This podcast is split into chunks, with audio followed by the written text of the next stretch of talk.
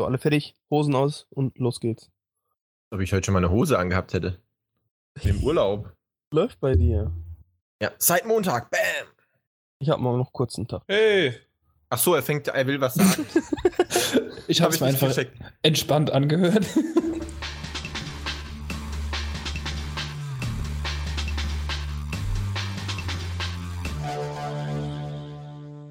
Der folgende Podcast wird von GameStop präsentiert und deshalb könnt ihr auch dieses Mal wieder zwei GameStop Plus Kundenkarten im Wert von je 50 Euro gewinnen.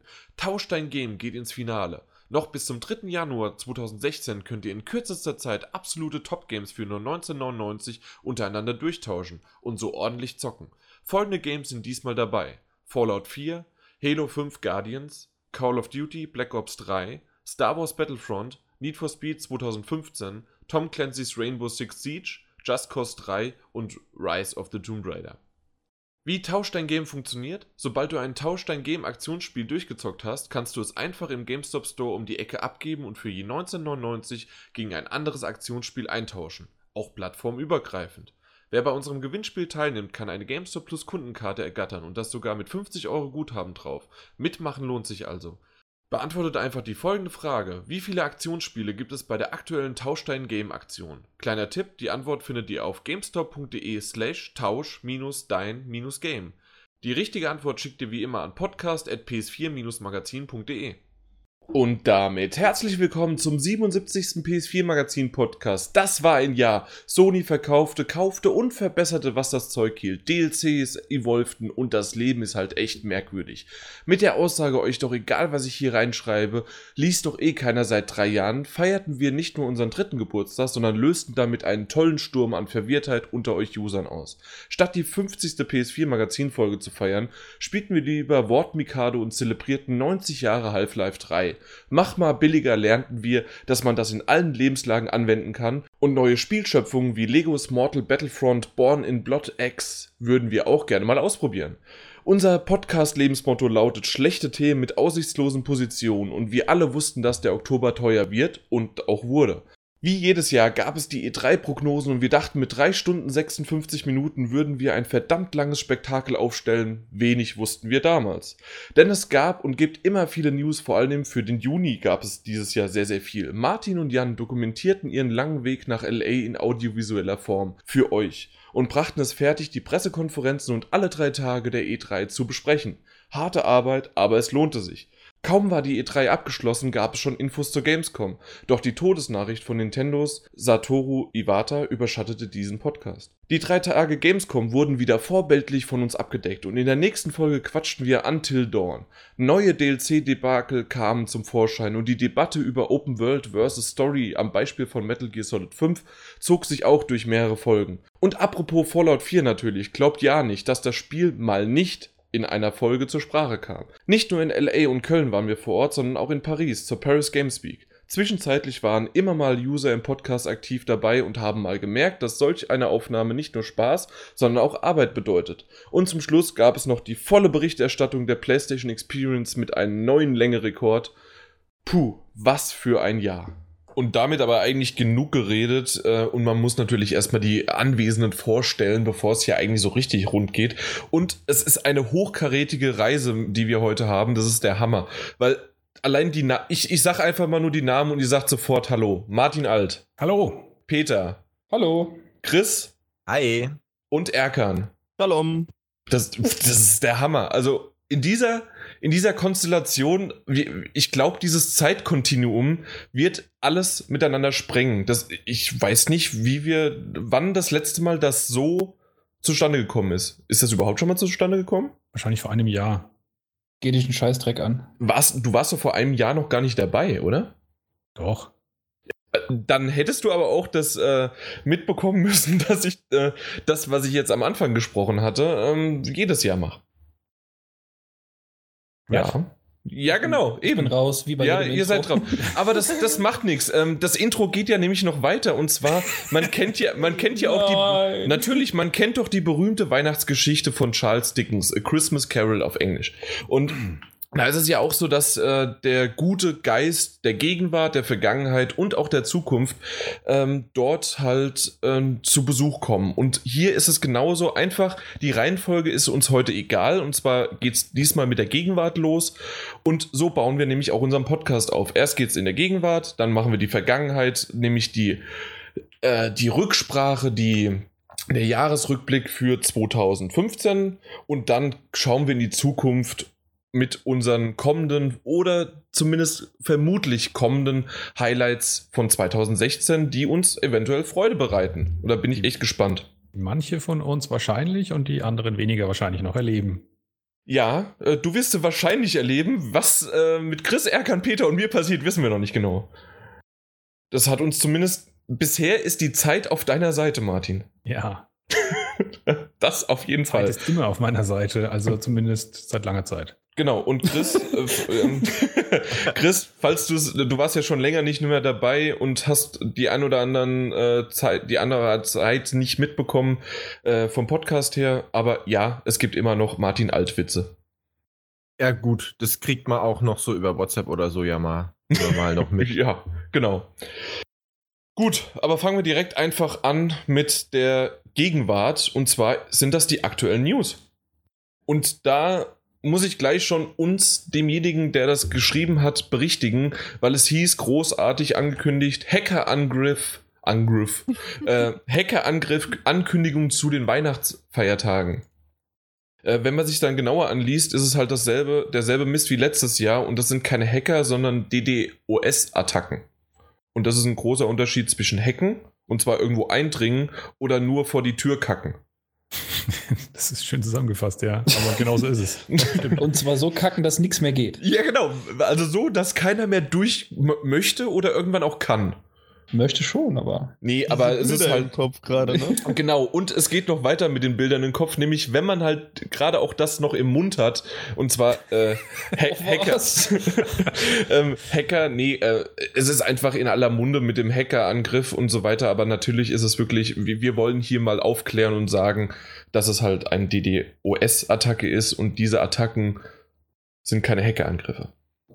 Ja, an der Stelle sollte man vielleicht auch nochmal erwähnen, ich meine, der, diejenigen, die jetzt schon die PS4 oder die Xbox One oder irgendwas ähnliches ähm, letztes Jahr schon hatten, die können sich ja wahrscheinlich noch daran erinnern, dass es ja fast eine Woche lang stillgestanden hat, ähm, vom, vom Weihnachtstag an, über die Feiertage hinweg, Mhm. durch eine ähnliche Attacke der damaligen Gruppe, die aber inzwischen ziemlich zerschlagen wurde. Diesmal haben wir eine neue, ähm, die ich aber gar nicht auch groß erwähnen will, weil das sind alles dieselben Penner, auf Deutsch gesagt. Das Problem ist, ähm, man hört jetzt auch so ein bisschen das Geschreie, äh, Sony und Microsoft hätten ja inzwischen ein Jahr Zeit gehabt, um sich darauf vorzubereiten. Das Ja. Problem ist nur, wenn du eine echt gute äh, DDoS-Attacke durchziehst, dann wüsste ich jetzt auch gar nicht, wie man sich da groß dagegen verteidigen können soll. Und müsste das eigentlich Kim.com wissen? Also, äh, Der behauptet sehr viel, dass er viel weiß. Das kann schon sein. Das Problem ist nur, wenn, wenn, äh, wenn eine DDo, äh, DDoS-Attacke ähm, verteilt stattfindet über wahnsinnig viele ähm, Sklavenrechner, nenne ich es jetzt mal, die halt ferngesteuert werden, ähm, dann, dann, was will man da als Zielrechner machen? Du kannst natürlich dann anfangen, einfach sämtliche Leute oder sämtliche IP-Adressen, von denen du Anfragen kriegst, zu sperren, aber dann kommt ja auch niemand mehr durch. Also so oder so ist das Problem, wenn du es schaffst, genug Rechner unter deine Kontrolle zu bringen, um damit ein Zielsystem anzugreifen, kriegst du es in die Knie. Punkt. Das Definitiv. Und das wäre auch möglich, wenn man das heute bei der Commerzbank oder bei irgendeiner anderen deutschen Bank oder sonst was macht, wäre das eventuell auch möglich. Bis hin zu sehr wahrscheinlich, so dass einige Kunden halt dann mehrere Tage, Wochen auch nicht sich online äh, anmelden können. Also, liebe Hacker, da mal ausprobieren und da gibt es da den größeren Shitstorm, weil es halt dann noch mehr Leute betrifft, als nur in Anführungszeichen die 30, über 30 Millionen der PS4-Nutzer und die äh, unter 15 Millionen äh, der Xbox One-User. Und Ja, das war jetzt gerade. Der eine oder andere fragt sich vielleicht, warum überhaupt solche Systeme ausgesucht werden. Und im Prinzip hat sich ja letztes Jahr herausgestellt, dass das Ganze nur ein Showcase war, eine Werbung für ihr eigenes äh, DDoS-System. Dass man dann, ähm, danach gab es dann auch Preislisten im Internet, dass man sich die eben für Stunden oder tageweise mieten kann. Und ich würde jetzt einfach auch mal die garstige Unterstellung machen, dass gerade sozusagen die Betroffenen von, von diesem Ausfall, also das heißt wir Spieler, dass genau unter diesen Betroffenen auch wiederum die Kasper herumhängen, die dann am Ende dann vielleicht sogar Kohle dafür hinlegen, um irgendwelche anderen Leute oder anderen Systeme abzuschießen, weil sie das auch entweder lustig finden oder sich von denen geärgert fühlen oder was auch immer. Und ähm, also die Zielgruppe ist wahrscheinlich zumindest höher als beim durchschnittlichen Commerzbank-Benutzer, dass er eben dafür Stimmt. bereit ist, sich so ein, so ein Netzwerk eben mal zu mieten, um irgendjemandem was heimzuzahlen. Ja, absolut. Also kann man eigentlich nicht mehr viel dazu sagen, oder? Oder Oder also die Befürchtung halt, dass es wirklich sein kann, dass uns das wieder erwartet zu Weihnachten, ja. Die offizielle Meinung von diesen Gruppierungen ist ja immer, dass sie das nur machen, um Sony und Microsoft dabei zu helfen, äh, sie äh, in Zukunft sich selbst besser zu schützen, beziehungsweise darauf aufmerksam zu machen, dass sie sich besser schützen können. Ja, ja. Oh, genau, oder halt, Die dass Sony so und lieb. genau, oder dass Sony und Microsoft halt zu wenig Geld investiert haben und Genau, für genau. Surferschutz und. Hm? Aber ist halt Ja. Bullshit. Absolut. Äh, Dass natürlich beide Firmen mehr in Sicherheit investieren könnten und das auch eventuell das ein oder andere Mal auch schon gemacht haben, ja, jein, so, vielleicht, aber so wie es dargestellt wird und so wie es Chris gerade gesagt hat, ganz klar, ist es Bullshit. Genau, also wenn sie es wirklich schaffen würden, so wie du es eingangs gesagt hättest, und sie würden es schaffen, diese Systeme wirklich zu hacken und nicht einfach zu fluten, dann wäre ihre Argumentation richtig, dass äh, da offensichtlich zu wenig Geld in die Hand genommen wurde, um die Systeme zu schützen. Das Aber hatten wir ja auch leider schon mal. Gegen das Fluten kann man halt nicht viel machen. Ich habe übrigens jetzt noch vor ein paar Stunden gelesen, ich weiß nicht, ob das schon älter ist oder so, dass es wohl nicht nur, also dass die Ankündigung von derselben Gruppe nicht nur Xbox, äh, Netzwerk und PSN betreffen soll, Wii U? sondern da Beam. PS Vita. Garstig. Ich meine, ein paar Leute willst du ja damit auch schädigen, damit es überhaupt jemand merkt, ne? Darf ich kurz Minecraft klug scheißern? Die PS Vita hat auch das PSN. Entschuldigung. Das stimmt. Ähm, ja, aber es soll auch äh, Minecraft und Steam noch Genau. betreffen. Oh, gelesen. Mal Ja, gucken, was also passiert. wir werden schauen, was, ist, was passiert genau. 24. ist ja bald. Naja. Ho, ho, ho. Oh, Ähm, Dannebaum. Oh, Dannebaum. Was? wann wurdest du nur gehackt? Äh, schon wieder hacken und zwar äh, die PlayStation 4, aber diesmal tatsächlich. Und das hat ähm, Martin noch hier kurz frisch in die Runde geworfen. Das stimmt, vor ein paar Tagen ging schon die äh, Meldung ähm, rum, dass die PS4 jetzt wohl ebenfalls gehackt wurde. Also zwar in dem Sinne, wie es eben bei vielen Konsolen in der Vergangenheit ja schon der Fall gewesen ist, dass man ähm, eben in das System eindringen kann, um dann zum Beispiel Kopierschutz zu deaktivieren oder eben andere Dinge mit der Konsole anzustellen, die eigentlich nicht vorgesehen waren. Und da gab es eben Meldungen, dass es wohl jetzt mit der PS4 auch wohl gelungen sei. Ähm, aber das scheint eben sich so ein bisschen anders darzustellen. Also zum einen an der Stelle der kurze Hinweis, dass ähm, das nur mit einer ziemlich alten Betriebssystemversion 1. Punkt irgendwas noch geht. Sieben. Also schon mit der 2er ist es gefixt. 1.7. 1.7, ja, genau. Und wie weit dann tatsächlich das Eindringen stattfand oder stattfindet, ist auch noch nicht so ganz klar. Ähm, also was man damit da wirklich anstellen kann. Aber es ist wohl tatsächlich so, dass der Angreifer eben in der Lage war oder dass derjenige, der halt die, das geschafft hat mit dieser älteren Betriebssystemversion, dass der eben Zugriff auf wirklich alle Bestandteile der Konsole hat. Und es hat natürlich insofern trotzdem eine Folgewirkung, dass diese Person jetzt ein sehr, sehr, sehr inniges Verständnis für die Technik, für dieses System dahin bekommt. Das heißt, die Wahrscheinlichkeit, dass man eine Lücke findet, ist durch so eine Lücke, die man eben jetzt schon mal hat, auch wenn sie aktiv im Prinzip nichts bringt, ähm, kann sie eben dazu führen, dass man, dass man das System eben so weit durchschaut, um, um auch eine neuere oder eine aktive Lücke zu finden. Ähm, wie steht denn ihr allgemein dazu, wenn so eine Konsole aufgemacht wird? Ich meine, es gibt ja auch genug Beispiele, dass sie nicht nur für äh, solche Zwecke wie Raubkopien oder ähnliches eingesetzt wird. Manche Homebrew-Versionen sind ja ziemlich cool. Ha? Manche Homebrew-Versionen sind ja ziemlich cool. Genau, da gibt's ja solche Dinge. Also da ein Haufen Leute haben ja ihre allererste Xbox Classic, nenne ich sie jetzt mal, ähm, damit zum, zum Medienserver im Prinzip gemacht für alles Mögliche, was sie daheim hatten. Gut, es waren meistens dann auch keine legalen Filme, aber es waren zumindest keine ähm, gecrackten Spiele, die halt abgelaufen ab, Solange es keine Spiele sind, ist es egal. Genau. ist ja nur noch halb illegal oder so. ähm, Nee, aber das häuft sich auch generell in letzter Zeit mit den Hacks. Erst vor kurzem war es ja die Wii U, die äh, mehr oder minder offengelegt wurde und äh, ein Exploit gefunden wurde, um äh, ins System einzudringen. Jetzt sind sie an der PS4 dran, dann will man fast meinen, es sollte nicht lange dauern, bis äh, auch andere Systeme eventuell irgendwelche Sicherheitslücken offenbaren. Meinst du es wirklich? Wer weiß. Weil, also, die PS3 wurde zu ihrer Lebzeit, ich muss es leider so sagen, weil mittlerweile, wer eine PS4 hat, den interessiert die PS3 kaum bis gar nicht mehr. Und selbst jetzt gibt es meines Wissens noch nicht wirklich großartige Hacks oder Homebrew-Versionen für die PS3, oder? Doch.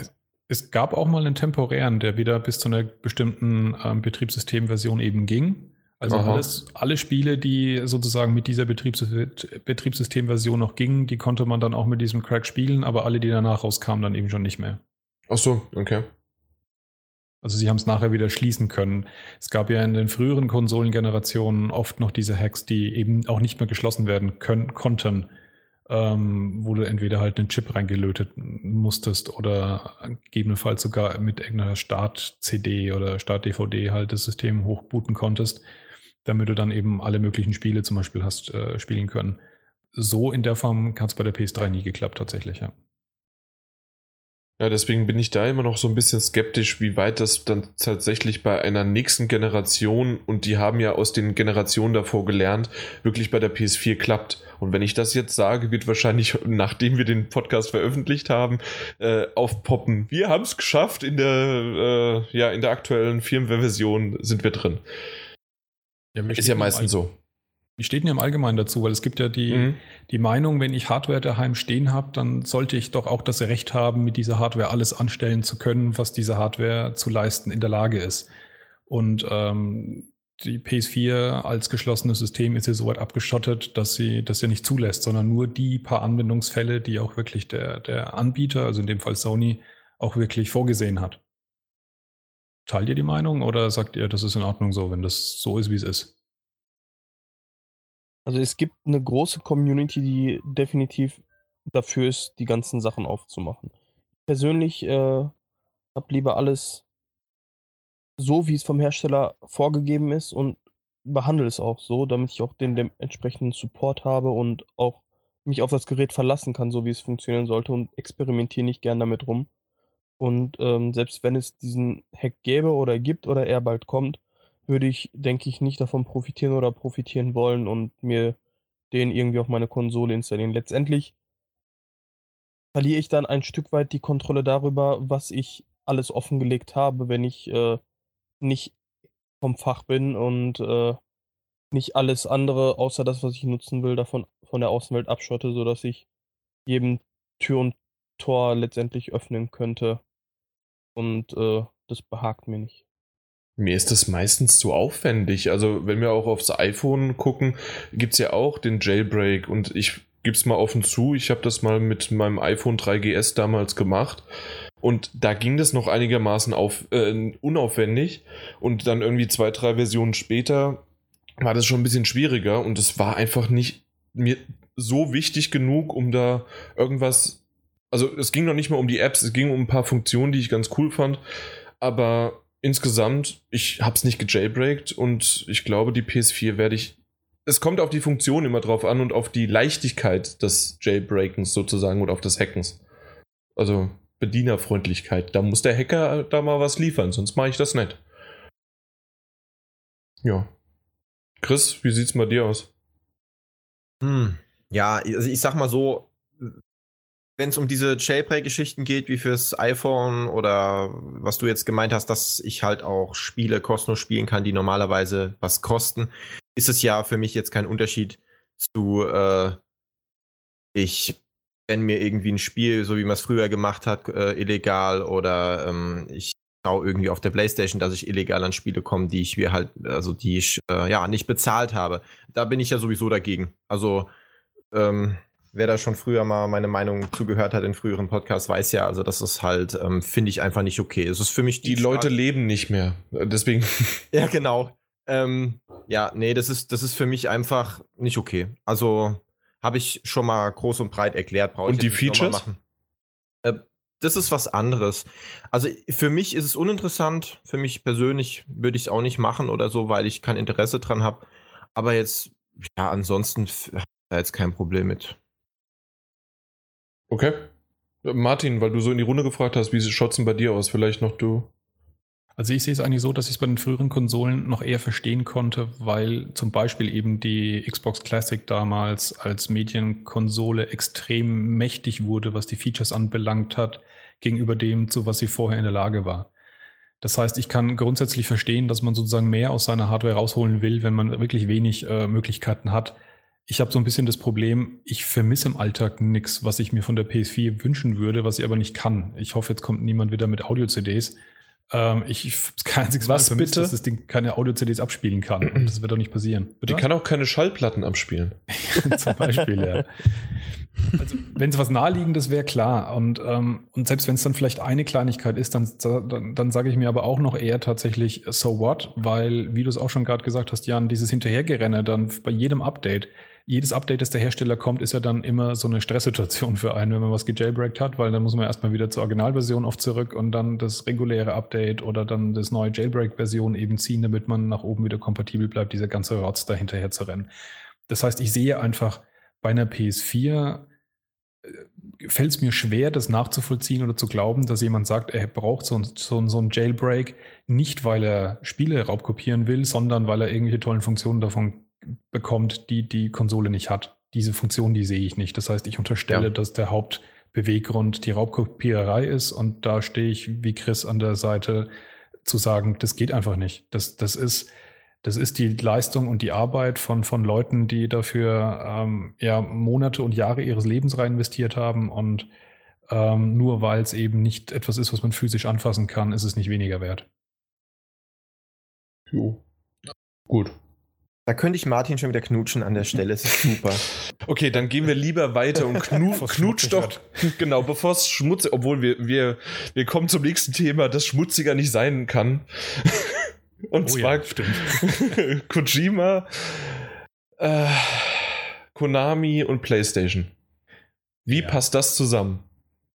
Also der Schmutzanteil ist, ist bei Konami, danach wird es besser. das stimmt, aber dann geht es halt wieder äh, Chris Knutsch Ko Kojima und das wollen wir auch wieder nicht.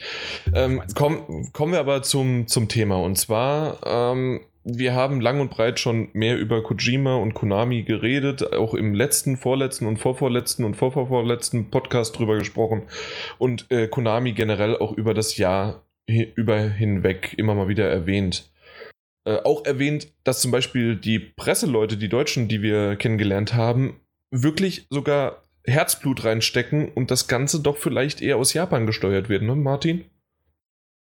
Wollen wir, immer mal, wollen wir da immer mal wieder noch erwähnen. Zum Beispiel auf der E3 oder auf der Gamescom haben wir ja die ein oder anderen Kollegen von äh, Konami mit, äh, also haben wir dort kennengelernt und es ist nicht das jeder automatisch ein genau. der Konami irgendwo auf dem Revers hat, aber tatsächlich sollte er sich inzwischen überlegen, wenn er andere Jobangebote hat, ob er weiterhin für ein Arschloch arbeiten will. Ja, das ist gut zusammengefasst. ja, das, das stimmt. ähm, okay, kommen wir aber lieber zum anderen Punkt und zwar ähm, es gab ein schönes kleines Video, ein Announcing a New Partnership Video und auf einmal sitzt da, wer sitzt da? Äh, oh Mann, jetzt weiß ich es wieder nicht. Äh, ich, ich, weil ich jetzt. Wer, wer sitzt da neben dran neben Kojima? Der Mr. Ryan. Mr. Ryan, genau. Und spricht in einem für meine europäischen Ohren sehr guten Japanisch. Äh, auf einmal so ein bisschen mit, äh, mit Kojima und freut sich auf einmal, ja, und sagt dann, dass Kojima und PlayStation eine Kooperation jetzt bekannt geben. Und da muss doch Chris wahrscheinlich vor Freude in die Luft gesprungen sein. Ja, so ungefähr. Also es war schon so ein, so ein zweiter Geburtstag nochmal dieses Jahr, muss ich sagen. Es war schon echt. Ich habe halt die ganze Zeit mich schon gefragt, wann kommt da endlich mal ein bisschen mehr raus zu dieser ganzen Geschichte. Das hat sich ja jetzt über so viele Monate gezogen. Und man, man wusste ja im Prinzip gar nichts. Also weiß man ja immer noch nicht. Inwiefern, was da wirklich passiert ist im Hintergrund. Ja, genau. Ja. ja, das schon. Aber man weiß jetzt ja definitiv, ist, sogar das war ja nie offiziell announced, dass äh, Konami nicht mehr mit Kojima zusammenarbeitet, Kojima jetzt eben nicht mehr. Äh, war ja nur in Urlaub, ja. Ja, genau. Stimmt, er war im Urlaub, ja. Das war ja alles, also offiziell wurde ja dazu noch nichts gesagt. Das waren ja eigentlich nur Gerüchte, wobei natürlich klar war mittlerweile, Das ist kein Gerücht mehr.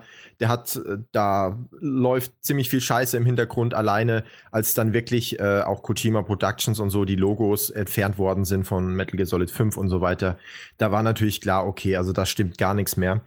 Ähm, von daher war das wirklich so ein bisschen befreiend, endlich mal da zu hören, okay, definitiv, er ist da weg und vor allen Dingen, er gründet ein neues Studio. Und das hat aber auch so ein paar Fragen aufgeworfen, die halt sehr interessant waren. Einmal, wie kann er ein neues Studio mit dem Namen Kojima Productions gründen? Weil die Namensrechte, also die Rechte an Kojima Productions liegen ja bei Konami und damit auch Namensrechte.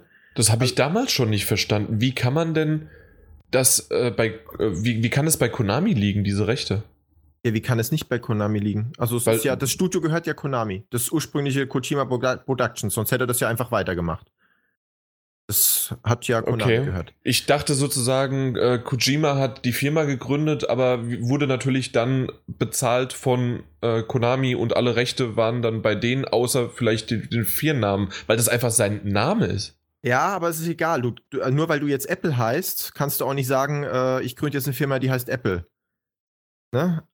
Also, das, deswegen, okay. also Kojima Productions ist ja ein eingetragener Name, wo halt die Rechte bei Konami gelegen haben. Und ich, da ist halt, weiß ich halt nicht ganz genau, wie verhält sich das? Und die ähm, gab es auch nicht, also ganz kurz an der Stelle, ein kurzer Einwurf, die, die äh, Kojima Productions gab es auch nicht sozusagen vor Konami. Also Kojima hat die nicht gegründet und ist damit zu Konami ah, hingegangen, ah, okay. sondern äh, Kojima ist schon gefühlt seit meinem ersten Lebensjahr bei Konami.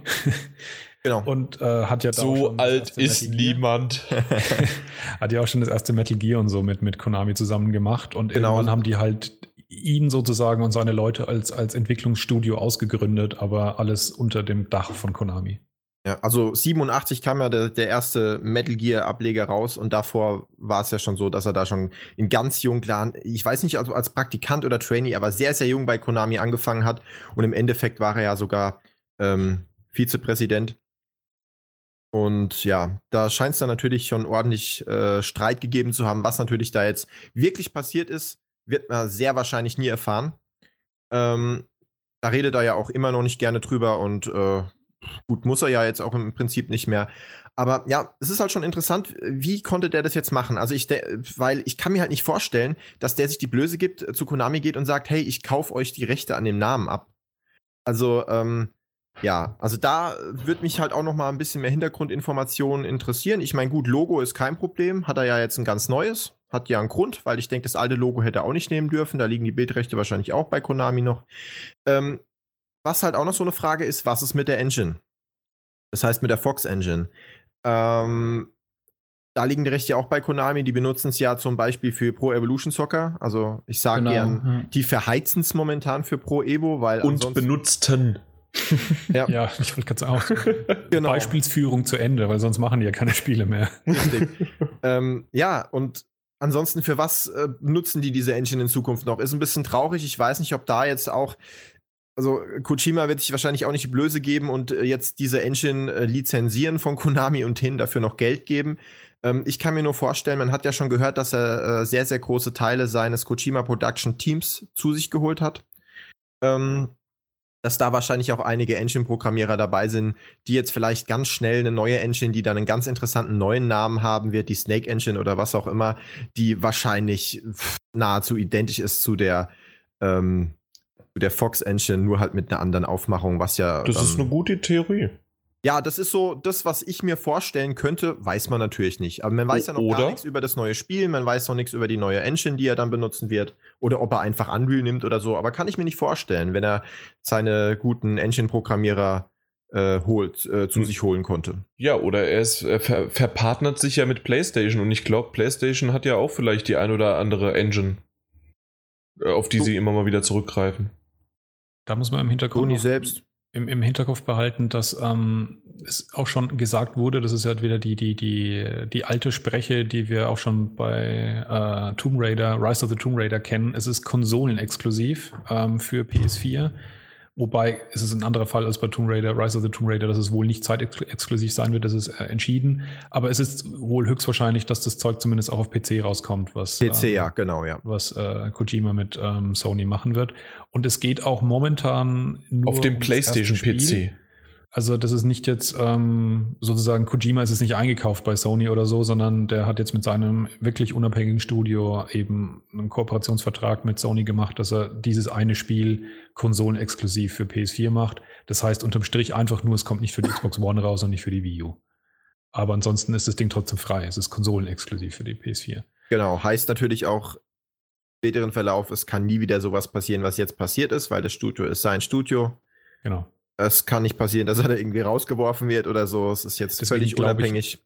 Deswegen glaube ich aber nur auch, dass er nicht Zugriff auf sozusagen die, die krassesten internen äh, Eigenentwicklungsengines Ah, ja. von Sony bekommt, die zum Beispiel Naughty Dog hat oder sowas. Da gehe ich schon mal davon aus, dass die trotzdem äh, unter der eigenen, nur unter dem eigenen Schirm bleiben. Ja, Ja, da, schauen. da muss man ja auch sagen, wie jetzt bei Naughty Dog oder so oder Guerilla Games, die haben ja auch ihre eigenen Engines für die Spiele. Also die, die äh, scheren die dann auch nicht mit anderen Sony-Studios. Die sind ja eigentlich, soweit ich weiß, gibt es keine Sony-exklusiven Engines, sondern sind es schon Engines von den Entwicklerstudios. Gibt ja auch Sinn. Also, ähm, weil die Studios ja, ja selber wissen, was machen wir für Spiele, was haben wir für Anforderungen an unsere Spiele und deswegen, wie muss unsere Engine aussehen. Und das sind ja auch meistens Engines, die jetzt nicht wie die Cry-Engine mit einer mit einem riesigen Anteil von Mitarbeitern, die nur dafür da sind, um die zu lizenzieren, zu verkaufen an andere Firmen, sondern das sind ja wirklich Engines, die dann speziell nur dafür benutzt werden. Wie jetzt zum Beispiel auch die Luminous Engine, die nach Final Fantasy 15 wahrscheinlich gar nicht mehr zum Zug kommen wird, sondern speziell jetzt nur ähm, für das Spiel gemacht wurde, vielleicht auch nochmal für ein anderes Spiel zum Zug kommt, aber die jetzt äh, nicht äh, ja so einfach für jetzt einen Shooter genommen werden kann oder einfach von anderen Studios lizenziert werden kann, sondern das ist wirklich eine, eine reine Square Enix Engine, die jetzt halt speziell für Final Fantasy gemacht wurde. Aber da sprichst du echt was Gutes an. Und zwar nämlich ist dann nämlich Konami auch äh, groß auf der Suche nach neuen Entwicklern. Äh, und ich bin, ich bin echt gespannt, wie es da weitergeht, weil die suchen nämlich talentierte Entwickler ähm, und die sollen sich dann bei Konami bewerben, um einen neuen Metal Gear Titel mitzuwirken, an einem neuen Metal Gear Titel mitzuwirken. Und da hat man ja wahrscheinlich dann trotzdem die Fox Engine und äh, ja, mal schauen, wie es da jetzt weitergeht. Das Schlimme ist, ich glaube, für Konami ist eben ein verdammter, wie, abscheuerregender Abomination wie ein, ein, ein einarmiger Banditautomat aus dem Metal Gear-Universum wahrscheinlich auch ein neues Metal Gear Solid Spiel. Ja, wie Ähm, bei Silent Hill. Genau, wie bei Silent Hill. Und das nee, war das, war das Silent Hill oder Resident Evil? Was da Silent Hill. gemacht Gibt's, Silent Hill, okay. gibt's einen wunderbaren Trailer zu den entsprechenden Glücksspielautomaten. Und ähm, wer mal eine Runde kotzen gehen will, kann den sich gern anschauen. Also der war gruselig. Der, der ist furchterregend, ja, aber auf ganz andere Art und Weise, als es gut wäre für Silent Hill.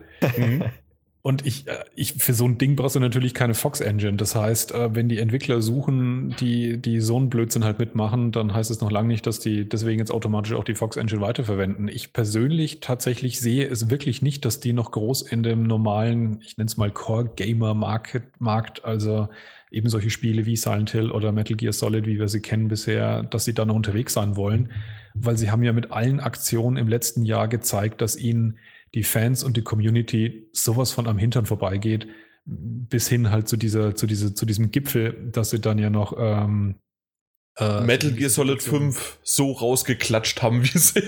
Nee, ich meinte dann noch am Ende diese Geschichte mit, äh, dass, dass äh, Kojima nicht auf die, auf die Game Awards gehen durfte. Ich um weiß, Preise sorry. Ja. Ich, ich, ich wollte jetzt einfach mal jeden, der da draußen und hier drinnen ähm, ähm, äh, Metal Gear Solid 5 mochte, mal so richtig schön. Ja, nee, aber tatsächlich gibt's ja auch das, den Kritik des Spiels, dass man, dass die erste Hälfte grandios sei oder die, oder die erste Zeit vom Spiel und dass man dann gegen Ende immer mehr merkt, äh, dass das Spiel eigentlich nicht fertig geworden ist. Und ich meine, durch die Blumen hindurch hat das Kojima ja im Prinzip ja auch schon gesagt, dass er da eigentlich deutlich mehr reinhauen wollte und dass man es dem Spiel und gerade dem Storyverlauf halt dramatisch anmerken würde, dass das Ding nicht fertig ist. Und ich gehe auch sehr stark davon aus, dass da wirklich der Stecker gezogen wurde seitens Konami gegen Ende. Aber Ja, ich glaube tatsächlich, also äh, ich lehne mich jetzt weit aus dem Fenster, das kommt beim Jahresrückblick noch auf, das, der Titel. Wahrscheinlich. Genau, da kann man darüber nochmal reden. Ja, also generell muss man natürlich auch sagen zu dem Thema jetzt hier äh, Entwickler für eine neue Metal Gear Marke. Ähm, also ich kann mir halt auch nicht vorstellen, dass die qualitativ hochwertiges Entwicklerpersonal dafür bekommen, wie es bei Kojima Productions war, die weltweit äh, problemlos einen guten Job bekommen, weil sie viel auf dem Kasten haben und ähm, so wenig Ehrgefühl haben, dass die so einem Studio wie Konami gehen, wo eigentlich schon klar ist, da, da kannst du nicht frei entwickeln, da kannst du mittlerweile nicht mehr machen, was du willst. Und, Naja, wenn ähm, sie gut zahlen. Ja, was heißt, wenn sie gut zahlen? Ich glaube, also das ist, das ist halt auch die Frage. Ge gerade für so AAA-Projekte, ja, ähm, ist die Frage, ob da immer so gut gezahlt wird. Also ähm, für ein Free-to-Play-Mobile-Game vielleicht besser. Kommt darauf an. Ähm, aber ich glaube jetzt nicht, dass Konami irgendwie jetzt viel besser bezahlt als Ubisoft oder viele andere ähm, Studios irgendwie weltweit, wo jetzt ein guter Entwickler problemlos unterkommen kann. Oder wenn wir jetzt in Japan bleiben, vielleicht ein Sony-Studio oder Square Enix oder wie auch ich immer. zu Nintendo gehen. Oder so. Ja, also da gibt es ja genug andere Möglichkeiten. Aber also, ich weiß das- nicht, welcher Entwickler da, da sich denkt, oh geil, äh, jetzt gehe ich mal zu Konami und mache ein neues äh, Metal Gear, da kann ich mich bestimmt schön kreativ auslassen. Das wird bestimmt ganz toll. Also da kann Ich man wette einfach neue. Kojima. das ist ganz einfach. Da kommt dann irgendein Japaner, ein Entwickler her und wird der neue Kojima. Ja. Ja gut, Kojima ist ja nicht wegen Konami Kojima geworden oder die Marke Kojima, sondern ähm, einerseits natürlich wegen so einer Marke wie Metal Gear, aber auch einigen anderen Marken und aber andererseits auch, weil er sich selber super als Marke und auch seine ganzen Marken wahnsinnig gut verkaufen kann mit seinem unglaublich krassen Marketingtalent. Ja. Ähm, Stimmt. jeder andere so schnell. Nee, da gibt's wenige äh, davon, die da so äh, hochkarätig rausstechen in der Branche, das stimmt. Ja. Das ist in der Filmbranche anders, auf jeden Fall. Genau. Wollen wir aber zum nächsten Thema kommen. Und zwar System Shock 3 oder aka, so wie es eigentlich richtig heißt, System Shock 3. Aber jeder, der diese schwarze äh, Bildform da gesehen hat, muss doch mir nachsagen äh, sagen oder sehen, nachsehen, dass da wirklich System Shock steht. In dieser Schriftart. Ist das richtig? Man könnte es rein interpretieren, ja. Ja, an dem K. Das K sah aber schon immer und so aus, ne? Rechts ist, glaube ich, ein Pixel mehr nach rechts, dass es zum K macht und nicht zum H. das willst du nur noch nur sehen. Okay, System Shock 3 wurde angekündigt. Das Ganze wird laut Countdown 5 Tage und 14 Stunden geschehen. Äh, Das war vor. vor 5 Tagen und 14 Stunden und heute ist es endlich soweit. Ähm, ja, nein, äh, es wurde halt System Shock 3 angekündigt und in dem Fall Martin Alt hat sich gefreut, richtig? Äh, ja und nein. Also einerseits, wir haben ja im, im letzten Podcast, war es glaube ich, oder vorletzten irgend sowas, ja schon mal darüber geredet, dass es eine Enhanced-Version von System Shock 1 geben soll. Mhm. Ähm, deswegen war ja System Shock schon mal vor kurzem Thema. Und jetzt gibt es eben auch noch diese Ankündigung, dass es jetzt darüber hinaus auch noch einen Dreier geben soll, was natürlich für jemanden wie mich, der die ersten zwei Teile kennt und sie für grandiose Perlen der Spielegeschichte hält, natürlich ein Grund zur Freude. Auf der anderen Seite allerdings, wenn man sich das Team anschaut, das die Ankündigung gemacht hat, ähm, da sind schon durchaus Leute dabei, die früher bei Looking Glass, also die Entwickler von System Shock 1 und 2, dabei gewesen sind. Die haben allerdings jetzt vor nicht allzu langer Zeit einen größeren Kickstarter gemacht, um ein neues Ultima Underworld zu machen, was auch so ein uraltes äh, 3D-Rollenspiel ist, das sie jetzt neu auflegen.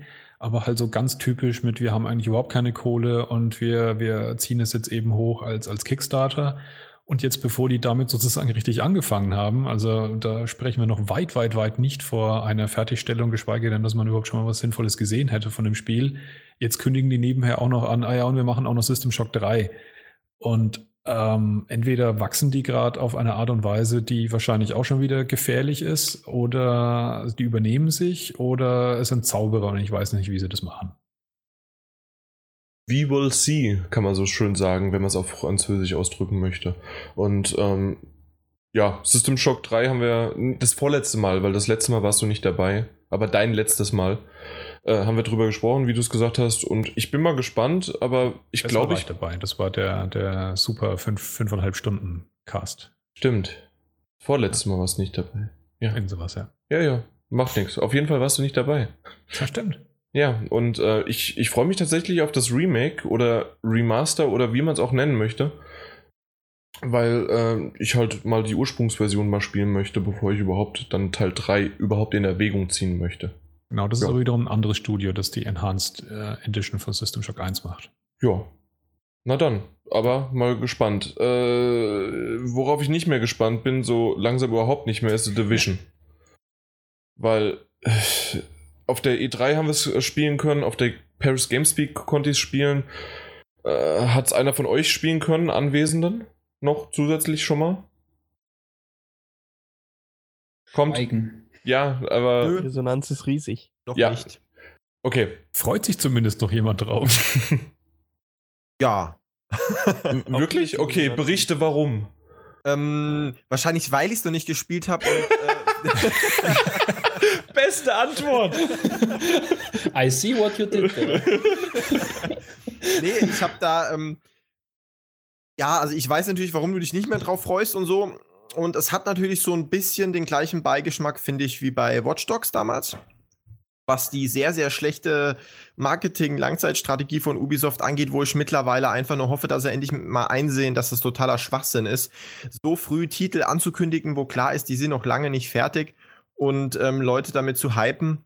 Und dann im Prinzip wird's ähm, eigentlich klar, dass das so geil nicht werden kann und die Leute werden enttäuscht. So wie ich bei- wie es bei Watch Dogs der Fall war, aber auch bei Watch Dogs war mir halt sehr früh klar, so wird es nicht aussehen, wie es da damals gezeigt wurde, vor vielen, vielen Jahren auf der E3. Und als es dann rauskam, ähm, hat es mir trotzdem Spaß gemacht.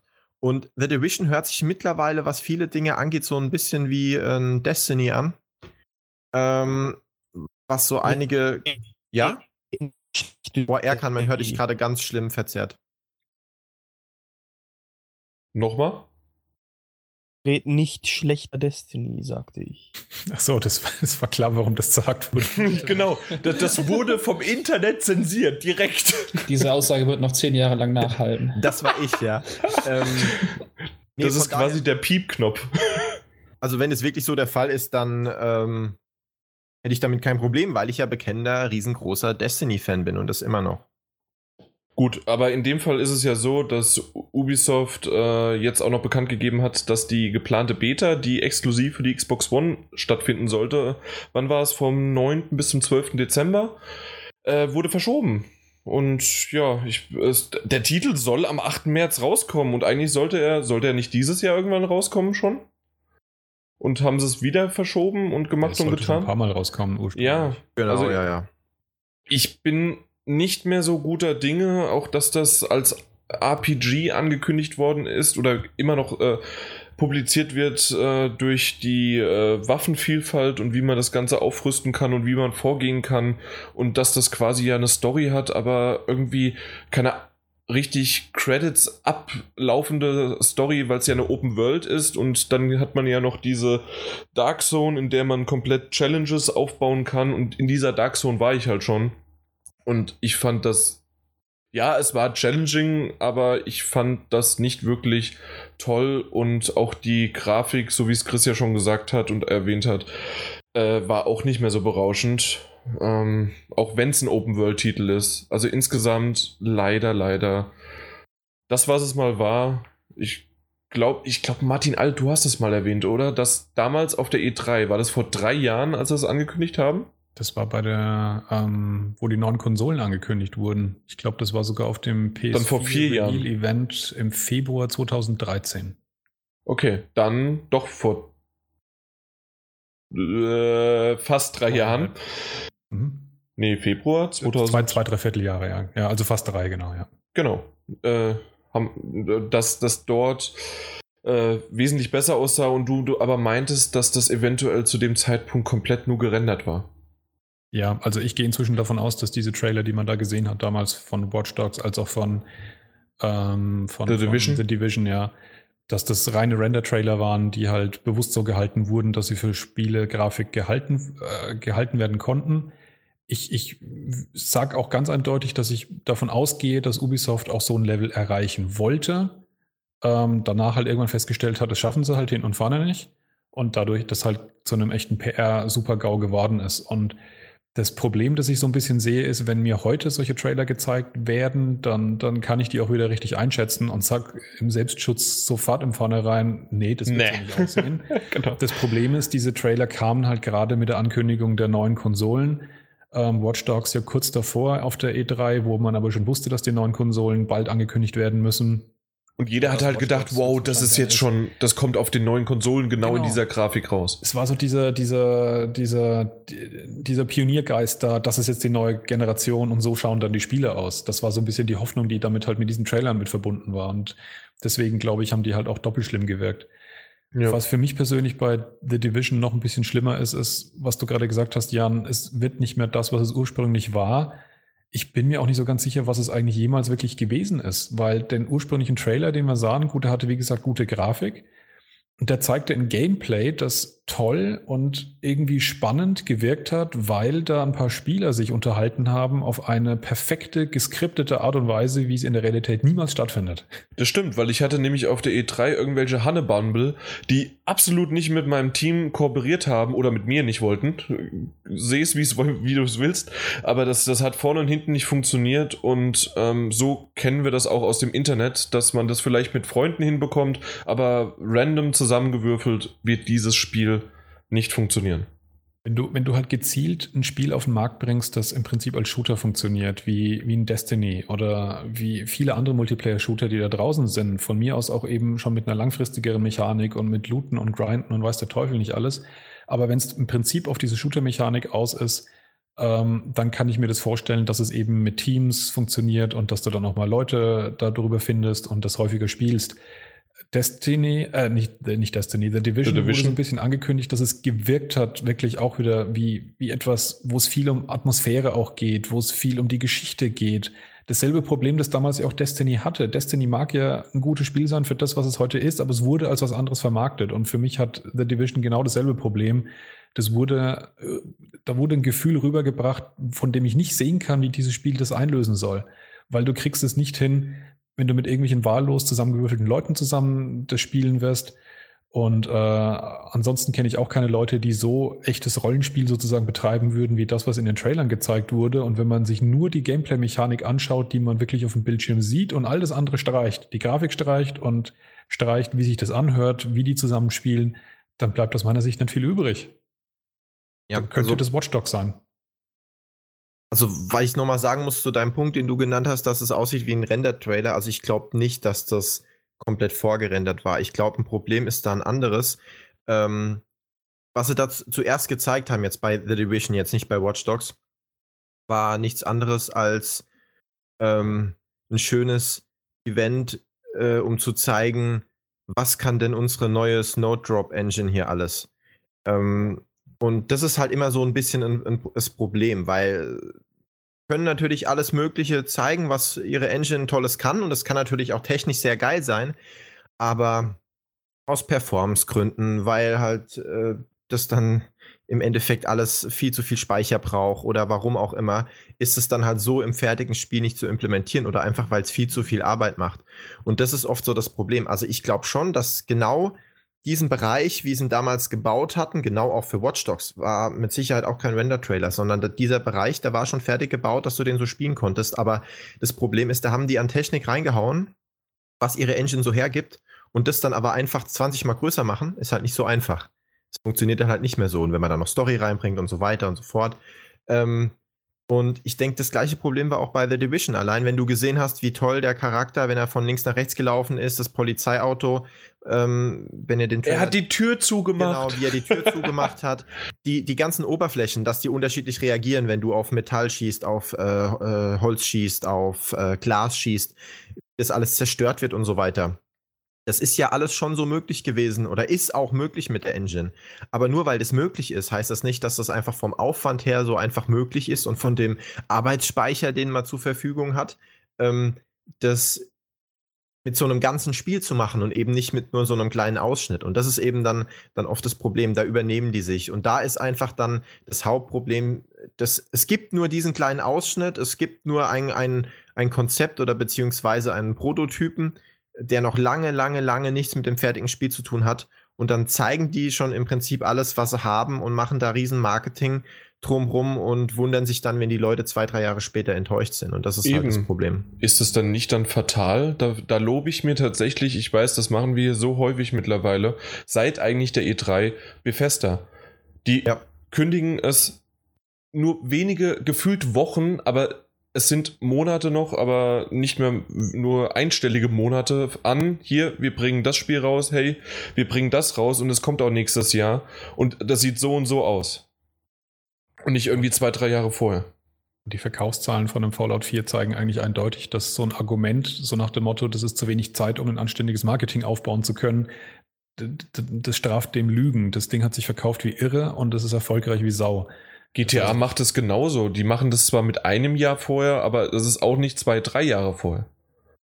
Ja, aber ich finde auch ein Jahr dann schon wieder, ja, aber äh, auf jeden Fall wäre bei einem Jahr im Vornherein das nicht so ein großes Problem wie das, was, was äh, Ubisoft Genau. mit Watch Dogs und, und The Division passiert ist. Aber grundsätzlich fände ich es im Allgemeinen eigentlich echt cool, wenn das sozusagen diese, diese, wenn wir dahin kommen würden, dass man immer wieder von neuen Spielen erfährt und dann gleich die Aussage kommt und es kommt innerhalb des nächsten halben Jahres raus. Das fände ich super. Was, was länger freuen kann ich mich auf so ein Zeug eh nicht. Wir haben nachher, schauen wir auch in die Zukunft rein auf so ein paar Spiele, die kommen. Und The Division ist ja auch so ein Fall. Die Wir sind schon mitten in der Zukunft. Geistert. Ich bin mit dem Spiel jetzt schon durch, bevor es überhaupt rausgekommen ist. Ja. Ich bin ermüdet davon. Ist das nicht schon Teil 3? Ja, so ungefähr fühlt sich an. Ja. Ja, also ich würde es gar nicht jetzt unbedingt an eine Zeit binden. Es, man kann auch ein halbes Jahr vorher noch viel falsch machen, auch was Marketing angeht. Ähm, ich würde es einfach daran festmachen, ich zeige der Öffentlichkeit wirklich mehr vom Gameplay, wenn ich sicher sagen kann, ähm, so der Rahmen von dem ganzen Spiel ist in dieser Qualität auch schon abgesteckt. Und ich habe jetzt nicht nur ein ganz, ganz kleines Demo-Level und sonst habe ich noch gar nichts. Und da packe ich alles rein, was meine Engine leisten kann.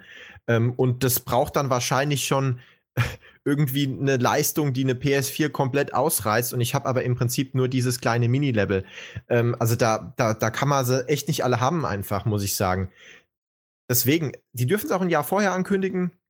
Wie wenn du was sagst von GTA. GTA sah halt ein Jahr vorher mit Sicherheit schon, ähm, da hat, da, da war die, so, grundsätzlich hat das Spiel halt schon gestanden. Aber das ist halt ein Spiel, das ist so gigantisch und ein Studio wie Rockstar, die polischen halt dann so lange dran rum, bis das halt wirklich hammergeil ist, wenn es rauskommt. Und ähm, von daher ist das Jahr völlig okay. Eben, genau. Aber bevor wir jetzt zum. Das ist eine super Überleitung mit Ja, weil wir sind nämlich äh, schon in der Zukunft angelangt, aber müssen nochmal wieder zurück, weil Vergangenheit abgeschlossen und gehen wir doch einfach in die. Nee, nicht die, die Gegenwart abgeschlossen und gehen wir jetzt einfach in die Vergangenheit, oder? Machen wir das doch. Und zwar der Jahresrückblick 2015, so wird auch der Podcast heißen, eventuell noch mit einem Zusatz. Mal gucken, je nachdem, wie sich Peter heute anstellt. Vielleicht kommt da noch was hinten dran. aber, aber ansonsten, aber irgendein Brett, Brett bringt, das sich gut als Titel eignet. genau, also Peter ist da ambitioniert und immer wieder sehr, ähm, ja, die meisten dürfen wir aber nicht nehmen, die er dann raushaut. Überraschung heute. Genau, Überraschung. Aber jetzt kommen wir zum Jahresrückblick 2015. Und da haben wir das so aufgebaut, dass wir im Vorfeld, ähm, ich sage mal, bis zu zehn Titeln ähm, des Jahres 2015 ähm, gesammelt haben. In der Reihenfo die Reihenfolge ist variabel. Jeder wirft mal was rein. Der ein oder andere kann auch gerne sagen, das ist aber meine Nummer 1 oder das ist meine Nummer 15. Aber insgesamt hatten wir das nicht gesagt, dass wir da irgendwie großartig nummerieren und platzieren. Ähm, ich würde einfach anfangen mit einem Titel, der auf jeden Fall dieses Jahr nicht fehlt in dem Jahres äh, äh, nicht fehlen darf in dem Jahresrückblick und zwar Star Wars Battlefront. Und dann nochmal kurz in die Runde. Ich weiß, dass Erkan und Peter nicht gespielt haben, aber Chris, hast du es jetzt geschafft auszupacken? Ich habe es zwar noch nicht ausgepackt, die fertige Version, hab's aber auf der Gamescom eine Weile angezockt. Einmal diesen Flugmodus und einmal auch äh, diesen, diesen äh, Modus mit den verschiedenen Wellen, die kommen und auch einmal so ein äh, Multiplayer. Ach genau, die, äh, die Beta habe ich, glaube ich, war das nochmal, wo ich den Multiplayer gespielt habe. Mhm. Also ich habe Okay. schon ein bisschen gespielt, aber nicht das fertige Spiel. Also die ein oder andere Erfahrung, sodass du vielleicht jetzt mal, Genau. wenn Martin Alt und ich was erzählen und du sagst, nee, nee, das war doch damals so oder haben die es jetzt gepatcht, kannst du da auch mal noch ein bisschen was drüber reden. ja, klar. Also die Wunderbar. Beta habe ich auf der Gamescom und zu Hause auch gespielt. Ja, dann bist du doch wunderbar prädestiniert, da mit reinzuwerfen. Äh, aber Martin Alt, wie sieht's bei dir aus? Du hast dir es jetzt endlich gekauft? Ja, die Hölle ist irgendwie zugefroren. Ich habe ein Multiplayer-Spiel und spiele sogar gelegentlich, ja. Ja, äh, und liegt es wirklich daran, dass es ein Star Wars-Theme hat oder Ja. ist es eigentlich Ja. gar nicht wegen Star Wars so richtig? Also ich würde es ich würd's auf zweierlei Punkte äh, festsetzen. Es ist sicherlich ein ganz, ganz, ganz starkes Ding, dass es das Star Wars-Theme hat und ich wirklich Bock darauf hatte, diese Schlachten zu erleben, dieses Gefühl, äh, zwischen den Beinen von so einem AT-AT-Walker rumzulaufen und so. Und das, da, Atta, darauf Atta. hatte ich wirklich Bock. Ähm, und das Zweite ist äh, das, was für sehr viele Spieler als Negativargument für, das Spiel, für das Spiel rumgeistert, hat mir dann sozusagen eigentlich die Möglichkeit eröffnet, äh, es mir dann doch zu überlegen und dann sogar zu holen. Nämlich die Aussage, dass er richtig äh, brutale Hardcore-Multiplayer-Spieler zu wenig Möglichkeiten sehen, aus dem Spiel sozusagen die feinsten Feinheiten rauszuholen, um, um die Mechanik so auszunutzen, um auf ganz krasse Skill-Level zu kommen. Also, dass das so ein bisschen ein vercasualisierter Multiplayer-Spiel ist, wo es auch um Glück geht und so. Und da dachte ich mir, ach, das ist. Da sind wir doch dabei.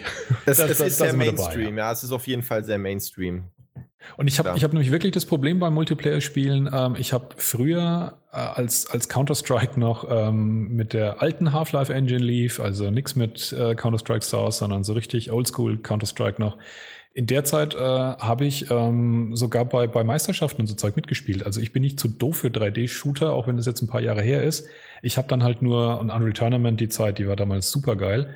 Ich habe dann nur halt ein paar Jahre lang mich nur auf Singleplayer-Spiele ähm, konzentriert und bin nie wieder zurückgekommen. Ich habe es nicht geschafft, dadurch, dass ich einfach ein paar Jahre mal weg war vom Fenster, den Abstand wieder einzuholen und aufzuholen. Und ich merke Und bei jedem das ist doch positiv, oder? Titel, den ich ausprobiere, dass ich nicht mehr reinkomme. Bitte was? Und das ist doch jetzt eigentlich positiv, dass du es da aber geschafft hast. Äh, Genau, und das war, das war der Vorteil, dass ähm, das läuft jetzt auch nicht gerade wie am Schnürchen bei, bei Battlefront, aber zumindest sehe ich einigermaßen Land und es ist nicht jede Runde einfach nur ein einziges, äh, ein einziges Frustmartyrium. Ähm, deswegen, ja, deswegen kann man das, äh, des- deswegen ist es wirklich sozusagen ein Multiplayer-Spiel, das ich gut spielen kann.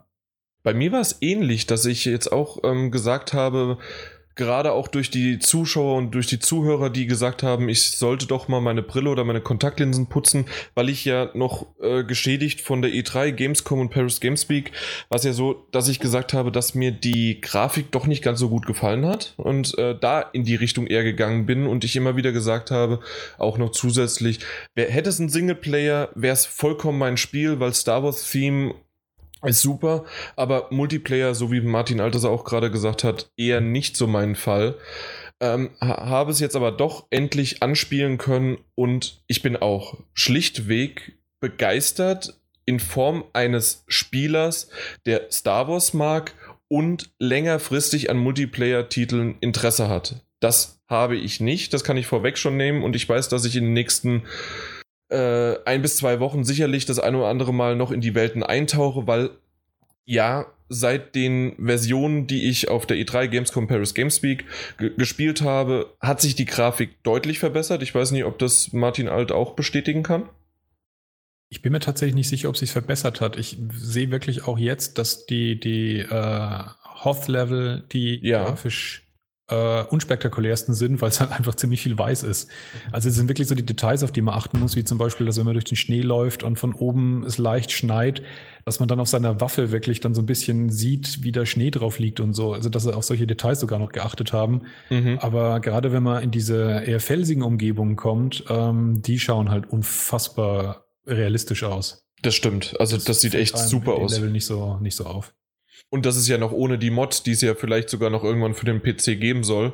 Aber auf der PS4 sieht es schon sehr, sehr gut aus. Äh, Und was mir vor allen Dingen richtig gut gefallen hat, war äh, auf Endor, das, das Waldlevel im, im, mit den Bäumen und alles und dass die meisten ähm, Büsche sich auch bewegen. Aber dadurch hat, hat sich das bei mir sehr, sehr unübersichtlich am Anfang äh, angefühlt. Ich wusste nicht, wo, de, wo das Level anfängt, wo es lang geht. Auf einmal waren dann da tausend Leute vor mir, obwohl ich äh, vorher nichts gesehen habe, weil ich mitten in eine Lichtung rausgelaufen bin und zack, überall haben sie, äh, äh, kamen die Laserstrahlen her. Ähm, das, da muss man wirklich einfach, ja, so wie man es halt von früher eventuell kennt, und das ist dann doch nicht so casual, wie ich finde. Und zwar, die Maps muss man einfach kennen. Ja, das ist aber wiederum ein typisches Phänomen von jedem Multiplayer-Spiel im Prinzip, dass jemand, der die Map schon kennt, einen, einen riesen Vorteil dir gegenüber hat, den man nicht einholen kann. Ja. Ähm, insofern ist es da halt auch nur sozusagen nicht anders. Ich finde es aber, wie gesagt, eigentlich angenehm, dass es diese Art von Multiplayer-Spiele neben den anderen noch gibt. Ich will ja auch gar nicht, dass es jedes Call of Duty oder jedes äh, Battlefield oder welches auch immer genauso werden soll, sondern dass es eben diese Mischung gibt, dass es noch solche Spiele gibt, die man einfach sich mal, wie du es gerade auch gesagt hast, so zwischendurch mal ein Stündchen da eintaucht und da halt so ein paar nette Gefechte macht, aber nicht diesen Anspruch hat, ich will da jetzt den krassen Skill rausholen und ich mache das mindestens so und so viele Stunden an jedem Tag und ich will da irgendwie in der E-Sports-Community eintauchen, sondern einfach das so locker flockig nebenher halt ab und zu zu machen. Und alle Und das funktioniert Spiele, die auch. ich bisher ausprobiert hatte, ähm, die was mit Shooter zu tun haben, die bieten das aus meiner Sicht nicht. Das ist halt ein reines Frusterlebnis, wenn man das so angeht. Ja, das stimmt. Und äh, da, da war es tatsächlich bei mir nicht so. Äh, wir wissen ja immer die schönen Witze, ähm, irgendwie schwer, mittel, leicht, leichter Jan. Und äh, so ist es auch in dem Fall, dass ich teilweise wirklich äh, richtig, richtig schlecht abgefratzt bin, gerade in den ersten ein, zwei Stunden, die ich gespielt habe. Da hatte ich äh, Ration, Rationen, genau, nee, ähm, da hatte ich einen Schusswechsel von irgendwie drei Treffer äh, zu 36 Toten, also sehr gut sogar. 1 zu 12 ist super. Aber ähm, es hat trotzdem Spaß gemacht, weil ich einfach in diesem Universum drin steckte und äh, alleine auf Endo rumzulaufen, auf äh, Jakku, was es ja kostenlos für die PS4 als DLC noch gibt, ähm, finde ich einfach, das, das, das hatte Spaß. Äh, wenn du nach oben geguckt hast und hast dann diese Detailverliebtheit des Himmels gesehen, auch wenn der teilweise sich nicht bewegt hat und starr war, aber ein Sternenzerstörer oder mehrere Sternenzerstörer am Himmel klebten, das, das hat. Vielleicht verliert sich das nach 10 bis 15 Stunden und vor allen Dingen, wenn du halt, so wie Martin Alt sich dann danach eingefuchst hat und auch spielt. Aber ich bin dann, ich habe dann lieber Hans in äh, Hans Guck in die Luft gemacht und habe dann da oben lang geguckt. Deswegen habe ich vielleicht auch die Ratio. Aber das, das sah super aus.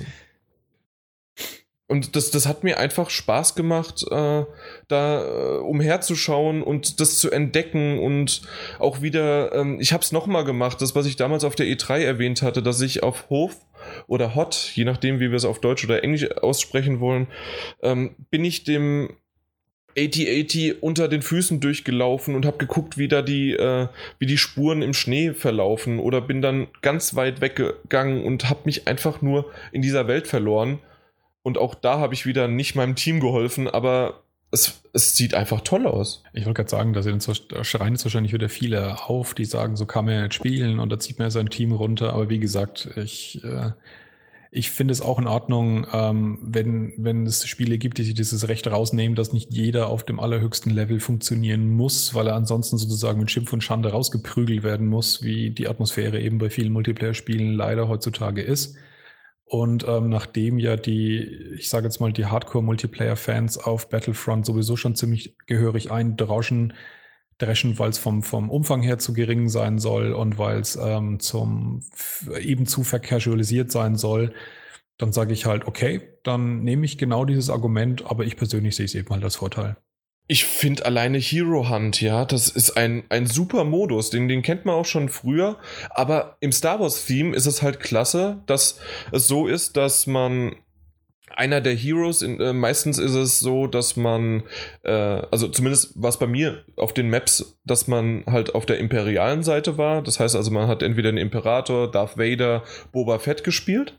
Und ähm, die anderen Mitspieler waren in einem Team und mussten einen töten. Und man muss, hatte halt mehr Leben und äh, eine bessere äh, ja, bessere Waffen, um mehr Leute halt zu töten. Und es hat nur das gezählt, was auch wirklich, also als, als, ähm, na, wie heißt es, als Hero hat, haben die, äh, die, die man getötet hat, haben, haben als Punkte gezählt und derjenige von den, äh, von den Schützen sozusagen, der einen zuletzt getötet hat, wurde dann der nächste Hero.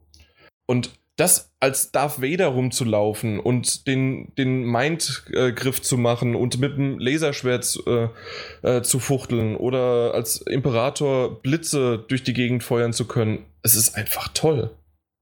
Oder? Also, Wie fandst du das? Hast du es gespielt? Ja, ich, ich mag den Modus tatsächlich nicht so sehr. Ich Nicht? Aber den, Ich fand den super. Den, den Moment trotzdem ganz cool, wenn diese Charaktere auf dem großen Schlachtfeld halt auftauchen. Ich muss selber Darth Vader auch gar nicht spielen. Ich finde das Gefühl beeindruckend genug, wenn der auf einmal über den nächsten Hügel gewa gewackelt kommt. Wo mich die, die äh, Heldenfähigkeiten tatsächlich ziemlich nerven. Ich spiele relativ gern den äh, Fighter Squadron Mode. Mhm. Also wo man nur diese Luftkämpfe eben bestreitet, da merke ich auch so rein von meinem Ranking her, dass äh, äh, jahrelange Erfahrung mit Wing Commander und TIE Fighter und X-Wing früher anscheinend auch heute noch so ein bisschen Reflexe übrig gelassen haben, weil da schneide ich dramatisch besser ab als bei den äh, Shooter-Passagen. Beziehungsweise da hatte, da haben die anderen Spieler nicht genug Möglichkeiten zu üben in den letzten fünf, sechs, sieben Jahren. Weil es gibt halt relativ wenig Spiele ja in diesem, in dieser Art.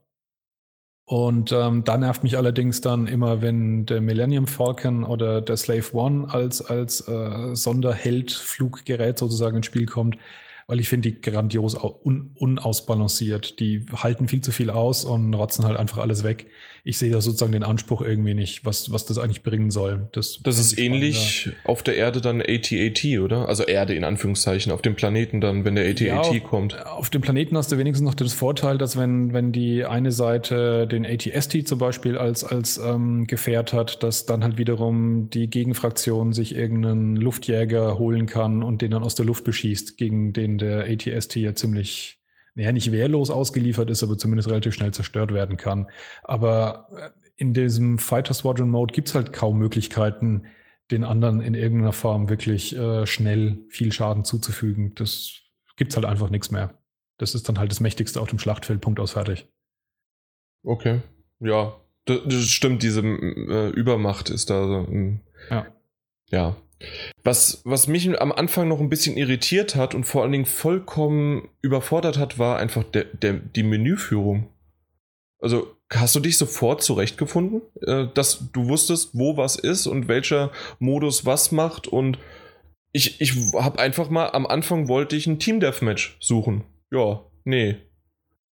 Das war nicht so einfach. Irgendwie äh, generell die, äh, die Ja, Modi äh, rauszusuchen. Also das letzte Mal, wo ich mir zwei, drei Stunden gegeben habe, um, um zu versuchen, in einen Multiplayer-Shooter reinzukommen, das war Battlefield 4. Und gegenüber Battlefield 4 finde ich äh, Battlefront äh, so verständlich, also von der Komplexität her, wie sozusagen die Anleitung eines, eines DualShock 4 Controllers gegenüber, was weiß ich, Eine Harmonie.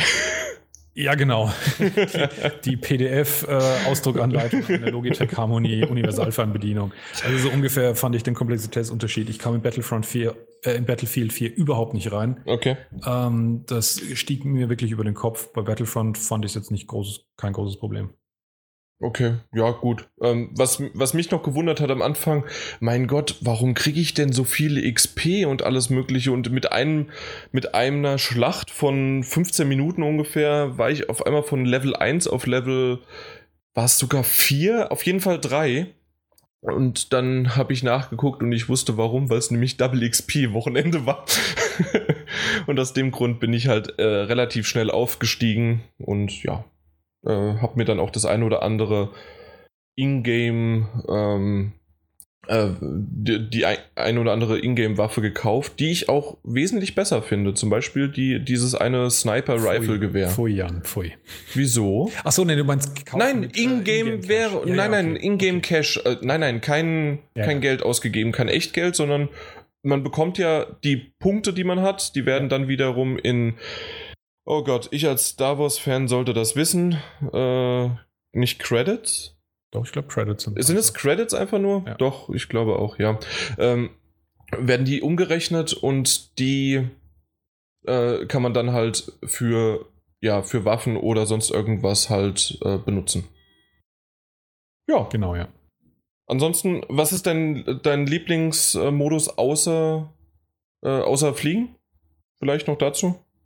Jetzt muss ich tatsächlich zugeben, dass ich nicht weiß, wie er offiziell heißt. Walker Assault, glaube ich, ne? Also der, ja, Walker der, Assault gibt's. Ja, d- d- den finde ich, finde ich super, nach wie vor. Der AT-AT auf dem Schlachtfeld, egal ob er auf der eigenen Seite ist oder auf der Gegenseite, macht derartig viel Atmosphäre. Also dieses, dieses Star Wars Schlachtgefühl kommt in dem Modus, finde ich, so krass rüber wie in keinem anderen. Ähm, deswegen finde ich den auch wirklich richtig cool. Wunderbar. Ja. Kurze Frage dann in die Runde. Ja. Also ich Mhm. habe äh, das Spiel hat es knapp bei mir nicht auf die Zehnerliste geschafft. Vor allem auch deswegen, weil ich es noch nicht genug, glaube ich, gespielt habe. Und zum Zweiten, weil ich auch relativ stark davon ausgehe, wie du selber auch schon gesagt hast, dass nach ein paar Stunden, vielleicht zehn Spielstunden, dieser Star Wars Flair-Effekt, äh, dass man sich dann gewöhnt hat. Und dann, glaube ich, spiele ich es auch nicht mehr. Also rein wegen der Mechanik und sonstiges wird es mir wahrscheinlich dann zu wenig geben. Äh, deswegen hat es bei mir nicht knapp nicht auf die Liste geschafft. Hat sonst noch jemand? Obwohl, es hat ja sonst auch gar mehr Nee, gespielt. hat sonst keiner, ne? Genau. Ja, also ich hab's, ich hab's halt auf der Gamescom gespielt, das, was man da spielen konnte. Einmal diesen Luftkampf, den fand ich wirklich sehr cool, äh, wie du schon gesagt hast, äh, Martin. Also den Mhm. fand ich echt super gemacht. Ähm, dann noch so ein, zwei andere Modi halt am Boden. Einmal sowas, wo man mit einem Kumpel zusammen gespielt hat und dann verschiedene Wellen kamen. Habe ich auch wirklich mit einem Freund, der da vor Ort war, gespielt. Dann habe ich äh, die ganz normale Multiplayer-Beta da noch ein bisschen, also ja nur Multiplayer, die Beta äh, noch eine Weile gespielt. Und äh, mich hat es halt insgesamt schon ziemlich enttäuscht aus verschiedenen Gründen. Ähm, einmal war es so, dass ähm, diese, die, ich fand halt als, als Fan eigentlich von, also ich spiele ja ganz gern mal den ein oder anderen Shooter und, und was mir bei einem Shooter sehr wichtig ist, ist so das Trefferfeedback, was ja ähm, Bungie zum Beispiel wirklich schon immer super hinbekommt, schon bei Halo damals. Und hatte halt das Gefühl, es ist so scheißegal, wo ich den Gegner treffe. Also irgendwie gibt es so gefühlt keine Headshots, zumindest war es so in der Beta. Und ähm, das hat sich einfach echt voll echt angefühlt, einfach so vom, vom ganzen Feeling her. Also grafisch, ganz klar, Hammerspiel. Also grafisch finde ich wirklich, sieht es unfassbar gut aus. Ich meine, klar, ist DICE, ist äh, Frostbite Engine, da brauchen wir nicht lange drüber reden. Also technisch ist es brillant, was die Jungs machen. Ich finde es aber auch deutlich besser als äh, Battlefield. Also es ist nicht nur allein, finde ich, die Engine, Ja, ja. sie wird auch stimmt. wirklich extrem gut eingesetzt, ja. Genau, da haben sie noch mal sich ein bisschen mehr Mühe gegeben. Also gut, kommt halt drauf an, mit welchem Battlefield man es jetzt vergleicht. Also Hardline ist ja nicht von denen, ne? Ich Hardline mein ist ja nicht Battlefield von. 4 sogar. Ja, gut, ist halt auch eine Weile älter, klar. Ist dann halt Ja. vielleicht auch schon mal. Ne? Ich meine, mal gucken, wie das nächste Battlefield aussieht. Glaube ich kaum, dass es schlechter aussieht wie Battlefront, ne? wenn es jetzt wieder von DICE kommt. Also von daher ist es einfach, denke ich, eine, eine Weiterentwicklung von ihrer Technik einfach auch gewesen. Aber das sieht einfach wirklich super aus. Aber so das ganze Spielgefühl hat mich echt, es hat mich schon in der Beta so nach zwei, drei Runden mega gelangweilt, was da abgegangen ist, muss ich sagen. Ähm, das fand ich so ein bisschen schade. Deswegen habe ich, obwohl ich es im Schrank stehen habe, auch mit Sicherheit mal spielen werde und ich will auch mal verschiedenen Maps spielen und so, die man da eben in der Beta nicht spielen konnte, wo ich auch schon ein bisschen Bock drauf habe, auch mal mit einem AT-AT-Läufer und so weiter. Ähm, aber ja, ich habe es halt wirklich schon nicht ausgepackt, weil das, was ich bisher gespielt habe, halt wirklich mich eher enttäuscht hat, muss ich schon sagen. Deswegen bei mir auch nicht unter den Top 10. Ja, ich bin, ich spiele das Spiel momentan auf einem Level, wo ich nicht einmal wüsste, ob ein Headshot wirklich als ähm, besonderer Treffer gewertet wird und man da seinem Gegner mehr Energie abzieht oder nicht.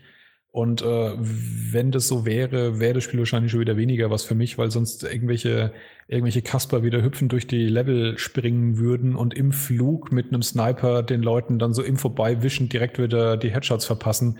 Und dann sind wir genau auf diesem Level, den ich vorhin halt gemeint habe, wo ich halt einfach kein Land sehe.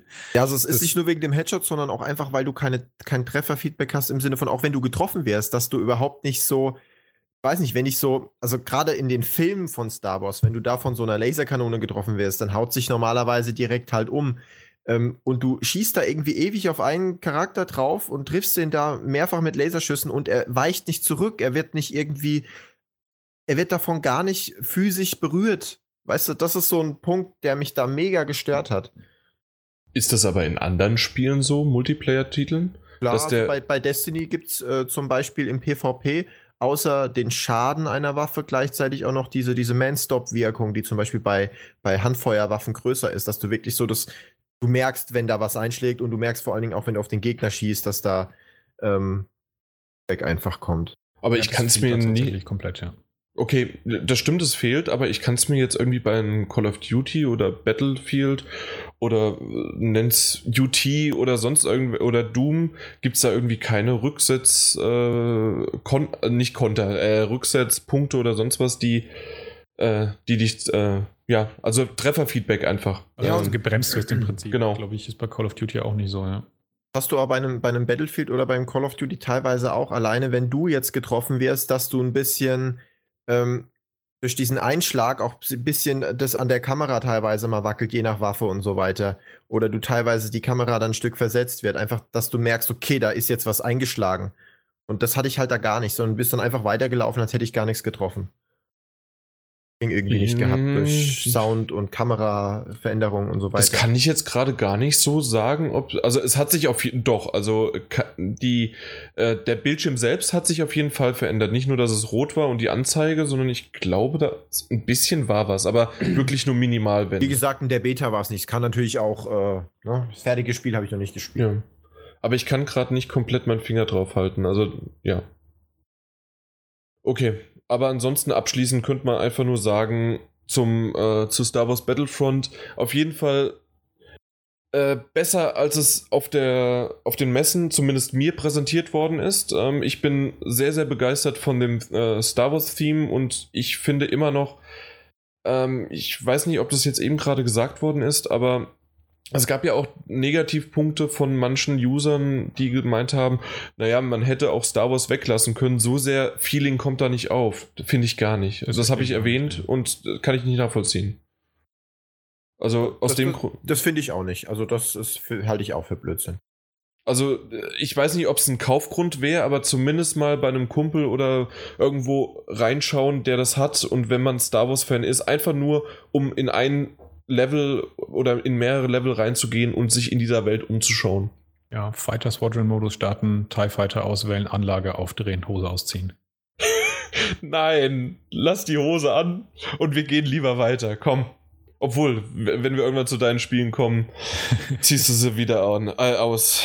Aber das soll es eigentlich von Star Wars gewesen sein. Möchte vielleicht der Peter mal was in die Runde werfen von seinen zigtausend Spielen? Ich habe ja ein reichhaltiges Potpourri an, an tollen Spielen. Ähm, dann werfe ich doch einfach mal Rocket League in den Raum. Uh. Wuhu. Uh. Steht bei mir auch auf der Liste drauf. Ja. Weil ähm, irgendwie, ich glaube, niemand hat so wirklich damit gerechnet. Man saß irgendwann so, ja, neuer PS Plus-Titel und dann, die lädt man sich ja eh alle mal runter und testet mal rein. Aber jetzt vor ein paar Tagen kam ja eigentlich auch die, die Nachricht raus, dass das Ding 50 Millionen Dollar Umsatz gemacht hat und äh, 8 Millionen Spieler hat. Und das ist ja wahnsinnig erfolgreich für so ein kostenfreies Spiel, Aber plattformübergreifend, noch Ja. zur Info dazu. Ja. Mhm. plattformübergreifend. Wer hat's denn noch drauf? Ja. Also, ich auch. Aber Chris und Martin nicht? Nee? Nee, also ich, ich hab's, äh, muss aber dazu sagen, wenn ich es gespielt hätte, ähm, also ich habe schon viele Let's Plays und Sachen zugesehen. Das ist hier, eignet sich ja wunderbar für so Sachen, Streams und so weiter, für so Events. Ähm, ich finde es da schon unfassbar unterhaltsam und deswegen glaube ich, dass es bei mir auch drauf wäre. Ich habe mir es natürlich auch äh, da als kostenlosen PS Plus-Titel geholt und wollte es schon immer mal spielen, aber genauso wie viele andere Titel, die bei mir nicht drauf sind, ähm, die aber eigentlich drauf wären, habe ich es halt einfach noch nicht gespielt. Ja, Ich glaube, aber glaub, der Erkan hat sogar platiniert, ne? Ja, also das ist äh, Wow. das Spiel bei mir, was ich dieses Jahr echt am meisten gespielt habe. Ich habe da jetzt, glaube ich, an die 500 Stunden drin. Lächerlich. das ist nicht auf deiner Top 10, oder? Und äh, ja, das war, um es vorwegzunehmen, das größte Highlight für mich dieses Jahr. Finde das Spiel einfach, es ist kurzweilig, es macht Spaß, man kann es immer wieder spielen, es wird nie langweilig. Ja. Und da obendrein, dass es umsonst war, äh, setzt das i-Tüpfelchen oben drauf letztendlich. Ich glaube, hätte ich dafür zahlen müssen, hätte ich es mir gar nicht angeguckt. Aber dadurch, dass es kostenlos war, hat es mich äh, so gepackt. aber dass es also- auch so lange bei dir äh, wirklich gepackt hat. Bei mir war es eher so, es hat mich mal ein, äh, zwei, drei Wochen beschäftigt. Da habe ich es auch mit einigen Kumpels noch gespielt. Äh, dann habe ich wieder komplett die Lust daran verloren. Aber das, was, ich, ich weiß nicht, wer es gesagt hat, aber dieses zwischendurch immer mal wieder geht, ging bei mir dann auch, aber nicht immer mal wieder, sondern exakt zweimal. Aber das habe ich gemacht. Oh, ich weiß, ich habe jetzt noch eine Viertelstunde Zeit. Was mache ich? Ah ja, spiele ich zwei Runden äh, Rocket League. Drei Ja, Stunden später bist du dann aufgestanden. Nee, äh, der, Vier Stunden waren's. der, der, der, der Druck von oben war da, äh, dass es wirklich nur 15 Minuten waren. Also ich als Außenstehender, der mir schon einige Videos angeschaut hat, wie solche Spiele ablaufen, würde mal vermuten, dass es genau der Effekt ist, den ich vorhin gemeint hatte bei Battlefront, dass der da eben nicht so ist. Dass du halt äh, mit genug Spielzeit ähm, die freakigsten Sachen halt auch machst dass deswegen halt auch das viele Spielen sozusagen auch eine, eine Belohnung sozusagen mit sich bringt, dass du doch wirklich, oh, bist, halt doch. wilde, wilde, Sachen da drin machst. Sorry, Martin, doch. Er kann. Äh, also, nein, das ist bei Rock, ich, ich will gerade sagen, es ist bei Rocket League so und bei Battlefront nicht, ne? So, ah, ja. ah, ja. dann hatte ich keiner verstanden. Keiner hat Sorry. zugehört. genau. Verneinung ist äh, ganz Standard hier. Doppelte Verneinung kennt kein Mensch hier. Das, das kannst du nicht machen. Ja, das ist aber wirklich echt das Geile an dem, an dem Titel. Die Steuerung ist ja eigentlich so simpel ähm, und auch dieser Boost-Einsatz, aber was man wirklich machen kann, auch wenn man sich YouTube-Videos anguckt, ähm, von Leuten, wie halt die VR kann mehrere hundert Stunden runter haben, was die dann machen können aus den eigentlich so simplen Möglichkeiten, das ist halt echt faszinierend. Und eigentlich hat man nach jedem Match gefühlt zumindest eine Progression. Oder nach jeder Stunde. Man hat das Gefühl, oh, ich versuche jetzt mal den Save und versuche jetzt mal den Schuss. Und man geht halt mehr mit Plan rein, anstatt einfach nur irgendwie voll auf den Ball drauf zu ballern. Ball. Also das ist immer noch bei mir so, äh, Ball. Wie bei den Bambinis. Ich, ich wollte es schön, ich wollte es gerade sagen, genau. Bei den Bambinis, ja. beim Fußball, selbst der Torwart, alle drauf. Ja. Aber das, das merkt man eigentlich relativ schnell, auch wenn man am Anfang einfach sieht, was vielleicht einer aus dem gegnerischen Team da gerade mal für, für so eine Rettungstat macht und man denkt sich, hm, war das jetzt Glück oder einfach nur verdammt gut gefahren? und der macht es halt ein paar Szenen später nochmal ähnlich, dann. Ja, Wusstest du, dass es Glück war? Dann weiß ich, dass es Glück war, genau. Mhm. Ja. Also ganz klar, Rocket League. Äh, einer der super Titel. War, ich kenne die Historie dahinter gar nicht so sehr, war schon vorher auf jeden Fall auf dem PC. Gab es das auch schon auf der Xbox One? Es kommt jetzt, glaube ich, erst demnächst auf der Xbox One. Ah, okay. War auf äh, entweder den auf den Game Awards, glaube ich, gab es dazu einen Trailer, dass es jetzt auch auf die, für die Xbox One kommt, wenn ich mich nicht komplett täusche. Okay. Ja. Naja, ich fahre mit einem Heiligenschein herum und äh, mit einer Deutschlandflagge noch dazu. Ich. Ja. Da würde ich jetzt also, mal reingerätschen, weil ich habe noch 10 von 10 nicht genannten Spielen auf meiner Liste. Oh ja, dann äh, überspringen wir Martin Alt. Wollte Peter nicht weitermachen? Nee, nee, nee, nee, nee. Äh, ich bin schon gleich am Ende. Der Peter wäre nämlich dann sch an Schluss. Okay, Martin, am Anfang, komm. einmal am Ende. Ja. Martin, komm. Ähm, ich fange mal mit langweiligen Titeln an. Langweilig in der Hinsicht, dass es äh, naheliegend ist, dass ich sie nennen werde, dass sie meine großen Highlights von 2015 waren und da sei es Fallout 4 genannt. Ähm, ja, nee, aber trotzdem nicht zu schnell drüber hinweggehen, ne? Ja. Also da bin ich auch bei weitem nach wie vor nicht durch. Und ähm, ich hatte es ja auch schon im letzten Podcast schon erwähnt, dass ich, dass es nicht ganz so super grandios ist, wie ich es mir erhofft hatte, aber zugegebenermaßen waren meine Erwartungen ja auch äh, beinahe übermenschlich an dieses Spiel. Ähm, es ist ein verdammt gutes Rollenspiel. Es macht Spaß, stundenlang im, im, im Wasteland herumzuhängen diese irren Charakteren zu begegnen, ähm, witzige Zufallsbegegnungen zu erleben und, und äh, die Quest zu bestreiten. Ähm, ich finde es gegenüber Fallout 3 eine konsequente Weiterentwicklung. Ich hätte mir einfach grundsätzlich gewünscht, dass es ein bisschen ein größerer Sprung gewesen wäre, wenn man sich zum Beispiel eben einen, äh, ein anderes großes Rollenspiel aus diesem Jahr anschaut und das vergleicht mit seinem Vorgänger, da war der Sprung halt deutlich viel größer. Ähm, das ist bei Fallout 4 halt mir ein bisschen zu klein ausgefallen. Das ist eigentlich so mein Hauptkritikpunkt an dem Spiel. Ansonsten, wie gesagt, wer wem Fallout 3 Spaß macht und der genau dasselbe sozusagen einfach nochmal haben will mit neuer Map und neuen Quests, der ist gut aufgehoben bei Fallout 4. Ja, wer hat's noch auf dem Zettel? Ja. bei mir, ähm, bei mir wieder der Punkt, steht noch eingepackt im Schrank. Sonst wäre es äh, mit 99,9%iger Sicherheit auch auf meiner Liste, weil äh, Fallout 3 eins meiner Alltime favorites ist und ähm, ich mich auch mega auf Fallout 4 gefreut habe. Ich weiß, ich werde ganz viel Spaß mit haben, aber ich hatte einfach in den letzten paar Monaten auch arbeitstechnisch so wenig Zeit und ich habe gewusst, wenn ich Fallout 4 reinwerfe, brauche ich sehr viel Zeit und brauche sehr wenig äh, Real Life und von daher. da ähm, ist die Kündigung ja. doch mal wichtiger. Ja, genau. Ich habe letztens einen äh, Bericht gelesen, dass es wohl einen Russen gibt, der ähm, dem seine Frau jetzt wegen Fallout 4 weggelaufen ist und der angeblich tatsächlich eine Anzeige gegen Bethesda jetzt anstrebt. Das finde ich natürlich auch wiederum sehr witzig, genau. Eigenverantwortung und so. Ja, das stimmt. Es gibt eine Anzeige von wegen, dass das Spiel sein Leben zerstört hätte. Ja, ähm, ja mal gucken, ob da eine Sammelklage draus wird. da finden sich erfahrungsgemäß immer noch ein paar mehr bei. Mit Sicherheit, ja. ja. Ja, aber äh, ich glaube, wir haben in jedem Podcast jetzt Fallout 4 seit der Ankündigung von, e von der E3 erwähnt. Ja. Äh, aber soll es das für dieses Jahr reichen? Oder Damit möchte noch. dieses Jahr keinen Podcast mehr machen, glaube ich, war das der letzte Podcast, in dem wir Fallout 4 dieses Jahr erwähnen. Yay. Habt ihr schon über Add-ons gemutmaßt? Nein, noch nicht. Nein, das können wir entweder in die Zu entweder nächstes Jahr oder Zukunft äh, genau. Part noch bringen, ja. Ähm, wie schaut's denn bei dir aus, Chris? Was hast denn du auf deiner Liste? Ja, also ich habe auch zehn Titel auf meiner Liste. Ähm, war aber gar nicht so einfach, die zusammenzubekommen. Aber habe ich, und ich nenne gleich meinen Platz 1, bevor das jemand anders, äh, anderes macht. Ähm, ja, ist ganz klar Life is Strange dieses Jahr für mich. Also ja. kein großer Witcher oder Fallout oder Battlefront, sondern wirklich Life is Strange. Eigentlich, ist auch ähm, mein Platz 1. Ah, siehst du, sehr schön.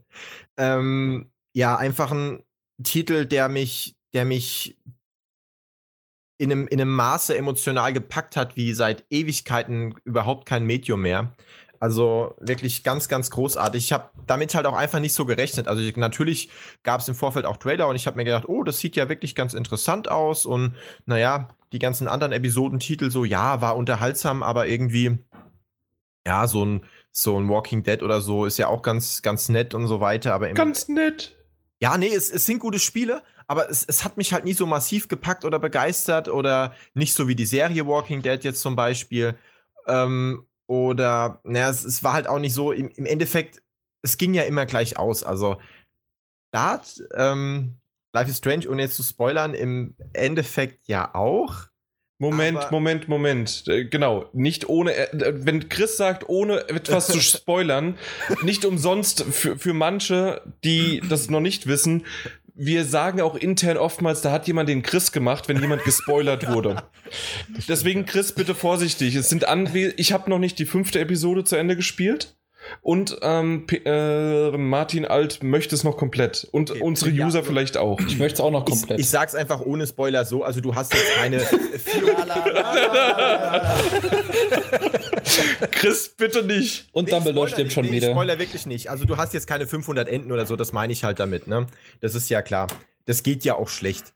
Aber ähm, trotzdem ist es halt im Endeffekt so, dass klar, es geht ja im Spiel um Entscheidung und die Entscheidungen waren halt wirklich so, nicht so wie bei, bei Walking Dead, also da ich gedacht habe, oh ja, krass, was entscheide ich mich jetzt? Och, nehme ich halt mal A oder B, sondern wirklich so, dass ich gedacht habe, what the fuck, scheiße, was mache ich jetzt? Und oh Gott, und wirklich da schwitzend davor gesessen habe und teilweise ewig lang überlegt habe, was mache ich da jetzt?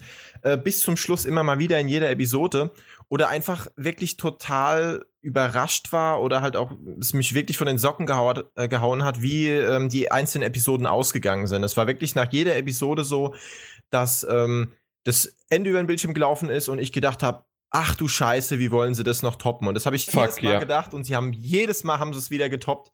Also und, und es wurde halt immer besser. Also ich fand die, die, die erste Episode schon Hammer und, und auch von der ganzen Stimmung her. Also es ist wirklich so großartig. Es sind ja immer wieder, die, die für die Story jetzt eigentlich völlig unwichtig sind, so Szenen in, in allen Episoden, wo man sich an einen bestimmten Punkt setzen kann. Ähm, zum Beispiel auf einen Baumstumpf oder so und nichts anderes macht, als verschiedene Kameraperspektiven zu sehen und halt ein bisschen eine Melodie. Am Anfang erzählt der Protagonist noch ein bisschen was.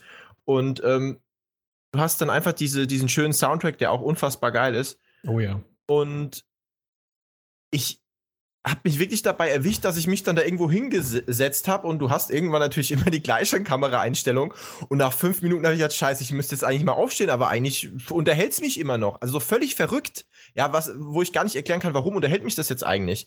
Ähm, oder auch in der Szene, wo, wo halt der Protagonist im Bett liegt und auch einfach du mit einem Knopfdruck sagen kannst, okay, jetzt soll sie aufstehen und dann geht's weiter.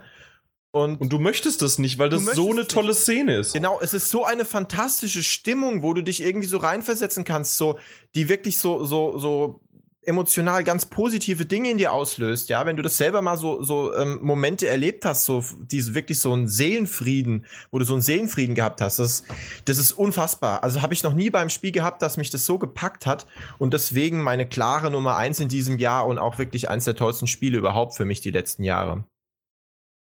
Also ich bin ja. jetzt erst äh, am Anfang von Episode 2 ähm, ich habe äh, mehrfach jetzt gelesen, dass die erste Episode noch insgesamt bei Reviews am wenigsten gut wegkam, also dass es wirklich stetig nach oben ging. Moment Absolut. mal. Hm? Du spielst es, ohne mir Bescheid zu geben. Ich habe angefangen zu spielen. Wir wollen ja eine Nachgedreht machen, wenn ich durch bin und ich gebe dir Bescheid, wenn ich in der vierten angekommen bin. Ja, und dann habe ich, ja, und jetzt los. Ich muss ja auch ein bisschen planen. Das hat man in zwei Tagen durchgespielt. ähm, ja, ich werde mich aber auch nicht stressen lassen, deswegen kann ich dir nicht sagen, wie lange das dauert, bis ich durch bin. Das nee, ja, gut, aber dann weiß ich, dass ich jetzt auch langsam ja. anfangen muss. Genau. Gut, dank, danke für die Info.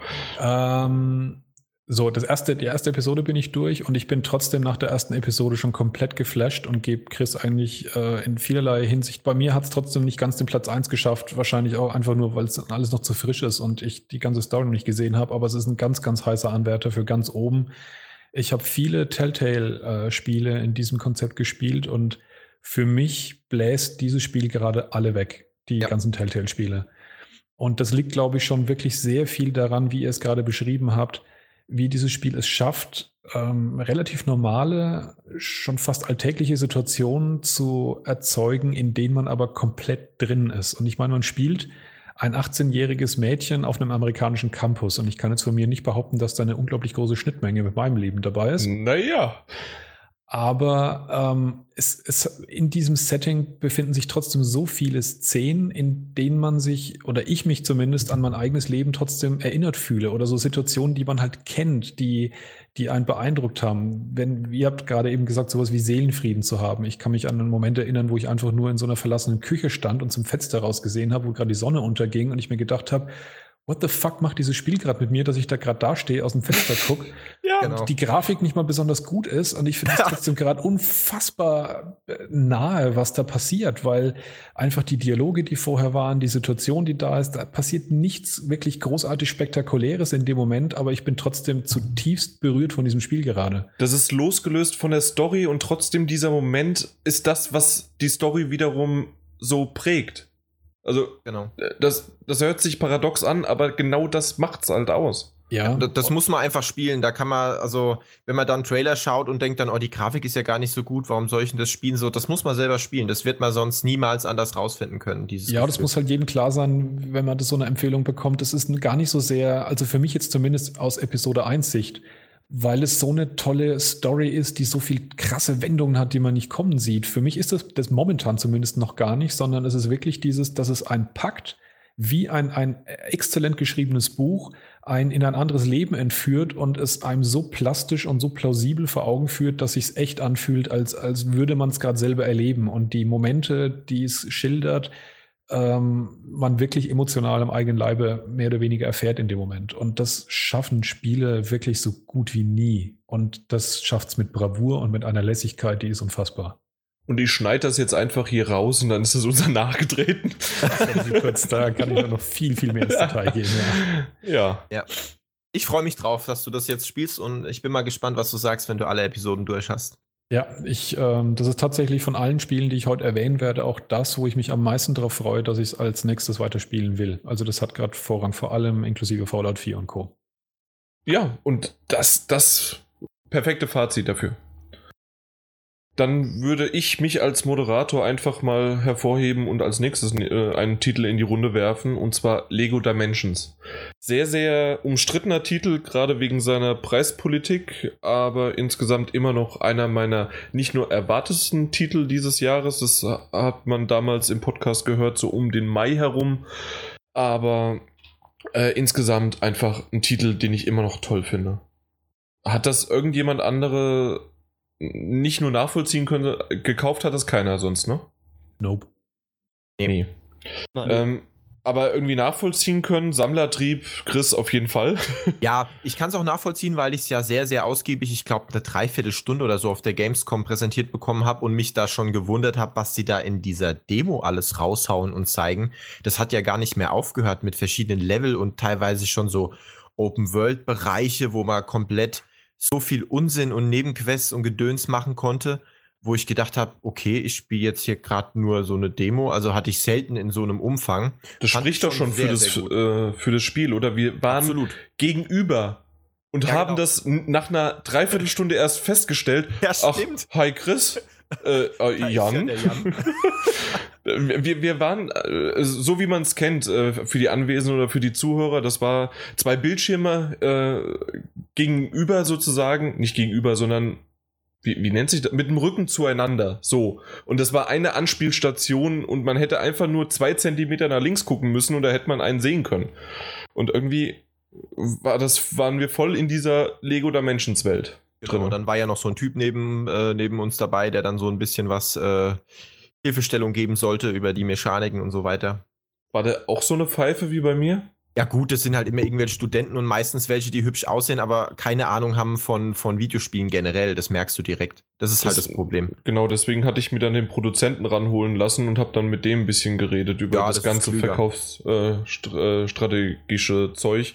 Ähm, ja, aber insgesamt, ja, es kostet viel Geld. Ja, es macht aber Spaß. Nicht nur von, von, der, von den Lizenzen her, die sie haben, sondern auch, dass man die Lego-Figuren im Regal hat, die ich halt gerne sammle.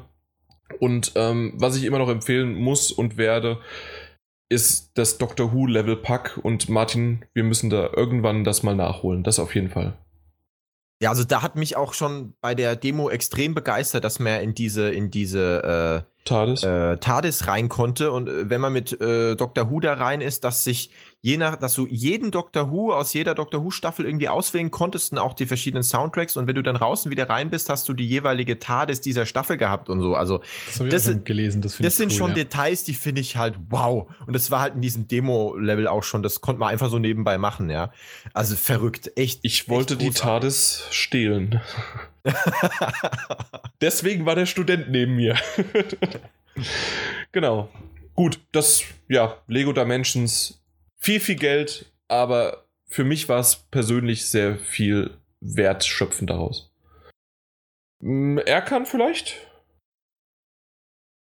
Ja, nachdem mein Top-Titel ja schon weg ist, gehe ich mal an den Anfang des Jahres zurück und werfe Evolve in den Raum. Huhu. Oh, wow, okay. Habe ich, hab ich auch drauf. Es ist ähm, von vielen verachtet, will ich jetzt nicht sagen, aber halt äh, ist ja groß in die Kritik gekommen durch äh, die DLC-Politik, wo ich äh, auch in einem Podcast zuvor halt gesagt habe, dass mich das weniger juckt, ob ich da jetzt einen Skin habe oder nicht. Hauptsache die Spielmechanik oder die Level und so weiter sind davon nicht betroffen. Brauchen wir nicht länger drauf eingehen. Aber ähm, was mich an diesem Spiel einfach, was mich an das Spiel lange gebunden hat, war einfach, dass es sehr oldschool war. Es hat mich an äh, gute Shooter von früher erinnert, mit dieser Competitive-Sache, äh, mit dem Competitive-Faktor, dass man halt gegen nicht einen KI-Boss kämpft zusammen, sondern dass es halt auch ein Spieler ist und äh, dass es, auch wenn man mit Fremden zusammenspielt, einen dennoch zusammengeführt hat. Und ähm, ich für meinen Teil habe zu 90% äh, der Zeit den Medic gespielt und äh, war da eher defensiv unterwegs und äh, mich hat das Spiel gepackt, ich fand's grandios und äh, wenn du dann auch Anerkennung findest und dich da hochgelevelt hast, ist das schon, äh, fand ich grandios. Mittlerweile liegt zwar nur noch im Schrank und ich spiele es eigentlich nicht mehr, aber äh, war definitiv eines der Highlights für mich dieses Jahr. Hattest du es zumindest mal irgendwann nochmal probiert vor nicht allzu langer Zeit? Weil so wie ich das mitbekommen habe, scheint es ja wirklich schon ziemlich, ziemlich leer zu sein auf den Servern, in Anführungszeichen. Leider nicht, nee, also äh, in letzter Zeit, das letzte, was ich in die PS4 geschmissen habe, war Fallout 4 und das ist jetzt auch schon wieder anderthalb Monate her. Oh, okay. Bei dir, Chris, du hast es auch auf der Liste? Genau, also ich habe es halt auch nur am Anfang gespielt. Es ist in meiner Liste auch ziemlich weit hinten, also ich sag mal Platz 9 oder 10. Ähm, ich fand halt auch wirklich dieses, diese Grundmechanik, wie Erkan gesagt hat, sehr, sehr erfrischend. Und ähm, das hat im Prinzip auch wirklich gut funktioniert und hat mich anfangs halt auch extrem begeistert. Und ich habe es dann halt so ein paar Tage ziemlich intensiv gespielt, wo ich dann ein bisschen Zeit hatte und habe da bestimmt auch mal, mal 20 Stunden oder so rein versenkt. Aber ähm, dann war es halt auch wirklich vorbei und ich kam halt auch nicht mehr hin zurück. Und ich muss auch sagen, was sie halt schlecht gemacht haben, ist wirklich das äh, Spiel langfristig mit coolen neuen Ideen zu füttern, die es zweifellos hätte geben können bei diesem Spiel. Also da hätte man wirklich noch so viel mehr draus machen können. Ähm, und das ist halt leider nicht passiert, weil grafisch fand ich es halt wirklich, ich fand es sehr, sehr hübsch. Also es hat die Dinge hübsch gemacht, die hübsch sein sollten, wie zum Beispiel die Monster. Ähm, auch Teile der Flora, äh, Flora und Fauna und so war wirklich sehr, sehr hübsch gemacht und auch das, das ganze System hat wirklich gut funktioniert. Also es, man musste wirklich gut zusammenarbeiten.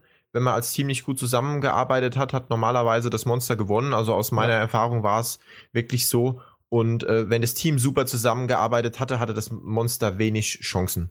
Ähm, und das fand ich eigentlich schon sehr, sehr nett gemacht, muss man sagen. Also, dass diese taktische Komponente hat wunderbar funktioniert, überhaupt das ganze System. Aber man hätte halt wirklich viel mehr draus machen können und müssen eigentlich.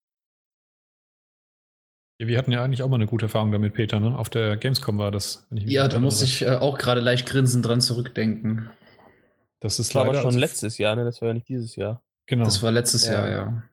Und bei mir war es leider ja wirklich so eine krass, krasse Prinzipiengeschichte, dass ich wegen dieser ganzen DLC-Geschichte das dann äh, erstmal ausgeblendet hatte. Ich wäre wahrscheinlich darauf zurückgekommen, wenn es ein großes Ding geworden wäre, aber ich hatte so den Eindruck, nach zwei, drei Monaten ist das irgendwie komplett in der Versenkung verschwunden. Aber wirklich komplett, das ist total krass ja, irgendwie. Ja, nee, also das ist komplett tot, muss man schon. Mich würde es nicht wundern, wenn es äh, in nächster Zeit als Plus-Titel käme, um es wieder zu beleben. Das wäre eine Option wahrscheinlich, da nochmal. Ja, wäre eine intelligente Idee auf jeden Fall, ja. Ja. Gut, da ist uns wohl das Gesprächsthema dann auch äh, gestorben. so wie Evolve, ja. Oh.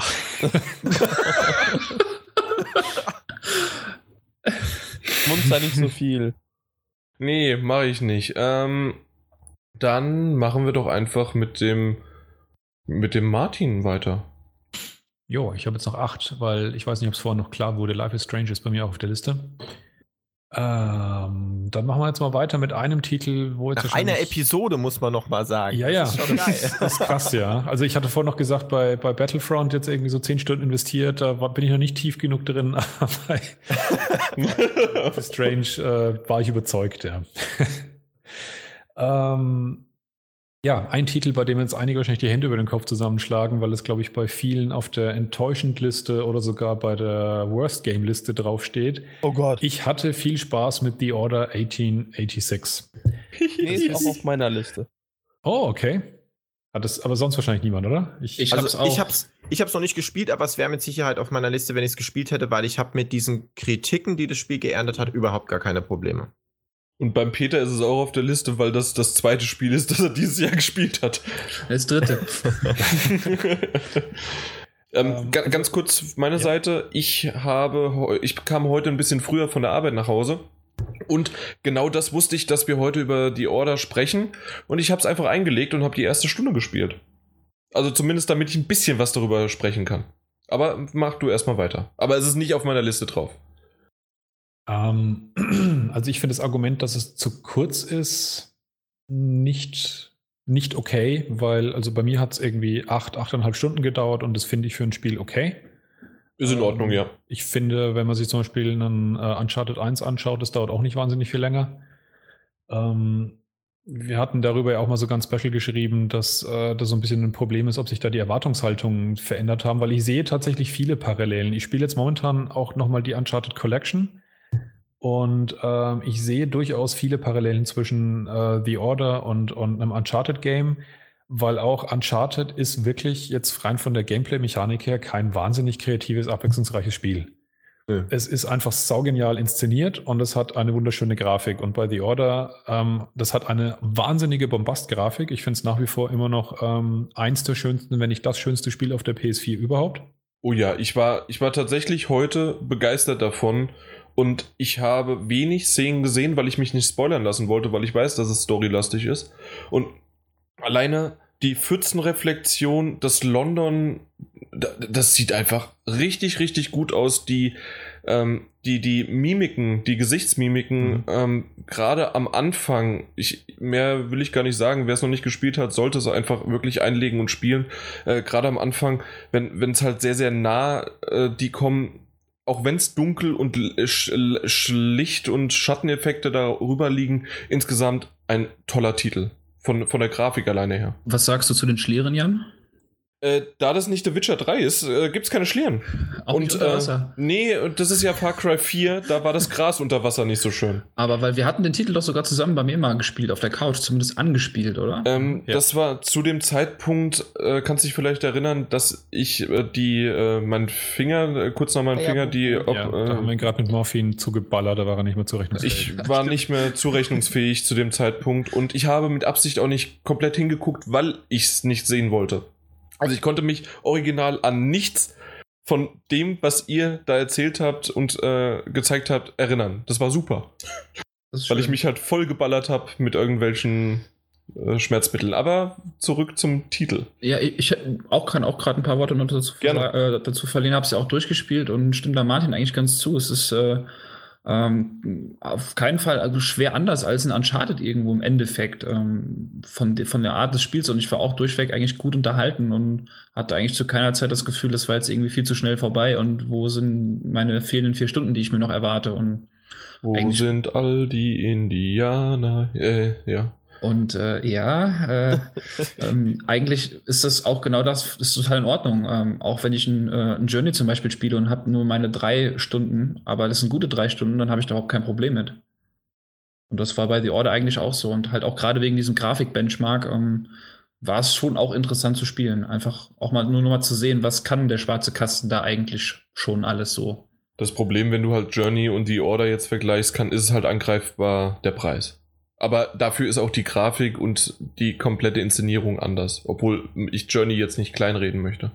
Ja, der Vergleich hinkt jetzt. Es war einfach nur beispielhaft mhm. genannt. Also auch wenn ich nur, nur 10 Minuten habe, ist es mir eigentlich egal. Und, und wenn es halt gute 10 Minuten sind. Und ich hatte bei The Order auch gute, ich weiß nicht mehr genau wie viele Stunden. Ähm, aber ich war echt gut unterhalten. Witzigerweise hätte ich nicht gedacht.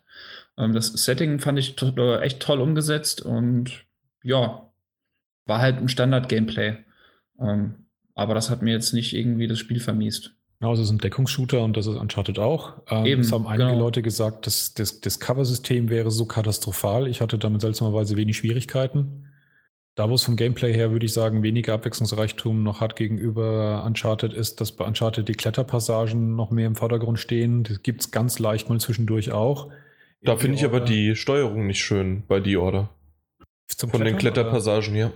Ja, da muss man aber auch dazu sagen, also die kommen nicht oft vor und zum Zweiten, auch bei Uncharted merkt man es halt gerade mit fortschreitenden Titeln. Also ich habe jetzt schnell hintereinander 1, 2 und 3 gespielt, äh, dass die halt auch immer stupider in Anführungszeichen werden, weil du nichts falsch machen kannst bei den mhm. Kletterpassagen. Also da ist das Gameplay sozusagen auch kein besonders abwechslungsreiches, kreatives Element, das im, im, im Mittelpunkt steht. Ich sehe trotzdem zwei, drei Schwierigkeiten, die The Order macht. Das eine ist, Sie haben ein paar sehr, sehr, sehr geile Settings, in denen Missionen oder Levelabschnitte stattfinden, aber sie machen aus meiner Sicht ein bisschen wenig draus. Also wenn man sich so solche Level eben in Erinnerung ruft, wie bei Uncharted 2, dieser, dieser berühmt-berüchtigte Zuglevel, sowas vermisse ich irgendwie so ein bisschen bei The Order, wo sie, wo sie die Muskeln von dieser geilen Engine ein bisschen spielen lassen, um irgendwas wahnsinnig Beeindruckendes zu machen. Also das Beeindruckende kommt eigentlich mehr aus den Details, dass man, wie du es gerade auch schon gesagt hast, sich die Pfützen anschaut und sich die Mimik anschaut es gibt auch ein paar coole Gebäude und Architekturen, aber es passiert mit diesen Dingen irgendwie nichts Spektakuläres, finde ich. Ja, es gab ein paar Szenen, wo man auch auf erhöhten Passagen wie auf dem Balkon steht und man sah wirklich so eine, so eine Aufnahme halt, so ein Panorama und denkt sich, boah, guck dir das an, was man da nicht alles machen könnte. Aber im Endeffekt hast du keine Möglichkeit, das alles zu erkunden. Ja, und wie gesagt, auch selbst wenn, ich meine, das hat man im Trailer auch gesehen, deswegen ist das jetzt kein Spoiler aus meiner Sicht, weil das war einer der Haupttrailer, wo man gesehen hat, dass die einen Zeppelin entern. Mhm. Und das ist so ein Setting, wo man sich denkt, da müsste es doch jetzt so richtig geil abgehen, aber es passiert in dem Level irgendwie zu wenig. Ja, ja. Ähm, da, da denkt man sich, da hätte man mehr draus machen können. Da, dafür spielt die Order tatsächlich Potenzial. Ähm, und das zweite Problem, das ich viel stärker sehe als die tatsächliche Länge des Spiels, ist, dass ich das Ende etwas unbefriedigend finde. Also die verlassen sich halt sehr, sehr, sehr stark auf einen Nachfolger. Das merkt man dem Ende halt gravierend an und das ist ein bisschen schade. Und ähm, das dritte, was ich noch an der Stelle sagen würde, ist, ähm, das Spiel nimmt einem relativ häufig unvermittelt die Kontrolle weg, um im Prinzip sowas wie ein Skript oder, oder ein bisschen Automatismus reinzubringen und gibt es dann wieder an einem zurück. Das finde ich im Grunde nicht schlimm, es passiert an einigen Stellen ein bisschen zu häufig. Das, das hätte ich jetzt auch gefragt, äh, ganz ja. kurz noch, um auf den dritten Punkt einzugehen, weil das ist mir am Anfang schon äh, relativ häufig aufgefallen, nicht nur die Quicktime-Events, sondern das immer wieder Zwischensequenzen kommen mhm. und dann, dass du wieder weitergehen kannst, dadurch, dass wir, das haben wir ja schon mehrmals erwähnt, dass das so fließend ist, dass man gar nicht genau weiß, wann hört eigentlich die Cutscene auf und wann kannst du wieder loslaufen, am Anfang zumindest. Äh, dass sich das zwar dynamisch irgendwie schon anfühlt und auch ohne Ladebildschirm ähm, vor, vorangeht, aber geht das durchweg durch das Spiel oder ist das jetzt nur der Anfang so extrem? Es ist am Anfang extremer als später, aber es hört nie ganz auf. Okay. Ähm, ich habe es nur relativ schnell gecheckt durch die Positionierung der Kamera, dass ich wusste, wann ich jetzt sozusagen wieder dran bin. Mhm. Also es ist mir selten passiert, dass ich sozusagen gewartet habe, dass das passiert und dann so, ach so, ich, ich soll jetzt was machen. Das hat das Spiel mir schon relativ sauber kommuniziert, nur manchmal hätte man sich so Gedanken äh, denken können, da hättet ihr mir jetzt tatsächlich gar nicht die Kontrolle wegnehmen müssen, um das zu zeigen oder das stattfinden zu lassen, was jetzt gerade im Hintergrund passiert. Ähm, das hätte sich dann ein bisschen weniger unterbrochen gefühlt. Also das sind so ein paar Feinheiten, die man sagt. Aber tatsächlich so fühle ich es. Ich fühle es nach Feinheiten und ich verstehe es tatsächlich nicht, warum es einen dermaßen großen Shitstorm abbekommen hat, das Spiel. Äh, für mich ist es äh, eines der zehn, der zehn Spiele dieses Jahr, die mich am besten unterhalten haben in der Zeit. Aha. Habt ihr Bugs irgendwie wahrnehmen können? Könnt ihr euch noch daran erinnern? Gar nichts. Auch nichts, nee. Okay, weil ich habe jetzt eine Stunde gespielt und hatte gleich zwei. Einmal bin, ja, das stimmt natürlich, aber ähm, einmal bin ich in der Wand stecken geblieben. Das ähm, hatte ich nie. Weil das war nämlich genau in dem Moment, ich habe einen äh, Nahkampfangriff gemacht und dann wurde eine Zwischensequenz ausgelöst und dann war ich auf einmal in dieser Wand drinne und äh, musste dann auch den äh, die, die letzte äh, gespeicherte Sequenz neu laden. Zum Glück war das nicht viel, aber ich kam nicht mehr raus. Und dann zwei, dreimal war es so, dass mich das gestört hat, dass gerade am Anfang läuft man ja seiner Kollegin da hinterher oder vorne weg und ähm, dass man immer wieder warten musste oder dass man dann schon da stand. Sie kam dann, sie kam an einem nicht vorbei, dann war sie endlich drinne und äh, dann hat die Zwischensequenz angefangen und mein Charakter ist aber erst ihr entgegengelaufen, obwohl ich schon längst drin stand und ja, ich weiß, das ist. Das, nein, nein, nein, das ist kein Bug mehr. Äh, eher eine, ein KI-Problem vielleicht ein bisschen, weil sie an mir halt hängen bleibt. Aber das andere war definitiv ein Bug, dass, äh, dass ich halt in der Welt war. Ah, Aber das hat, hattet ihr nicht? Nee, nie. Keines Mal. Okay. Also, dass, dass man merkt, dass das Spiel jetzt von einem ein noch an einer anderen Stelle haben wollte und die, die Zwischensequenz nicht nahtlos überging, ja, das hatte ich ein paar Mal. Aber wie gesagt, das, das würde ich sagen, das sind inszenatorische Schwächen, aber keine Bugs. Nee, äh, das, okay, dann habe ich mich falsch ausgedrückt. Das sehe ich auch nicht als Bug, das ist mhm. Un Ungeschliffenheit. Ja, ja, in der, in der Hinsicht ja. Ansonsten empfand ich das Spiel aber als sehr geschliffen. Okay. Äh, Erkan, du hast gesagt, du hast auch auf der Liste, oder? Ja, ich hab's auch auf der Liste, definitiv. Haben wir irgendwas vergessen, was du äh, ergänzen wollen würdest? Ich äh, bin mit dem, was du gesagt hast, vollkommen einverstanden. Ich kann da nichts ergänzen. Okay, super. Ich, Machen wir weiter. Ich glaube, Chris ergänzt jetzt den nächsten Titel, oder? Ich, äh, genau, gerne. Ja. Ich habe auch wirklich noch. Äh, nee, Moment. Äh, neun habe ich nicht mehr drauf. Evolve wurde ja schon genannt. Aber Hau den Titel raus. Nein, nicht so schnell. nee, ähm Nehme ich einfach meine Nummer 2, obwohl ich noch nicht durchgespielt habe, Witcher 3. Ah, ähm, ja, ist meine Nummer 1. Ja, ähm, hatte ich echt noch nicht die Zeit, das Ding zu Ende zu bringen. Ich habe bisher, oh, lass mich lügen, so 20 Stunden gespielt. Also ich bin irgendwie bei Level 15 oder irgendwie sowas. Ähm, also Charakterlevel. Ähm, es ist einfach wirklich richtig, richtig gut, weil es viele Dinge, ähm, man muss schon fast sagen, im Open World Genre revolutioniert oder beziehungsweise ähm, ja, wo es so jetzt den Ton vorgibt und jeder andere da folgen muss. Ähm, Wobei ich es niemals mit Fallout oder so vergleichen würde, weil die Ansätze völlig unterschiedlich sind. Bei einem Fallout geht es einfach wirklich darum, ich äh, renn frei in der Welt rum und will meine eigene, meine eigene Story erleben und äh, will einfach mal schauen, auch was ist hier hinter dem nächsten Stein und so weiter. Ähm, wie bei Skyrim halt eben auch generell bei Bethesda-Spielen, da, da geht es nicht so um die Main-Story. Die ist da selten geil oder so und das ist auch völlig irrelevant. Ähm, bei Witcher ist es halt wirklich so, wir haben es wirklich geschafft, ein Open-World-Game zu machen, wo du immer weißt, um was es in der Hauptstory geht, die dich trotzdem auch wirklich packt, auch wenn es ein Open-World-Game ist, was ich sehr, sehr schwierig finde. Und sogar die ganzen Nebenquests, die es gibt, sind selten irgendwie Sammelszenen davon, sondern sind wirklich unfassbar kreativ und teilweise sogar recht witzig.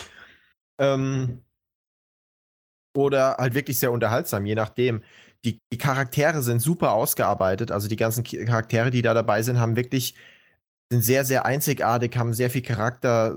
Die Dialoge sind super klasse. Also bist, du schon in, bist du schon in Novigrad? War ich auch schon, ja, bin ich okay. auch schon mal vorbeigekommen. Ähm, ja, Novigrad halt eine riesige Stadt, sehr, sehr unterschiedlich. Ähm, also ja, die Anzahl der Charaktere, deswegen hatte ich das gerade angeworfen, die nimmt da ja explosionshaft zu. Und ja, genau. Das ist auch echt krass, was einem da so viele Figuren über den Weg kommen, ja. Ja, wie einzigartig die dann halt auch teilweise sind. Ne? Ja. Also so viele, so viele Menschen und so viele einzigartige Charaktere. Das ist, das ist wirklich total abgefahren. Ähm, ist da sogar in dieses Freudenhaus und da geben die sich unglaublich viel Mühe mit den einzelnen ähm, Prostituierten, die du da dir erwerben kannst. Also sogar da steckt Liebe zum Detail drin, lustigerweise. Ähm, also es ist einfach wirklich verrückt, was das Spiel für einen Umfang hat. Ähm, und man sieht es ja auch an den Wertungen. Also es ist ja ein klarer 90er-Titel. Ich weiß gar nicht, wie momentan so die Durchschnittswertung ist. Äh, weiß es einer zufällig ungefähr? Wahrscheinlich immer noch bei 90 rum. Von aus. Sprich einfach mal weiter, ich höre es gleich ein. Genau. Ähm, ja, das ist, ist wirklich einfach unfassbar. Also einfach, es ist gigantisch, es funktioniert alles wunderbar, es hat relativ wenig Bugs. Also, obwohl ich jetzt schon ja wirklich einige Stunden da auch verbracht habe, hatte ich wenig, wo ich sagen kann, okay, hier muss ich jetzt komplett neu laden oder hier bin ich jetzt in, in, in den Boden gefallen oder wie es bei Skyrim und Fallout ja laufend mal passiert oder irgendeinem Charakter dreht es mal völlig den Kopf rum oder äh, äh, macht völlig die kompletten Animationsbugs und so Sachen, die du halt bei Fallout in einer halben Stunde zehnmal hast. Je nach Plattform übrigens zwischen, nach Metacritic, zwischen 90 und 93 Durchschnitt. Oh, ja, also da sieht man es einfach schon, ne? Das rockt halt wirklich alles weg, was, äh, das ist eine Wahnsinns-Metakritik und das zeigt halt einfach, wie sauber die gearbeitet haben und wie gut es dem Spiel auch getan hat, das nochmal so weit zu verschieben.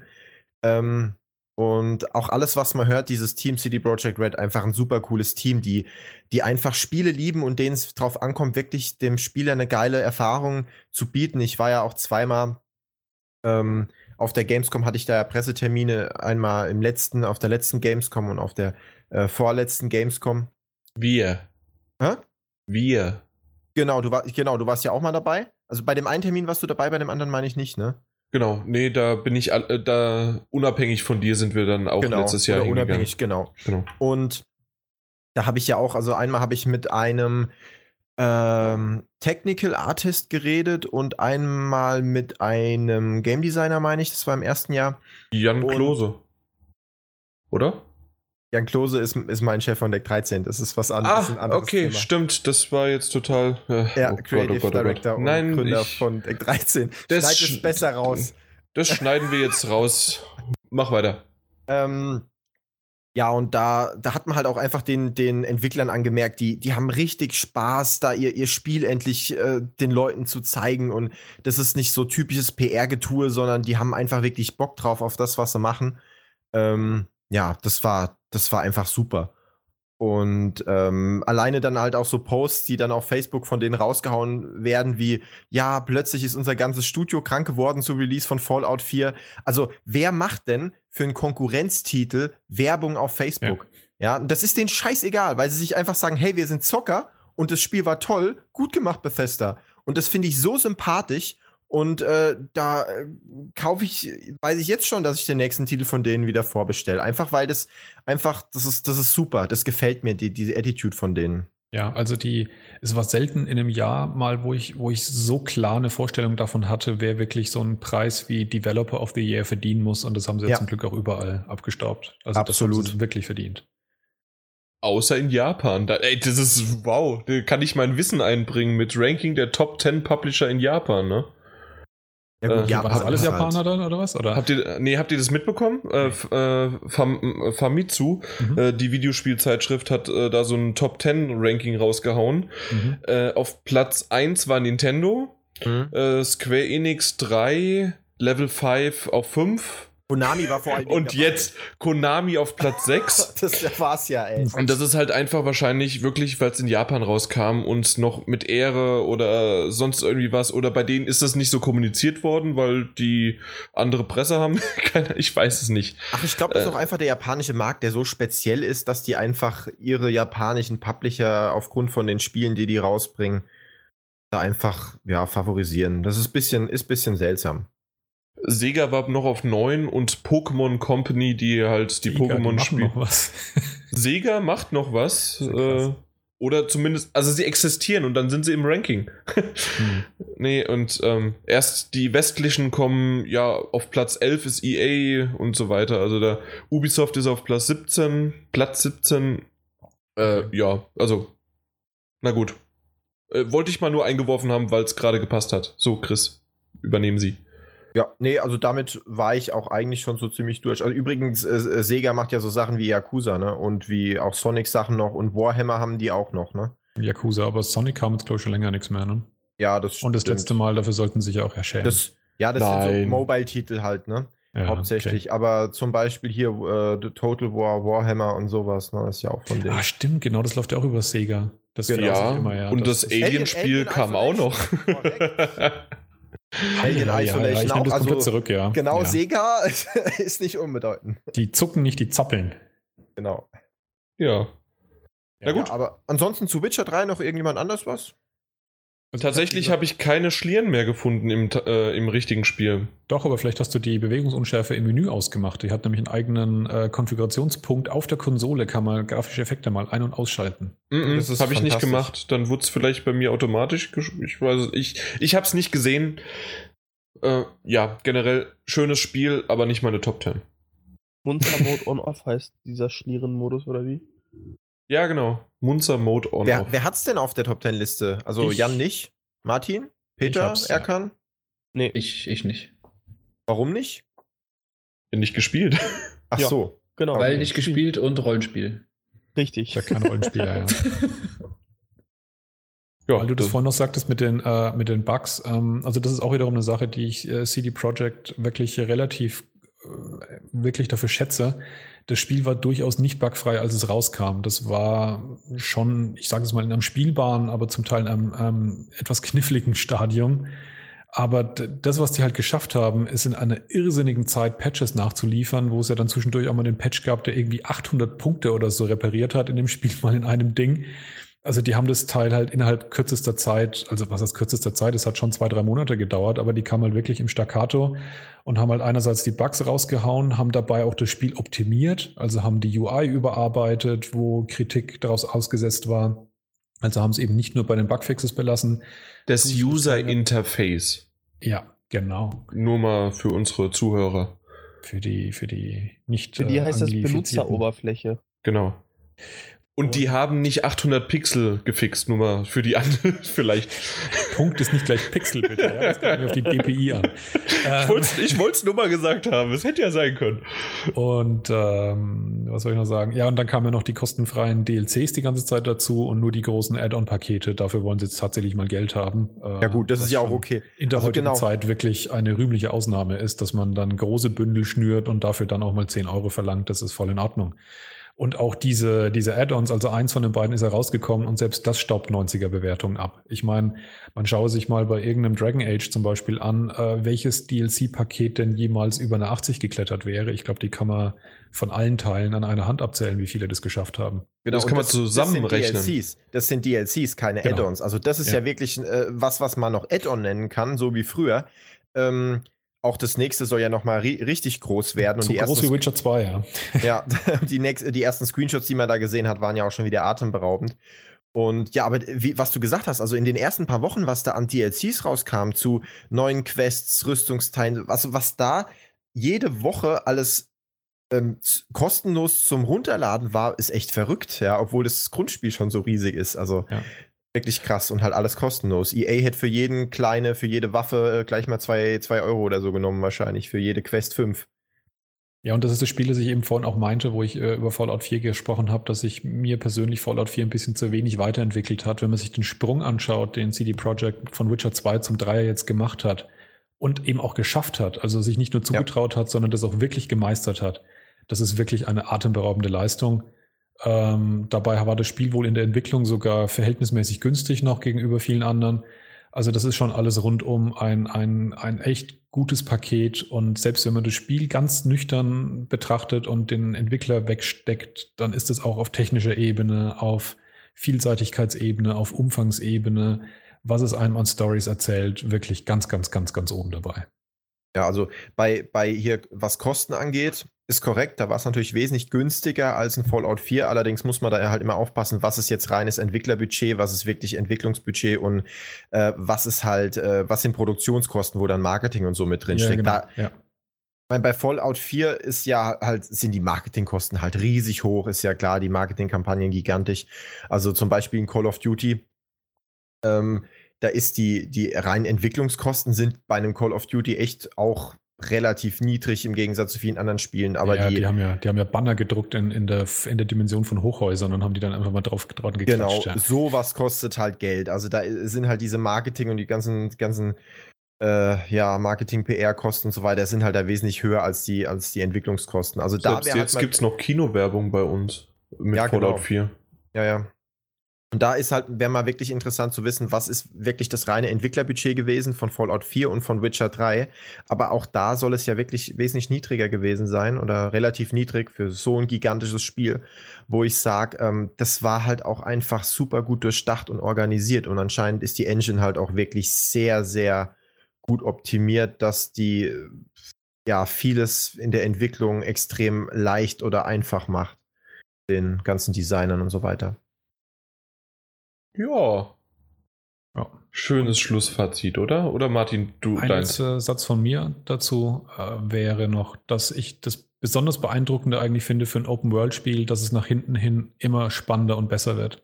Also ich kenne sonst kein Open-World-Spiel, das, nachdem man es schon 150 Stunden gespielt hat, äh, nicht das Gefühl einfach hat, ich will jetzt fertig werden, sondern einem Stück für Stück nochmal neue Gegenden, neue beeindruckende Sachen, die einen wieder und wieder umwerfen, die eine wunderschöne Szenerien auf dem Bildschirm zaubern und dazu eine, eine Story, die eben nicht an Fahrt verliert bis zum Schluss. Das ist schon wirklich äh, im Open-World-Genre, finde ich, absolut außergewöhnlich. Okay, super. Äh, wer das unten nicht lesen kann, das nannte sich Erkan. Achtung, du bist dran. ähm, ich habe gerade den. vor, er ja genau. Das ist dein Ernst. Ja. Äh, ja, meine Liste ist schon ziemlich hart abgearbeitet. Aber ich habe hier Ha. noch den König der Besessenen drauf. Das ist doch dieses komische Destiny. Destiny. Ja. Das fette Destiny-Add-on, was besser ist als das Grundspiel. Genau. Da, da, das trifft es eigentlich genau auf den Punkt. Und mehr braucht man da eigentlich nicht zu sagen, glaube ich. Über Destiny wird viel. Alles klar.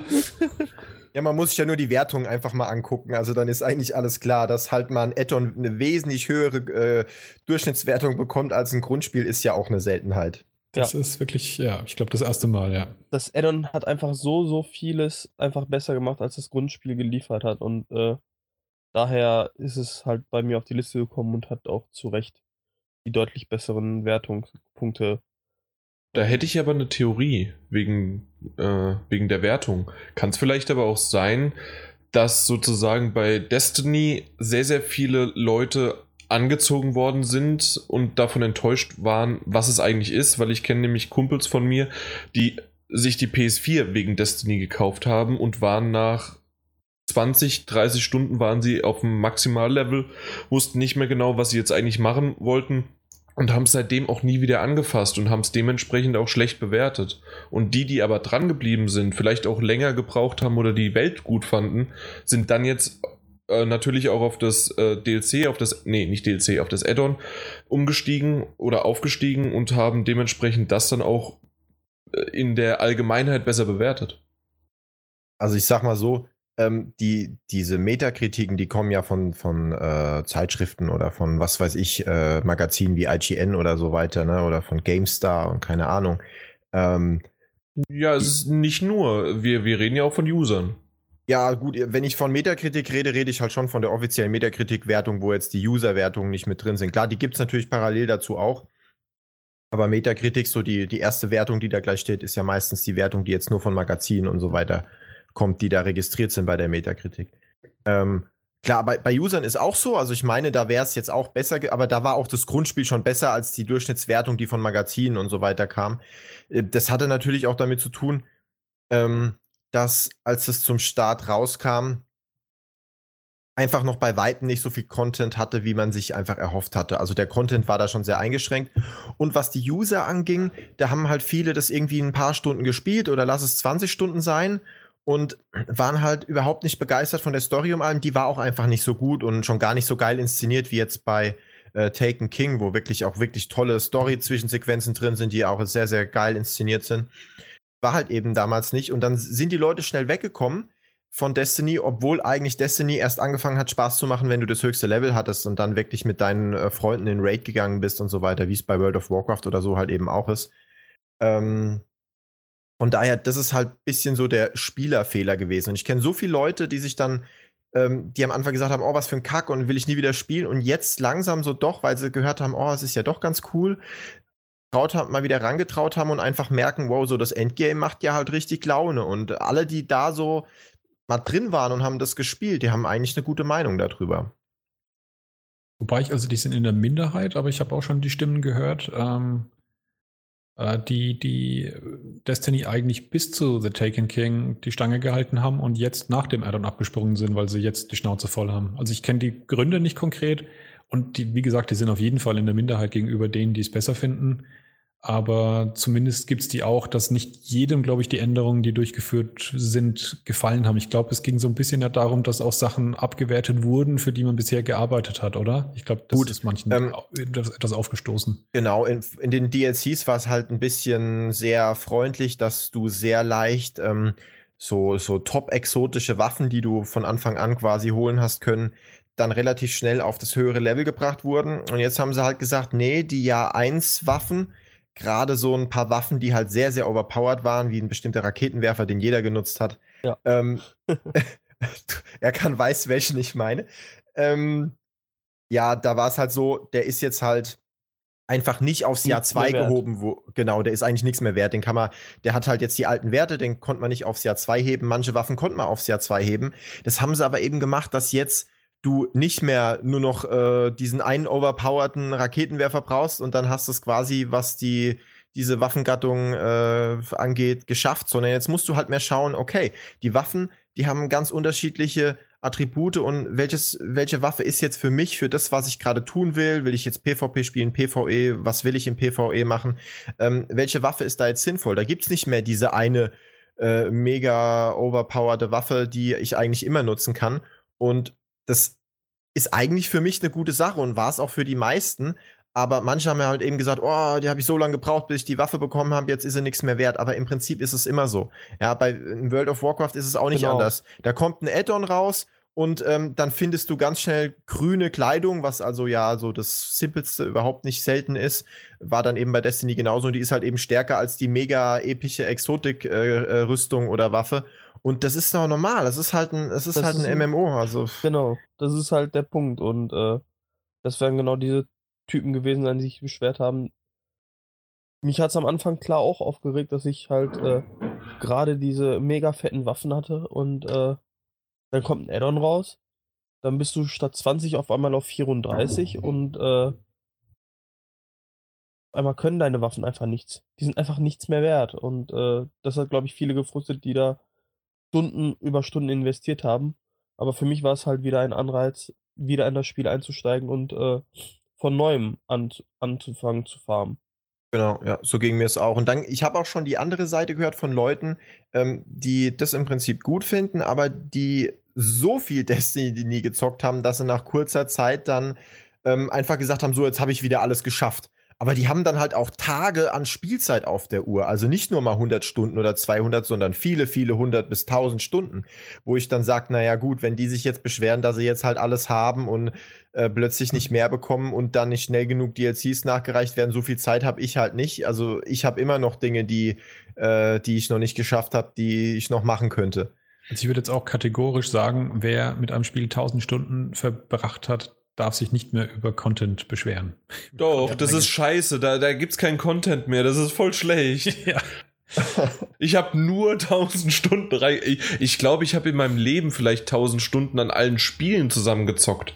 Weil ich einfach nie, so wie es auch Erkan schon. Hat das Erkan gesagt? Nee, Peter gesagt. Äh, ist ein Rollenspiel. Äh, habe ich immer die Finger weggelassen. Deswegen sind das für mich Titel gewesen, maximal 20 Stunden, vielleicht 25 Stunden, wenn überhaupt. Und das war's. Also deswegen hochgerechnet sind es wirklich vielleicht 1000.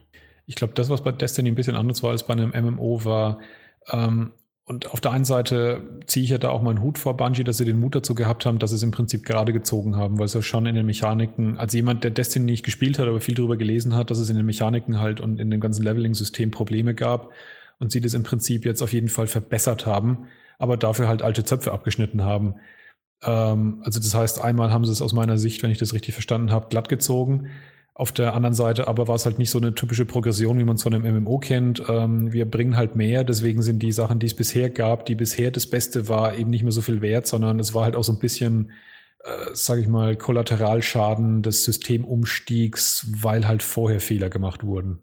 Ja, also es hat ihr genau. Sie haben halt wirklich sehr, sehr viel von äh, Grund auf geändert und umgeworfen, was halt natürlich nicht jedem gefällt. Ne? Das sind Geschmäcker sind unterschiedlich. Ein Mhm. Großteil hat es gefallen, von daher war es sinnvoll. Aber zum Beispiel unser guter Moderator Big Burn, ähm, von dem weiß ich, der hat, glaube ich, mit seinem, nur mit seinem einen Hauptcharakter momentan 70 Tage oder so auf der Uhr. 70 Tage, nicht Stunden. Und das nur mit einem Moment, Charakter. ich rechne mal. Ja, rechne mal hoch. Und dann mit den anderen beiden fast noch mal das Gleiche. Also, Das ist schon heavy. ja, und der beschwert sich, dass zu, zu wenig Content nachkommt, nicht schnell genug. Da denke ich mir halt, okay. also, ja. Aber der war ja auch ein großer Fan auch von dem Add-on und alles, aber der hat halt so viel gespielt, dass dann halt er doch schnell ähm, alles so erreicht hat, was man erreichen hat können und es dann langweilig war. Nur mal so zur Info. Äh, meine Festplatte hat gerade gehangen, deswegen hat mein Rechner, also der tatsächliche Kalkulator, hat einen Moment gebraucht. 1680 Stunden. Ja, mit, ein, sich, mit einem Charakter. genau mit einem Charakter hat er das, ja. Und der hat, der hat alle drei Charaktere voll hochgelevelt, ja. Also Jetzt, Jetzt- wisst ihr, warum unser Forum so aussieht. Der ist nur im Destiny und macht nicht. Das ist jetzt Äh, aber fies. das ist jetzt aber wirklich fies. Zum Glück hat er den Podcast nicht. doch, doch, doch. Äh, heute haben wir in der WhatsApp-Gruppe geschrieben und äh, er, er wollte sich den mal anhören. Wir haben heute gesagt, hör dir doch mal an, wir machen heute eine neue Aufnahme. Grü Grüße, Björn. rein, dass er sich den unbedingt anhören soll. Ja. Und wenn er dann ein, ein, ein Gegenstatement entwirft, das wird auf jeden Fall das nächste Mal mindestens verlesen, wenn er das nicht persönlich vortragen. genau. Schön.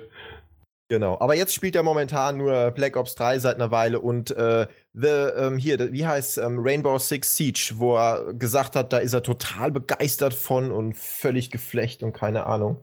Da merkst du mal, was das für Liebhaber-Spiele sind, äh, so Moment. Nischenspiele.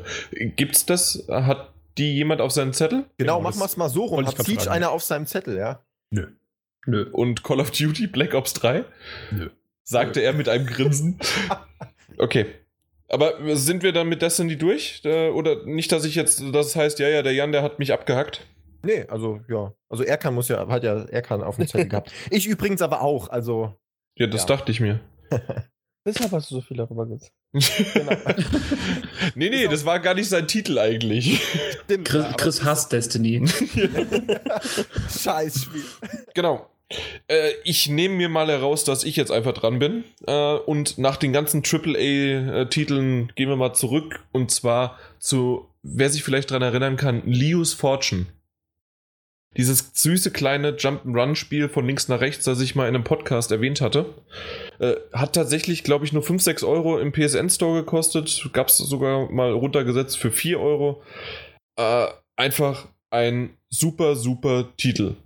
Äh, hat mir, hat mir Spaß gemacht und äh, war quasi mein Rayman-Ersatz für dieses Jahr, weil Rayman nicht rauskam und es hat für, nur, dass es ein bisschen kürzer war von, von den Leveln her, war es auf jeden Fall, ja, ein vollwertiger Ersatz. Und das ist eigentlich die Krönung für dieses kleine Spiel. Oder? Also, weil Rayman ist super. Äh, Ja. Kann, kann er hier was Ja. dagegen sagen? Auf Und Lee's Fall. Fortune. Äh, könnt ihr euch irgendwie dran erinnern, dieses Knuffelbällchen, äh, Bällchen, das Ja, an der Wand auch entlang laufen kann? Ich muss gerade mal wirklich googeln, aber es sieht schon putzig aus, aber ich habe darüber noch gar nichts gesehen oder mich null interessiert so. du hast halt den Podcast nicht gehört. auch eher, weil du es jetzt mit Rayman in Verbindung gebracht hast. Ich hätte fast eher auch gesagt, das könnte eine Übergangsdroge sein, bis Unravel rauskommt, oder? Ähm, ja, nur dass es halt vom Stil her anders ist, aber ja, das, das stimmt. Äh, obwohl Unravel, glaube ich, ein bisschen hübscher aussieht und einen anderen, einfach, einfach einen anderen Stil hat und deswegen Hm. realer aussieht. Das andere ist mehr comichafter. Ja, der, der Hauptcharakter in Unravel hat keine Pornobremse schon mal.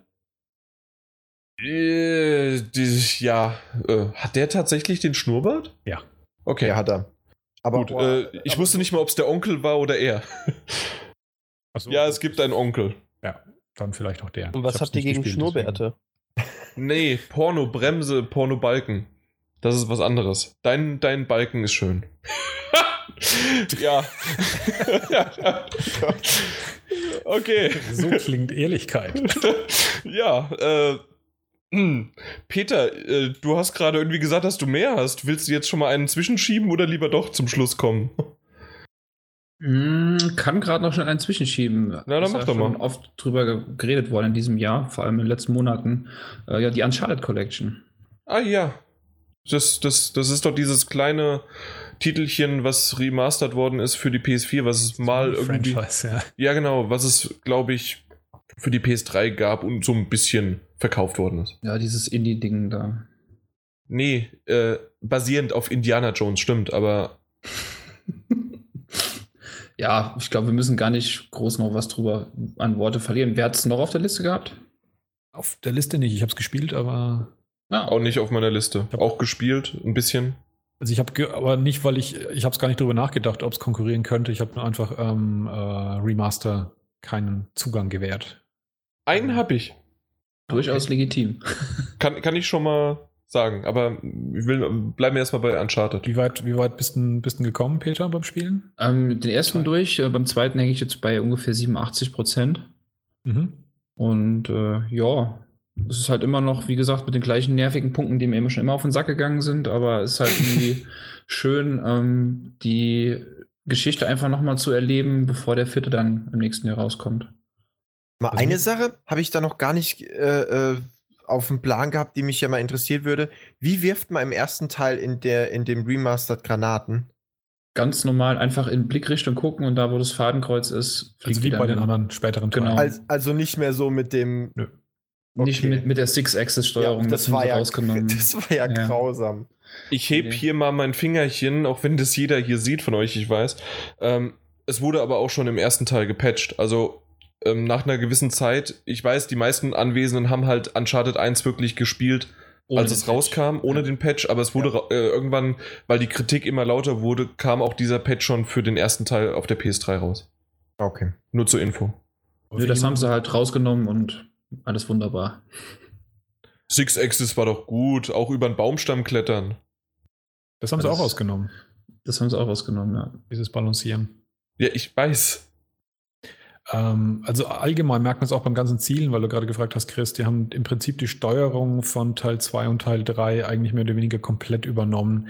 Der Einser war wohl noch steuerungstechnisch komplett auf einem anderen Framework aufgebaut und haben es mit dem Zweier ersetzt. Da gab es einen ziemlich langen Artikel, ich glaube bei Polygon, äh, über, über Bluepoint, die ja den Remaster gemacht haben. Das hat ja nicht Naughty Dog selbst gemacht. Und die haben da so ein bisschen aus dem Nähkästchen geplaudert, wo die Herausforderungen waren und was sie eben gemacht haben. Und da war eben auch sowas darüber gestanden bezüglich der Steuerung, dass sie da ähm, die, die spätere Engine sozusagen übernommen haben. Na super. Das ist Das ja ist schon- schon intelligent, ja. Starke Arbeit auf jeden Fall. Was mir krass aufgefallen ist, ich bin mal gespannt, wenn du dann da angekommen bist, wie, wie, wie dir das auffällt oder wie du es empfindest.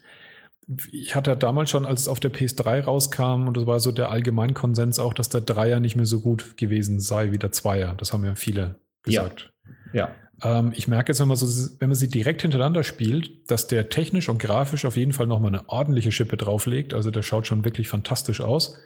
Das Problem ist nur, er wirkt unglaublich viel ungeschliffener. Also man weiß viel häufiger nicht, wo man eigentlich hin soll, was es die konkrete Aufgabe ist, dass die Kamera, wenn man in irgendeinen Raum klettert, einen nicht in die richtige Richtung weist. Also es sind ja oft so subtile Sachen, dass einfach die Kamera in die richtige Richtung steht, dass man sozusagen das Ziel schon mal in der Mitte sieht. Selbst der ist halt nicht so casual.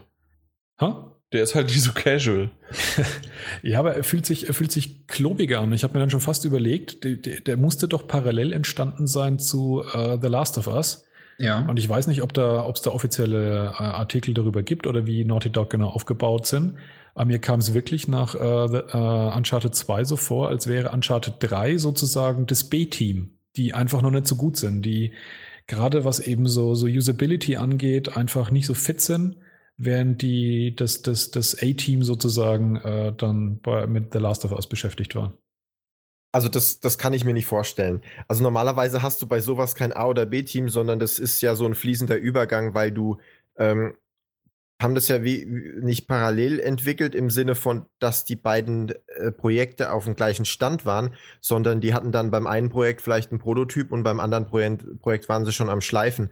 Und dann ist es so, dass du ja ähm, wenn du dann in der frühen Phase bist, zum Beispiel ja mehr Game Designer brauchst, die jetzt so grundsätzlich sich überlegen müssen, wie ist das Spielkonzept, wie sind die Spielmechaniken. Ähm, du, ja, du brauchst natürlich auch deine Engine-Programmierer oder so, die halt jetzt äh, so grundsätzlich, grundsätzlich die Technik äh, fertig machen. Und ähm, Du brauchst nicht alle Teams über die gesamte Zeit. Genau, das heißt, du genau. schaust Deswegen jetzt, welche Departments brauchst du für was und so weiter. Ja. Aber im Endeffekt haben die ein Spitzenteam, was sie dann eben auf zwei ähm, Projekte so aufteilen. Also ja, das kann ich mir nicht vorstellen. Dann ist es natürlich unverständlich. Warum genau, ist es also so? Ja. wie gesagt, das ist mir damals nicht so stark aufgefallen. Das fällt einem wirklich stärker auf, wenn man sie hintereinander spielt, dass wirklich der Dreier ungeschliffener ist. Das wirkt, als wären sie nicht fertig gewesen oder es, da waren Leute am Werk oder als wären Leute am Werk gewesen, die es halt noch nicht so gut konnten, wie es im Zweier aber schon, schon besser war. Also das ist eine ganz, ganz seltsame Geschichte irgendwie, finde ich. Ja. Ich achte mal drauf. Oh. Gut, dann achten wir mal drauf, was Martin als nächstes hervorzaubert. Lass jetzt mal die großen Titel weg, weil die sagt bestimmt noch jemand anderes. Und geht erstmal eher so auf die kleinen ein. Also der kleinste Titel, der ganz knapp um Einzug in die Liste gekämpft hat und es schlussendlich dann doch noch geschafft hat, ist White Knight. Der ist so nach Metacritic eigentlich auch gar nicht so gut weggekommen. Der ist in den hohen 60ern. Ähm, und äh, der ist, das ist dieses, dieses Schwarz-Weiß-Spiel, also alles in Schwarz-Weiß-Grafik gehalten, also auch keine Grautöne, sondern wirklich nur harte Kontraste, wo man in so einem Art äh, Gruselhaus eben nachts reinkommt und ähm, da dann eben sozusagen die Nacht überstehen muss. Und die spielen halt sehr mit Licht und Schatten, also mit diesem eigenwilligen Grafikstil ähm, und erzählen so eine typische Gruselhausgeschichte auf eine sehr unangenehme, beunruhigende Art und Weise. Also ich gerade durch diesen harten Grafikstil, der diese harten Kontraste hat, fühlt sich die ganze Umgebung auch sehr unfreundlich, unwirklich an. Ähm, ich habe das meistens nachts gespielt und ähm, das ist jetzt nicht, wie gesagt, furchtbar schreckenserregend, aber es ist unglaublich atmosphärisch eben und bringt einen in eine richtige Stimmung.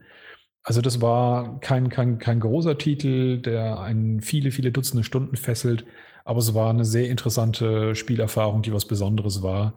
Ähm, so ein bisschen im Stil von den ganz alten Alone the Dark Titeln, von der Spielmechanik her und vom Ablauf her, mit diesem sehr besonderen äh, Grafikstil eben. War ein Titel, den ich auch auf, der, auf dem Schirm hatte, aber äh, mir sogar gekauft habe, aber nie gespielt habe. Es ist einfach zu viel und wenig Zeit, aber freut ja. mich, dass er bei dir drauf ist. Das heißt also, ich sollte den Titel doch auf jeden Fall noch nachholen. Ja, also wie gesagt, er ist, er ist auch wirklich bei weitem nicht perfekt. Ich verstehe die Gründe, warum, warum der Titel eben in den 60ern abgestraft, in Anführungszeichen ist, also keine besonders guten Wertungen hat. Aber wie gesagt, wenn man, wenn man ein Auge dafür hat, dass man ab und zu was Besonderes haben will, was Außergewöhnliches haben will, das finde ich für mich, das hat es geboten, ja. Gut. Das war's schon? Mhm. Ja, war ja ein kleiner Titel, kleine Info, aber wichtig zu erwähnen. Dann, äh, ich weiß es nicht, Chris? Oder Erkan? Ja, doch, klar, klar kann ich machen. Ähm, was wäre denn so mein nächster Titel? Dying Light, äh, auch ziemlich Anfang des Jahres, hat mich auch sehr, sehr geflasht. Ähm, von einem coolen Studio. Ich fand auch damals Dead Island schon ziemlich cool. Ja. Äh, zumindest den ersten Teil. Der hat mich ziemlich überrascht, weil ich irgendwie, der war ja damals jetzt nicht gerade irgendwie wahnsinnig angekündigt, bei uns ja sowieso ähm, ähm, indiziert zu dem Zeitpunkt. Und Was? Äh, ja. Und von daher, den habe ich ja zu dem Zeitpunkt ja auch gar nicht gespielt und schon gar nicht die deutsche Version von dem, was es damals nicht gab. Ähm, nee, also wirklich ein, ein Titel. Du kannst hier frei von der Leber wegreden. Okay. Sind ja Peter, dein Einsatz? Manhunt. Nee, genau, also da hatte ich damals natürlich auch die, äh, nicht die deutsche Version und hat mich total begeistert. Also ich war einfach völlig gefesselt von der Grafik, von diesem, diesem Stil, hey, äh, aus äh, Zombies kann man mal doch noch was anderes rausholen. Man packt sie einfach mal auf der Insel und hat ein ganz neues Spiel mit, mit Sonne und nicht so dunkel alles. Und Kannst du eine Liebe und eine Niere rausholen, da geht Genau. einiges. ähm, ja, und dann ähm, bringen die halt mit Dying Light einen Titel raus, ähm, wo sie halt sich denken, naja, hier, guck mal, hier wie bei Mirror's Edge, so hier so Free-Run-System ist doch ganz Ja. lustig, mach mal mal. Und ich habe mir gedacht, oh, ob das was wird, ne, das war bei Mirror's Edge ein Titel, den ich ja liebe ohne Ende, aber schon für Anfänger ganz schön hakelig und man musste da erstmal reinkommen und so. Und es hat einfach gigantisch funktioniert, ja. Es hat einfach wunderbar funktioniert. Du bist selten, also nachdem du ein bisschen reingekommen bist, selten irgendwo blöd hängen geblieben oder so. Es war technisch brillant. Ähm, diese, diese ganzes, dieses ganze System, was die sich ausgedacht haben mit dem Tag- und Nachtwechsel. Nachts wird alles ein bisschen gefährlicher, die ganzen ähm, Zombies werden schneller. Ähm, du hast bestimmte Save Points, also diese, diese, diese bestimmten äh, Gebäude, die du dir sichern kannst und da können dann die Zombies nicht rein. Das, das war so klug gemacht und ähm, auch die Story, klar, es ist jetzt halt wieder so typisch dieses Open-World-Game-mäßige, dass du halt dich schnell verlierst äh, irgendwo und irgendwelchen, welches dummes Zeug anstellst, weil es halt Spaß macht, aber ähm, auch trotzdem war die ganz unterhaltsam und ganz schön und auch am, am Ende hin hat sich das alles nochmal wahnsinnig geöffnet und wurde alles nochmal wirklich nochmal größer und ja, hat mich einfach begeistert. Also wirklich eine sehr, ein sehr, sehr, sehr, sehr gut gemachtes Spiel. Wer hat das Kann noch auf seiner Liste? zustimmen. Also hast du es auch auf deiner Liste? Ja, das war der letzte Titel, bei mir noch auf der Liste stand. Damit verabschiedet sich Erkan, er ist raus. er hat das, obwohl, nee, du hast das Bingo gewonnen. So, Glückwunsch. Bingo gewonnen. Nee, äh, gerne jetzt deine, aber ich, ich habe dich unterbrochen für einen tollen Witz. Nee, Der war es aber auch wert. ja. ich kann dem eigentlich nichts hinzufügen, was Chris schon gesagt hat. Es hat mich einfach fasziniert an dem Spiel. Halt diese Klettermechanik mit den Zombies. Ich gehe nicht gern beim Dunkeln raus. Ich versuche möglichst alles beim Hellen zu machen. Ja, ich auch. Ich hatte auch echt so gerade am Anfang echt Respekt vor und ein bisschen Schiss, muss ich sagen. Wenn dann diese Überzombies kommen, das war nicht so meins. Nee. Und äh, das hat das Spiel echt verdammt gut gelöst und äh, gibt einem auch diese Möglichkeit, es auch auf diese Weise zu spielen. Das fand ich sehr gut. Das ist übrigens mal einer der Teile, der bei mir noch äh, original verpackt im Schrank steht und endlich mal auf Aufmerksamkeit wartet. Ja, dann macht das. Lohnt sich, ja. Peter? Ich, ja, nee, vergiss Ja, es. ich, ich bin damals noch auf der Gamescom in den Genuss gekommen. War auch ein echt cooler Termin eigentlich, ähm, aber ich muss es auch noch spielen. Möchtest du es auch spielen? Ja, absolut. Auf jeden Fall. Okay. Einsilbrige Antworten sind immer toll. Okay, Jan, also du bist, äh, für dich ist das nichts. Ähm, sagen wir es mal so, ich habe Dead Island äh, jahrelang gefühlt äh, zusammen zu Hause gehabt und auch nicht gespielt.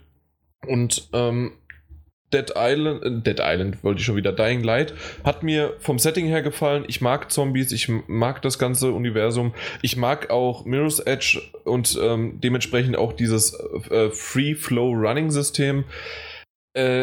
Kam aber zu dem Zeitpunkt nicht in den Genuss, weil ich da ähm, das Problem mit der Hand hatte, dass ich halt äh, die Verletzung hatte und das sich so lang gezogen hat und im Nachtrag einfach nicht äh, jetzt nachgeholt habe. Eventuell weiß ich nicht, ob ich das Add-on einfach, was ja jetzt im Februar, glaube ich, rauskommt, äh, ob ich dann entweder nochmal den das Original spiele oder halt das Add-on. Mal gucken. Weil das Add-on ist ja äh, Standalone, meine ich. Ja, genau. Da- also da werde ja. ich auch nochmal zugreifen, gehe ich von aus, weil das sah auch wieder sehr, sehr interessant aus. Obwohl, ja, dazu komme ich später. Äh, wegen, äh, nicht wegen dem Add-on, sondern wegen was anderem. Nee, lassen wir das aber dann. Äh, Erkan ist mit seiner Liste durch, richtig? Dann, korrekt, ne ja. dann nehme ich mich mal wieder in den Vordergrund ähm, und nehme jetzt meinen Remaster-Titel, meinen einzigen, den ich draufgesetzt habe, und zwar Grim Fandango. Äh, weil das tatsächlich halt ein Titel ist, der für mich zwar ein Remaster ist und man keinen Unterschied gesehen hat zwischen dem Remaster und dem Original, außer vielleicht die Steuerung. Aber ansonsten ähm, ist das halt für mich mein erster Titel, also mein erster Berührungspunkt mit diesem Titel gewesen. Deswegen ist es für mich kein Remaster, sondern halt, ja, das Spiel halt. Deswegen habe ich das mit draufgenommen, weil's mir, weil mich die Story gepackt hat, auch wenn es noch eine, ein altes Adventure war und auch die Erzählweise weiß man nicht nur von Life is Strange, sondern von anderen äh, äh, Adventures, wie man das heute moderner äh, ja, gestaltet und erzählt. Aber trotzdem finde ich Grim Fandango immer noch ein Titel, der mir Spaß bereitet hat. Deswegen wollte ich den unbedingt mit reinbringen. Ja. Wahrscheinlich bei euch. Schöne Titel. Also ich ja. habe nicht drauf, aber schönes Spiel, ja. Ich habe nicht drauf und haben auch noch nie gespielt, also werde ich auch auf jeden Fall jetzt durch das Remaster mal noch nachholen müssen. Kann ich- kann ich empfehlen. Olds- Oldschool-Adventure mit so richtig, richtig fiesen, harten Rätseln. Ähm, also wenn man, wenn man eher so diesen, dieses Flow-Gefühl in Geschichten erzählen, wie es eben von Telltale ist oder wie sie Jan gerade sagte, von Life is Strange, dann äh, wird man da von einem Spiel wie Grim Fandango ganz schön auf den Kopf gestoßen. Aber wenn man so Oldschool-Adventures mag, ist es ein fantastischer Kandidat davon. Also da schäme ich mich nicht zuzugeben, dass ich die Komplettlösung hatte und sie auch oftmals benutzt habe, weil ich einfach gerne diese Frustmomente nicht haben wollte, sondern wirklich, ich wollte die Story genießen, die Atmosphäre und auch das, was gezeigt wird und wie es inszeniert wird, aber nicht unbedingt zwei Stunden daran sitzen, weil man kombiniere die Banane mit dem Telefon wie in äh, Monkey Island eher. Also, ob, ja, Nee, also, Also- es ist auf jeden Fall von den Rätseln her eines der, der härteren Adventures und insofern brauchst du dich nicht davon schämen. Ich mach's, ich versuche es deswegen immer zu vermeiden, in dem Adventure mal nachzugucken, wenn man nicht weiterkommt, weil das Problem ist, dass dann immer so die Hemmschwelle sinkt, dass man beim nächsten Mal, sobald man hängen bleibt, dann gleich auch wieder nachguckt und dann gleich auch das, wieder. ich habe Ja. keine Hemmschwelle. Und da verlieren, da verlieren Adventures, finde ich, dann schon, schon ein bisschen, wenn man es also nur nach dem. Ich habe ich hab zwei, drei Adventures schon komplett nach Walkthrough durchgespielt und das hat mir dann wirklich überhaupt keinen Spaß mehr gemacht. Aber ich glaube, das ist eine individuelle Geschichte. Es kommt Ähm. darauf an, was, wenn du halt wirklich das siehst, dass das Herausfinden dieser Nervenkitzel und jawohl, jetzt habe ich es endlich geschafft, was der Entwickler oder was sich der Autor dahinter gedacht hat, ist natürlich was ganz anderes. Wenn du aber sagst, okay, ich möchte die Story genießen, ich möchte ähm, das trotzdem irgendwie vielleicht das ein oder andere schaffen, aber wenn nicht, dann ist es auch nicht schlimm. Es kommt auf die Herangehensweise dran, drauf an. Ja, da muss einem halt nur klar sein, dass es von der, von der Inszenierung her und so natürlich, dadurch, dass es halt auch deutlich älter ist, halt nicht mit sowas ähm, mithalten kann wie Walking Dead von Telltale oder so. Nein, aber dafür besticht es sehr durch die Charaktere, finde ich. Das stimmt, ja, die Charaktere sind natürlich super. Ja. Gut. Äh, wer, woll, wer will, wer hat. Ich glaube, Martin, du bist dran, ne? Ich habe noch fünf, fünf, ja. Dann, Zählt doch nicht immer alle rückwärts. Dann mache ich es auch. Ich habe noch vier. So. Ja, genau, dass wir so ungefähr wissen, wie es steht, ja. Ähm, ich, Wer, wer gewinnt? wer, ist wer ist am individuellsten? Äh, als nächstes kommt bei mir Soma auf der Liste. Da habe ich auch zwei, drei Podcasts lang äh, regelmäßig davon vorgeschwärmt, während ich Ja. mich äh, da durchgespielt habe. Und ähm, an der Stelle noch für diejenigen, die es nicht gehört haben, sozusagen die Kurzzusammenfassung, was das Besondere an Soma ist. Es ist ein, ein, ein First-Person-Abenteuer sozusagen, das man da erlebt, äh, mit Gruselansätzen in einem Science-Fiction-Setting. Ähm, und das ganz, ganz Besondere daran ist, dass es eine sehr coole, hintergründige Geschichte einem nicht erzählt, sondern wirklich erleben lässt aus dieser Perspektive. Und viel mehr will ich darüber eigentlich nicht sagen, weil das ist der Clou davon, dass man das checkt, um was es da geht, was da passiert ist und wie einem das, das Spiel eben erzählt und zeigt und vor Augen führt, äh, das war schon grandios. Also da waren einige Momente dabei, wo ich dann erstmal Pause machen musste, auf dem Bildschirm gestartet habe und gedacht habe, boah, mein Fuck. ähm, das war eine coole Erfahrung und sowas mag ich an Spielen. Hat es super geliefert. Ja, äh, ich, ich werde einfach mal in die Runde werfen. Hat keiner drauf, ist aber ein Welches Titel. Spiel? Soma. So mal schauen, was, es, was der Chris hat. Also es war. Soma ist auf meiner, äh, also äh, ist auf meiner Ich will's noch spielen Liste, weil ich hab's halt noch nicht Ah. gespielt. Okay. Aber ich f- fand's auf jeden Fall interessant schon, als es angekündigt wurde. Jetzt hat der Chris in meinen letzten Soma-Witz des Jahres äh, Oh nein, reingequatscht. weil ich gar nicht gemerkt habe, dass es ein Witz werden sollte. Oh, sorry. Ja, nee, äh, ich, ich habe das tatsächlich jetzt, glaube ich, schon zum vierten Mal äh, den Soma schauen, was der Chris auf Ach so. seinen äh, nächsten. Oh. Ja, auch Peter. ja, das, den, den Witz habe ich jetzt fünfmal gebracht, aber ich finde ihn schön. Okay, ja, dann äh, schaue ich doch mal. Ähm, Dying Light hatte ich schon. Hm, Was wäre denn als nächstes dran? Assassin's Creed Syndicate. Auf jeden Fall. Bei mir auch. Ähm, Bei wem noch? Bei mir. schon dabei sind. Jan Munzer, hallo. Ja, ja, bei wem noch? Habe ich gefragt. Achso. Weil du gerade gleich reingegrätscht hast, frage ich halt gleich mal Martin, du Nö, gespielt? Nicht Er gespielt, kann, nee. er kann auch nicht. Nee. Okay. Ja, also ähm, Assassin's Creed Syndicate, ähm, ich bin es ja gerade noch am Spielen. Äh, wer die Let's Plays guckt, weiß es oder immer mal bei uns im Forum es sieht. Ähm, ja, wird wahrscheinlich noch einige Folgen dauern, weil es natürlich wieder ein sehr, sehr großer Titel ist. Ähm, ja, erstmal grafisch. Grafisch habe ich so meine Probleme so von Anfang an gehabt mit dem Titel, weil Unity echt sehr, sehr schön war. Ähm, eine ganze Ecke hübscher auch in vielen Punkten wie Black Flag. Äh, Grafik kann man sich da ja sowieso nicht beschweren, also gerade dafür, dass es Open World ist, wie viel Details da drin stecken und gerade wie viel äh, Details, was Architektur angeht, zu dem jeweiligen Zeitalter und so weiter und dem, dem Ort, wo es spielt. Ähm, ja, da war es halt wirklich so, Syndicate hat ein paar Sachen besser gemacht oder sieht an ein paar Ecken sogar besser aus. Also gerade so Pfützen und sowas. Ne? Es regnet halt in London ziemlich viel und gerade was Regen und Pfützen und sowas angeht, ist es sehr, sehr geil. Ich habe selten so schöne Glasscheiben in Spielen gesehen. Das hat mich wirklich also gefesselt, weil normalerweise hast du halt einfach Glasscheiben, die irgendwo drin sind und die waren halt teilweise dann dreckig, viel Wasserflecken und so oder bisschen so dieses dieses Grün, was man da- dann so manchmal an so an so äh, Gläsern hat, wo ähm, irgendwie an der Decke sind, wie bei manchen äh, Bahnhöfen äh, da in London, ähm, weil die einfach jeder Witterung ausgesetzt sind. Also da habe ich selten wirklich so viel ähm, Liebe ins Detail bei äh, einfach Glasscheiben gesehen. Dann gibt es aber wieder so ein paar Ecken und Kanten und so ein paar Texturen, die, wo ich mir so denke, okay, warum sehen die jetzt so viel schlechter aus wie bei, wie bei Unity? Ähm, da hat man einfach jetzt gemerkt, dass jetzt da ein drittes Team äh, dran sitzt von Ubisoft, was vorher noch nichts gemacht hat mit äh, Assassin's Creed. Es sind jetzt drei Teams, das heißt, dass jeder Assassin's Creed-Titel über volle drei Jahre entwickelt wird. Und das ist ja sowieso so ein bisschen mit denen ihrer, mit dieser, diesen, dieser ganzen Engine-Konstrukt, was die haben, dass ja so ein Spiel nicht mehr nur an einem Standort entwickelt wird, sondern bei Black Flag war es ja schon so, dass in Singapur diese ganze äh, diese ganze Wasserschlachtgeschichte entwickelt wurde und das dann zu einem Ganzen zusammengefügt wird. Das ist ganz interessant, das haben die sehr, sehr perfektioniert, damit es gut geht. Es war ja da schon abgefahren, dass das quasi ein eigenes Spiel war, was da entwickelt wurde und du hast nichts davon gemerkt, sondern konntest einfach von einem Haus auf dein Schiff und bist losgefahren, ohne Ladezeiten, ohne irgendwas.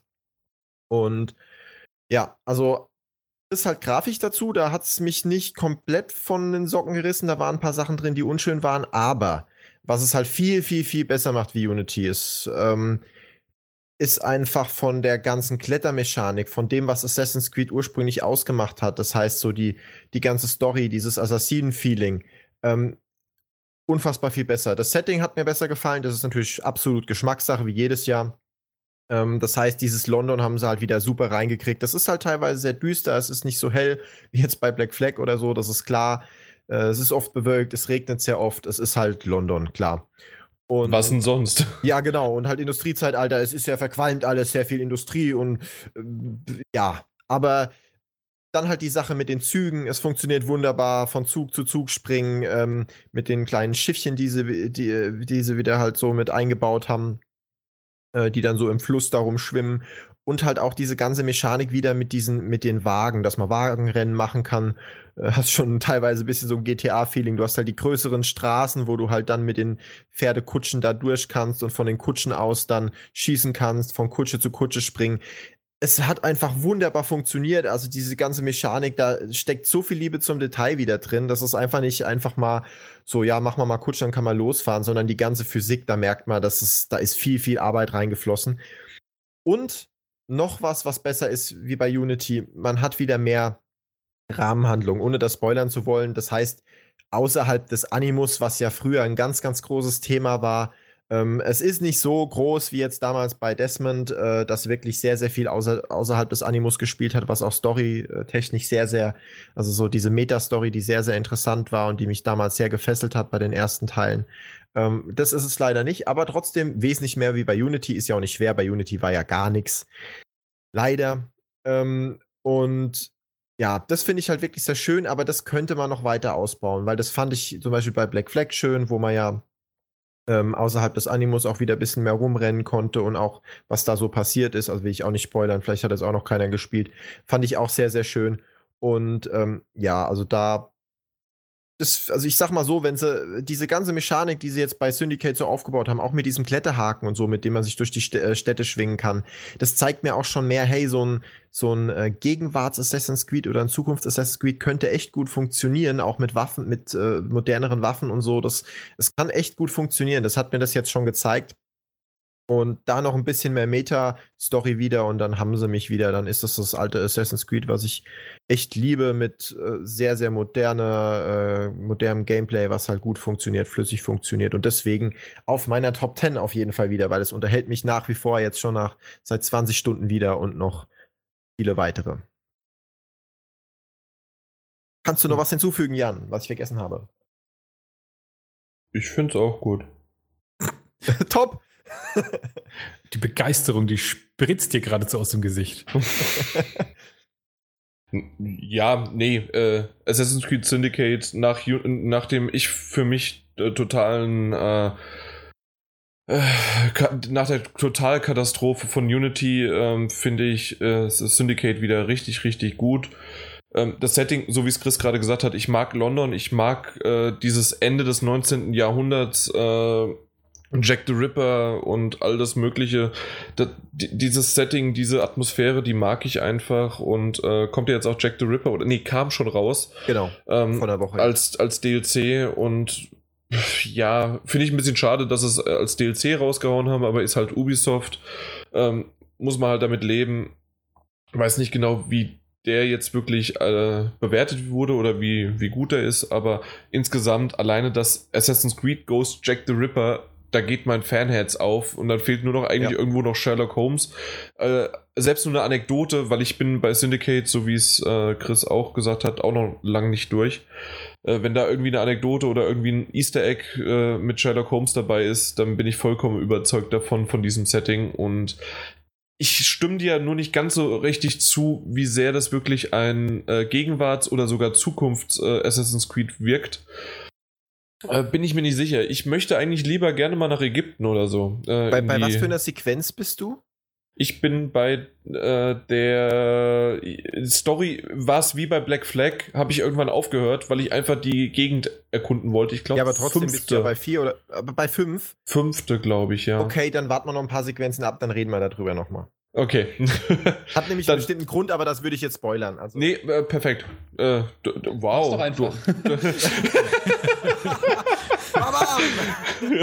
okay, aber dann eigentlich genug darüber gesagt. Du hast es perfekt zusammengefasst Eine und an würde ich gerne von euch Let's wissen. Plays gerne noch vom Chris äh, anschauen und Martin stellt die Fragen. Äh, ich habe gehört, dass äh, eines der, der, der Dinge, die herausragend sein sollen gegenüber allen Assassin's Creed-Teilen, sei das Soundtrack. Ist euch das so aufgefallen? Das ist lustig, dass du das ansprichst. Ähm, ich habe eine gute Freundin, die ist auch ein riesiger Assassin's Creed-Fan und ein riesiger Fan von den Soundtracks. Und äh, gut, die ist da eh ein bisschen speziell, weil die vor allen Dingen Assassin's Creed 3 geil findet. Was? ja, genau. Das, äh, Mein ja, Beileid. ja. ist halt nun mal Geschmackssache auch sowas, aber halt auch wegen dem Soundtrack. Und der ist da wirklich gut gelungen, aber gut, es ist den meisten wahrscheinlich wegen dem Spiel an sich nicht so aufgefallen. Ähm, aber generell, also mir gefällt der Soundtrack von Assassin's Creed auch ziemlich gut. Und ihr gefällt jetzt der von Syndicate gar nicht. Mir gefällt er auch wesentlich besser als jetzt bei Unity wieder. Also da sind wirklich geile Sachen drin. Ich weiß auch, was die Leute meinen. Also ich bin da ein bisschen so erschrocken oder hab nicht so ganz kapiert, warum da was passiert. Also ich bin am Anfang da so durch die Stadt und hab auf einem So, sorry, Chris, ganz, ich drück da Knöpfe und ich weiß nicht, warum der Charakter sich bewegt. Was da passiert, das ist Ja, alles genau. so komisch. Magie. ich stand halt irgendwie auf einem Dach und auf einmal kam halt wirklich so, als, als würde da irgendwie unten auf einem Platz eine Opernsängerin stehen, die da gerade irgendwie eine richtig geile, zu der Zeit passende Ballade irgendwie da raushaut, ähm, die auch so voll stimmungsvoll war und, und das war voll toll, ne? Aber ich habe halt gedacht, hä? Ähm, vor allen Dingen mit Gesang, das kennt man ja gar nicht. Du hast so die, diese Hintergrundmelodie, aber normalerweise hast du ja selten irgendwie Gesang mit dabei, außer du hast jetzt irgendwie so eine epische Endszene, die so halb äh, actionmäßig, äh, irgendwie du verfolgst irgendwie jemanden oder was auch immer, wie bei irgendwie ein Metal Gear oder so, Endboss-Kampf mit Gesang oder so, aber nee, ich bin einfach ganz dämlich durch die Stadt gerannt, es war nix Story-relevantes, gar nichts und dann kam das und ich habe mich echt umgeguckt und habe diese Sängerin gesucht, habe gedacht, okay, wo steht die denn jetzt? Und ähm, nee, nee, das war einfach nur so stimmungsvolle Hintergrundmusik. Und mit der Zeit ähm, fällt dir, ist es auch nicht mehr komisch, aber dir fällt es immer noch auf, dass das wirklich sehr, sehr abwechslungsreich ist, sehr stimmungsvoll. Und dann ähm, rennt man irgendwie an so einem, an so ein paar Musikanten vorbei, die da halt auch wirklich so sehr, sehr geile Musik machen. Der eine mit Trompete, der äh, andere mit einer Geige und so weiter. Und äh, machen da sehr, sehr tolle, so klassische Musik. Und äh, du bleibst halt auch da einfach erstmal stehen, genauso wie die ganzen anderen Leute, die so dran stehen bleiben. Dann das ist auch ganz schön, diese KIs. Und, und hörst dir das so ein bisschen an. Also, das stimmt schon. Das ist schon wirklich gigantisch. Das, ist, Das, das war dann ein Hahn, eine Katze, ein Hund und ein Esel, oder? Genau, so ungefähr, ja. Die, die Stadtmusikanten, ne? Ja. Boah, okay, nächstes. Vorsicht, Jetzt habe ich keine Frage. äh, Martin, oder? Ja. Okay, wenn wir bei Operngesang sind oder coolen Soundtrack, dann gehe ich zu Everybody's Gone to the Rapture. Aha. Auch ein Spiel, das mich dieses Jahr sehr, sehr fasziniert hat. Ähm, einer der berühmt-berüchtigten Walking Simulators, sowas wie Dear Esther oder Gun Home, was man vom PC her kennt. Everybody's Gone to the Rapture, in dem Fall jetzt an PS4. Oder The Vanishing of Ethan Genau, Hunt. The Vanishing äh, of Ethan. Ethan Hunter will ich immer sagen. Das ist aber Mission Impossible. Das stimmt. Äh, ja, der andere Ethan. Und äh, das ist eben ein Spiel, äh, in dem man aus der ersten Personenperspektive ein ähm, englisches Dörfchen erkundet. Ähm, es ist außer man selbst niemand da. Man sieht nur geisterhafte Erscheinungen, die nur ganz grob, ähm, ganz grobe Silhouetten abbilden, die im Prinzip halt vergangene Geschehnisse erzählen, aber nicht im Sinne von gruselig Geister, sondern es ist wirklich eher so ein neugieriger Forscherdrang, der einen da durchtreibt durch diese Stadt, in der halt irgendetwas Seltsames, Komisches, äh, Großes passiert ist. Und ähm, auf der einen Seite ist die Grafik spektakulär schön, aber zeigt eben keine Lebewesen, sondern nur die Gegend, die Landschaft, die ist aber fantastisch gemacht. Das könnte wirklich so ein Reisekatalog, der einen nach England einlädt, sein. Auf der anderen Seite wird eben die ganze Geschichte mehr oder weniger komplett über die Akustik abgebildet, weil man eben diese Geistererscheinungen zwar nur schematisch sieht, aber die, der, der Klang ist eben äh, komplett so, als würde das gerade passieren, was diese Erscheinungen gerade sozusagen nachspielen. Die Sprecher sind fantastisch, die Ereignisse, die da sind, sind spannend erzählt, die, die sind gut geschrieben und der Soundtrack, der das Ganze untermalt, ist einer der besten dieses Jahres aus meiner Sicht. Also da ist auch äh, Gesang. Soundtrack dabei. oder Score? Hm? So Soundtrack oder Score? Also, ja. Oh, Score ist das, was für einen Film gemacht ist, richtig? Was den. Ja, genau, richtig. Und Soundtrack ist äh, irgendwelche Tracks. es könnte Nee, ist ein auch. Score. Ist ein okay. Score. Und ähm, der auch wirklich dann perfekt auf die Szenen gemünzt sind. Also wo zum Teil eine, was eigenwillig sich anhört, aber relativ cool wirkt in Szenen, wo Charaktere Dinge sagen und im Lied selber, das gerade spielt, wiederholt eine Sängerin im Gesang genau diese Worte. Also passt extrem gut zu den Ereignissen und ist äh, ein bisschen experimentell, aber ich finde fantastisch Okay, gelungen. wow. Ich Äh. dachte zuerst so, dann kommt dann dum dum dum. Aber äh, das andere, was du jetzt gerade gesagt hast, ist wirklich, das kenne ich so noch nicht. Nee, das ist, ähm, ja, habe ich auch so in der Form noch nirgendwo sonst äh, mitbekommen. Nicht schlecht. Habe ich auf jeden Fall schon mitbekommen bei denen, wo es äh, Awards gibt im Bereich von Soundtrack und ähnliches. Da ist meistens Everybody's Gone to the Rapture eben auch dabei, ganz oben. Und ähm, führt eben insgesamt auch zu einer deutlichen Aufwertung des gesamten Spiels, das ich, wie gesagt, insgesamt schon sehr interessant finde. Äh, ich kann mir vorstellen, dass so mancher das Spiel ein bisschen träge oder ein bisschen zu langatmig findet, weil eben wenig passiert. Man muss selber rumlaufen und eben diese, diese Erinnerungsereignisse sozusagen aktivieren und aus dem, was man dann sozusagen vorgespielt bekommt, sich zusammenbasteln, was hier wohl passiert ist. Viel mehr passiert in dem Spiel nicht, aber das, diese Komponente ist sehr, sehr, sehr gut und äh, richtig exzellent umgesetzt. Also das habe ich mir auch so auf meinen Zettel geschrieben von den Titeln. Wenn ich sie gespielt hätte, wären die wahrscheinlich auf meiner Top 10, weil das, der hat mich auch schon so von dem Trailer und so mega angemacht von dem, was man gesehen hat. Was ich halt nur ein bisschen strange fand, ist so wirklich dieser Aufhänger, das Spiel beginnt, nachdem irgendwie äh, die Welt untergegangen ist oder es kein Mensch mehr an, ja. existiert irgendwie. Ja, Ja. das war, war ja auch so von Untertitel so von wegen alle Menschen sind irgendwie weg, weil irgendwie Mhm. so die Welt untergegangen ist oder wie auch immer. Also die Welt ja nicht, aber irgendwie alle Menschen irgendwie nicht mehr existieren und dann fängt das Spiel an. Ist schon irgendwie strange. Aber macht natürlich Lust herauszufinden, warum ist es so. Das wirkt, du, du stößt halt auf solche Szenen, dass du in Häuser dann eben auch reingehen kannst und da, da steht wirklich noch das Essen rum, als wären da vor zwei, drei Minuten noch Leute gewesen. Und das Krass, führt halt okay. zu so einer ganz, ganz krassen Stimmung, die auf diesem Dorf liegt, in dem man da eben ist. Und ähm, also das hat schon, ist wie gesagt nicht gruselig, aber es ist beklemmend. Also nicht so dieses Endzeit-Apokalyptische, wo du weißt, okay, da ist vor 30 Jahren was passiert, sondern Nö, als das- wären von jetzt auf nachher alle Menschen verschwunden und alles ist noch so Genau. Und es fühlt sich so an, Ja. als wären es gerade zehn Sekunden her, so nach dem Motto. krass cool, ja. Ähm, was auch ganz cool ist für denjenigen, der ähm, mir als erstes an podcast.ps4-magazin.de eine Mail schreibt oder in die Kommentare schreibt, vom Datum her, ähm, wie viele Spiele Chris jetzt mittlerweile in seine Top 10 aufgenommen hat oder hätte, wenn er sie gespielt hätte. ähm, Du Sack. und wie viele, wie viele Titel seine Top 10 tatsächlich dann hätten. 5 Euro PSN-Guthaben. Mal gucken, ob es jemand zusammenrechnen kann. Das Schlimme ist, du musst jetzt selber das alles nochmal anhören und selber nachzählen. Die, Nö. Frage, die Frage ist die bisher oder die, die auch noch kommen mit dazu? Ja, ja, natürlich auch noch kommt. Also, Okay, wir, wir sind ja noch nicht durch. Oh, dann. Jan, du hast eine E-Mail. interessant. ja, du hast. ja, äh, Von diesem Ja. Peter Schneider, Mann. Peter, äh, A, B. Nee, äh, das, das ist nicht witzig. Ähm,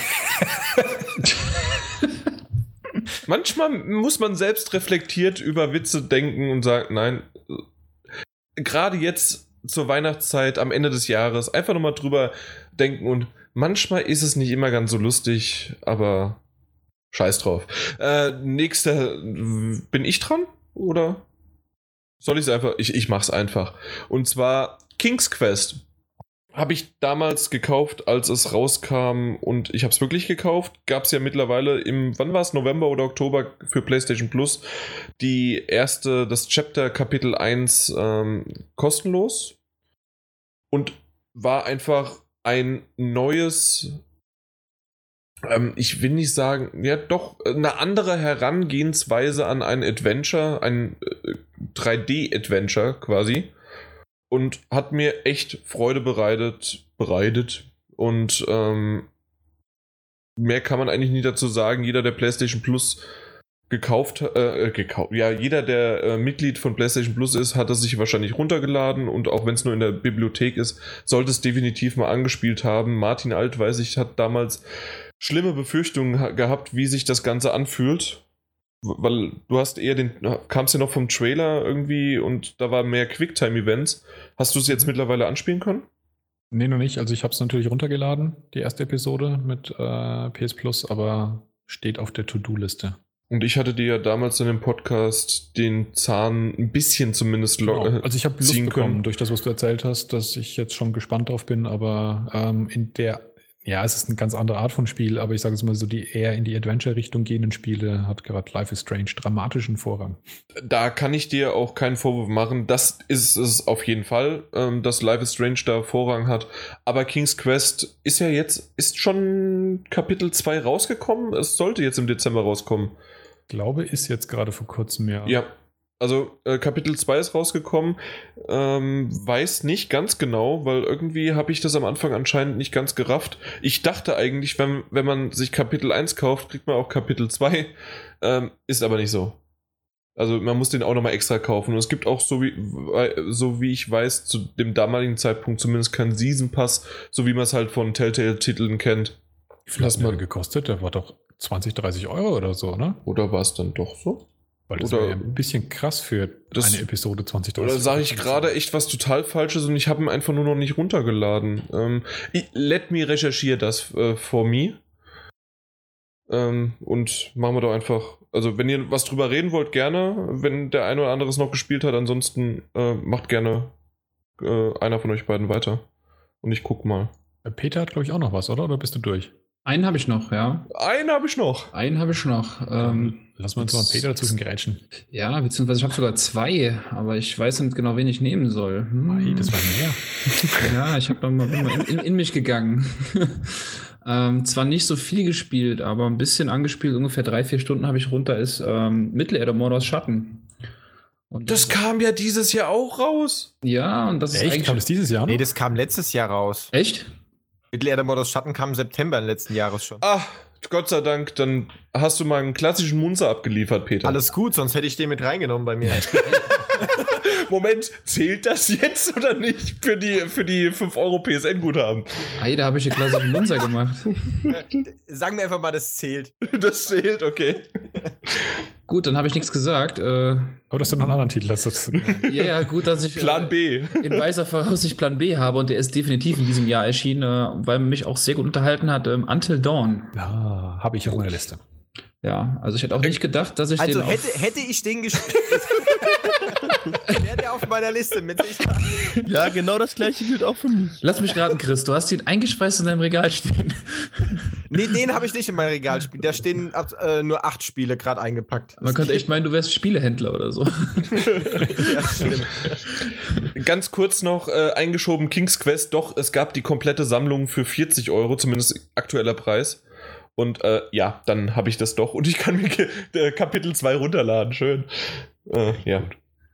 Aber jetzt Until Dawn. ja, was gibt's dazu? Hast du es durchgespielt, oder? Ähm, nee, noch nicht. Ähm, Wie häufig? Noch nicht, aber äh, dreimal. ich denke mal, also wer, wer hat's ja noch auf der Liste außer Martin? Es wäre auf meiner Liste. Nee. Antwort. Bei mir nicht. Ja, Nee, also relativ zu Beginn noch und äh, spielt's auch äh, nicht auf meiner PlayStation 4, sondern mit einem Kumpel noch zusammen momentan. Ähm, und ja, wir sind noch nicht so weit, also es ist relativ am Anfang noch, aber ähm, ich kenne ja schon einiges aus der Gamescom aus den letzten zwei Jahren. Und äh, ja, ich hätte echt damals nicht gedacht, als ich das gesehen habe, ich glaube, waren wir da sogar zusammen da, Martin, im Radisson Hotel bei Mhm, der ja. Präsentation und ähm, da ist das Potenzial ja schon irgendwie durchgeschienen. Man hatte zwar noch irgendwie ziemlich viele ähm, Kontrapunkte, wo man sagen könnte, ah, Das war ein krasses Wechselbad, ja. Das war erst Ja. diese, diese Demo in den Hallen, die war fürchterlich. Also Die war absolut furchtbar, Das ja. kann doch nicht sein, das wird doch nichts. Und dann hat man sich das von den Entwicklern angehört, was die so vorgehabt haben. Und das hat dann wirklich Lust auf mehr gemacht. Aber es war so im Hinterkopf, na ja, erzählen können sie viel, ne? Eben, erzählen können sie viel. Das war mal ein PlayStation Move-Titel und äh, aber doch der, der Vortrag, der war doch dann, der hat das Ganze nochmal auf eine gute Richtung gelenkt. Und ich glaube sogar in deinem Fazit ist es auch schon so durchgeklungen von der Gamescom damals. 2013 war das dann sogar schon, ne? Nee, 14. Das war letztes Jahr, glaube ich. Das war 2014, weil dieses Jahr war auch äh, Until Dawn noch äh, auf Okay. der Gamescom und da Ja. war es genauso, dass das, was man gespielt hat, äh, nicht das Potenzial geweckt hat, äh, was es eigentlich bringen könnte. Und, das ist halt auch und äh, ich weiß, ich weiß nicht mehr, wer es war. Ich glaube sogar, Ähm, warst, warst es nicht sogar du? Oder ich, ich mit jemandem habe ich mich unterhalten, der halt genau diese Szene von der Gamescom gespielt hatte Ganz und hat gemeint, äh, dass es sich genau im, äh, im tatsächlichen Spiel, wie er es dann komplett von A nach B und über C gespielt hat, dass sich diese Szene komplett anders angefühlt hat und gut war. Aber auf der Gamescom nicht. Also Im Spiel hatte ich sie noch nicht, aber Das ich hat- weiß, das hatte ich dass- gesagt, ja. Dann warst du das, Ja. okay. Aber es ist halt auch echt schwer, so ein Spiel wie Until Dawn, was man eigentlich im Gesamten betrachten sollte, ähm, so irgendwie separiert in 20 Minuten irgendwie, du kriegst so ein Storyfetzen raus und weißt überhaupt gar nicht, wer steht wie miteinander und warum sind jetzt die da und der nicht und dann Entscheidungen und es ist halt immer schwer, so ein, so ein Spiel dann in so einem kurzen Happen irgendwie präsentiert und beurteilen zu sollen, also oder, oder zu müssen in dem Fall. Das ist dann äh, nicht ganz so glücklich, finde ich, so ein Spiel als Demo dann zu nehmen, aber ich freue mich auf den Rest, der jetzt noch kommt. Also bis jetzt bin ich ganz gut unterhalten. Und ich fand, es wurde immer besser über die Zeit. Also da kannst du dich echt drauf freuen. Ich fand die zweite Hälfte nochmal deutlich besser als die erste. Ah, okay. Ich finde so diese Frage, wenn, wenn äh, irgendwie zwei Personen das durchgespielt haben und unterhalten sich und dann die erste Frage, die mir kommt, na, wie viele haben bei dir überlebt? Ja. Nur zwei. Auch bei mir sind es vier. Und ich denke mir so, wie viele Charaktere gibt es da? Acht, neun? Und, normal, und so im Schnitt höre ich immer so drei Überlebende. Und ich denke mir so, what the fuck, was geht da ab? Das ist ein Mörder. ja, ja, also aber bei mir, bei mir war es selten auch ist es nur in halt so in vier. Ja. Ja, und in Spielen ist es ja schon selten, dass die so krass mit ihren Charakteren umgehen. Und du vor allen Dingen anscheinend diese Range hast von, okay, es kann nur, ich weiß ja nicht, wie viel mindestens überleben, einer, null und Ich glaube, maximal es können halt alle sterben. Jede beliebige Kombination ist möglich. Ja, und es kann jeder überleben. Also das finde ich schon geil. Ja. Also das ist schon richtig cool. Und es gibt schon einige Szenen, also man merkt schon, dass sich die, die Truppe immer wieder halt auftrennt, ähm, dass es dann so Einzelepisoden sind, wo dann so Einzelgänger oder äh, Pärchen unterwegs sind. Aber die stoßen schon auch immer wieder zusammen im Verlauf des Spiels. Und da wurde das dann schon, ja, durchaus angemessen thematisiert, wenn da einer abgenippelt ist, was natürlich auch überhaupt nicht passen würde, wenn der halt äh, noch dabei gewesen wäre. Also das Spiel berücksichtigt schon zwangsläufig, also nicht dieses ähm, manchmal so ein bisschen bei Telltale, ich sage jetzt mal, gefakte Vorspielen, dass es eine Entscheidung wirklich eine Rolle gespielt hat. Äh, das hat da schon gravierende ähm, Auswirkungen. Und ich hatte es in einem, in einem Podcast zu dem Spiel auch schon mal erwähnt, dass ich zum Beispiel mitbekommen habe, dass ein Pärchen einen ganzen Erzählstrang äh, erlebt, aber bei mir sind dummerweise wirklich alle beide draufgegangen und dann war wirklich auch diese ganze Erzählung verschwunden aus dem Spiel. Also mir fehlt ein ganzer Teil sozusagen. Ja, Mai. Und Dann du es ich- halt nochmal spielen. Was ich wirklich auch toll finde, ist, dass das Spiel sich äh, sozusagen dahingehend durchgesetzt, durchsetzen konnte, dass es jetzt im Nachhinein wirklich auch ein Erfolg war für, für Sony, dass es sehr gute Bewertungen bekommen hat, dass es äh, von Reviewern auch gelobt wurde, obwohl man ja im Vornherein wirklich unisono eigentlich gehört hat, äh, durch solche Erfahrungen, wie wir sie ja auch auf der Gamescom gehabt haben, wenn man die im Preview gesehen hat, das Spiel, dass das im Vornherein sehr, sehr, sehr misstrauisch beäugt wurde, beziehungsweise von vielen schon abgeschrieben wurde. Und das ist ja wirklich aus so einer ganz beschissenen Position komplett zurückgekommen und hat das ja wirklich überzeugt.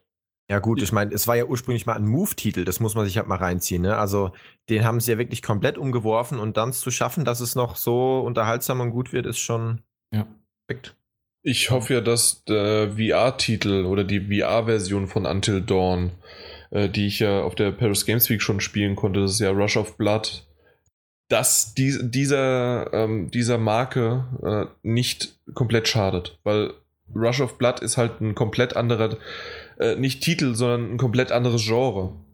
Ähm, weil das ja eher eine Richtung Rail-Shooter ist. Äh, man, man ist in der Lore und fährt sogar mit der Lore durch das Haus und schießt dann und macht und bleibt nur stehen. Ähm, ja, das, es war okay, aber es hat halt nichts mit dem ursprünglichen Until Dawn zu tun, außer dass ein paar entweder Charaktere oder zumindest die Gegner ähnliche sind. Und da hoffe ich halt, dass es, Ja. da hätte ich mir lieber ein Until Dawn 2 gewünscht, als äh, sowas. Also ich fände es furchtbar, wenn Until Dawn 2 dann so ein Spiel gewesen wäre, ähm, dass sie einen VR-Titel machen, der jetzt im Prinzip so ein bisschen wie so eine, wie so eine Geisterbahn funktioniert.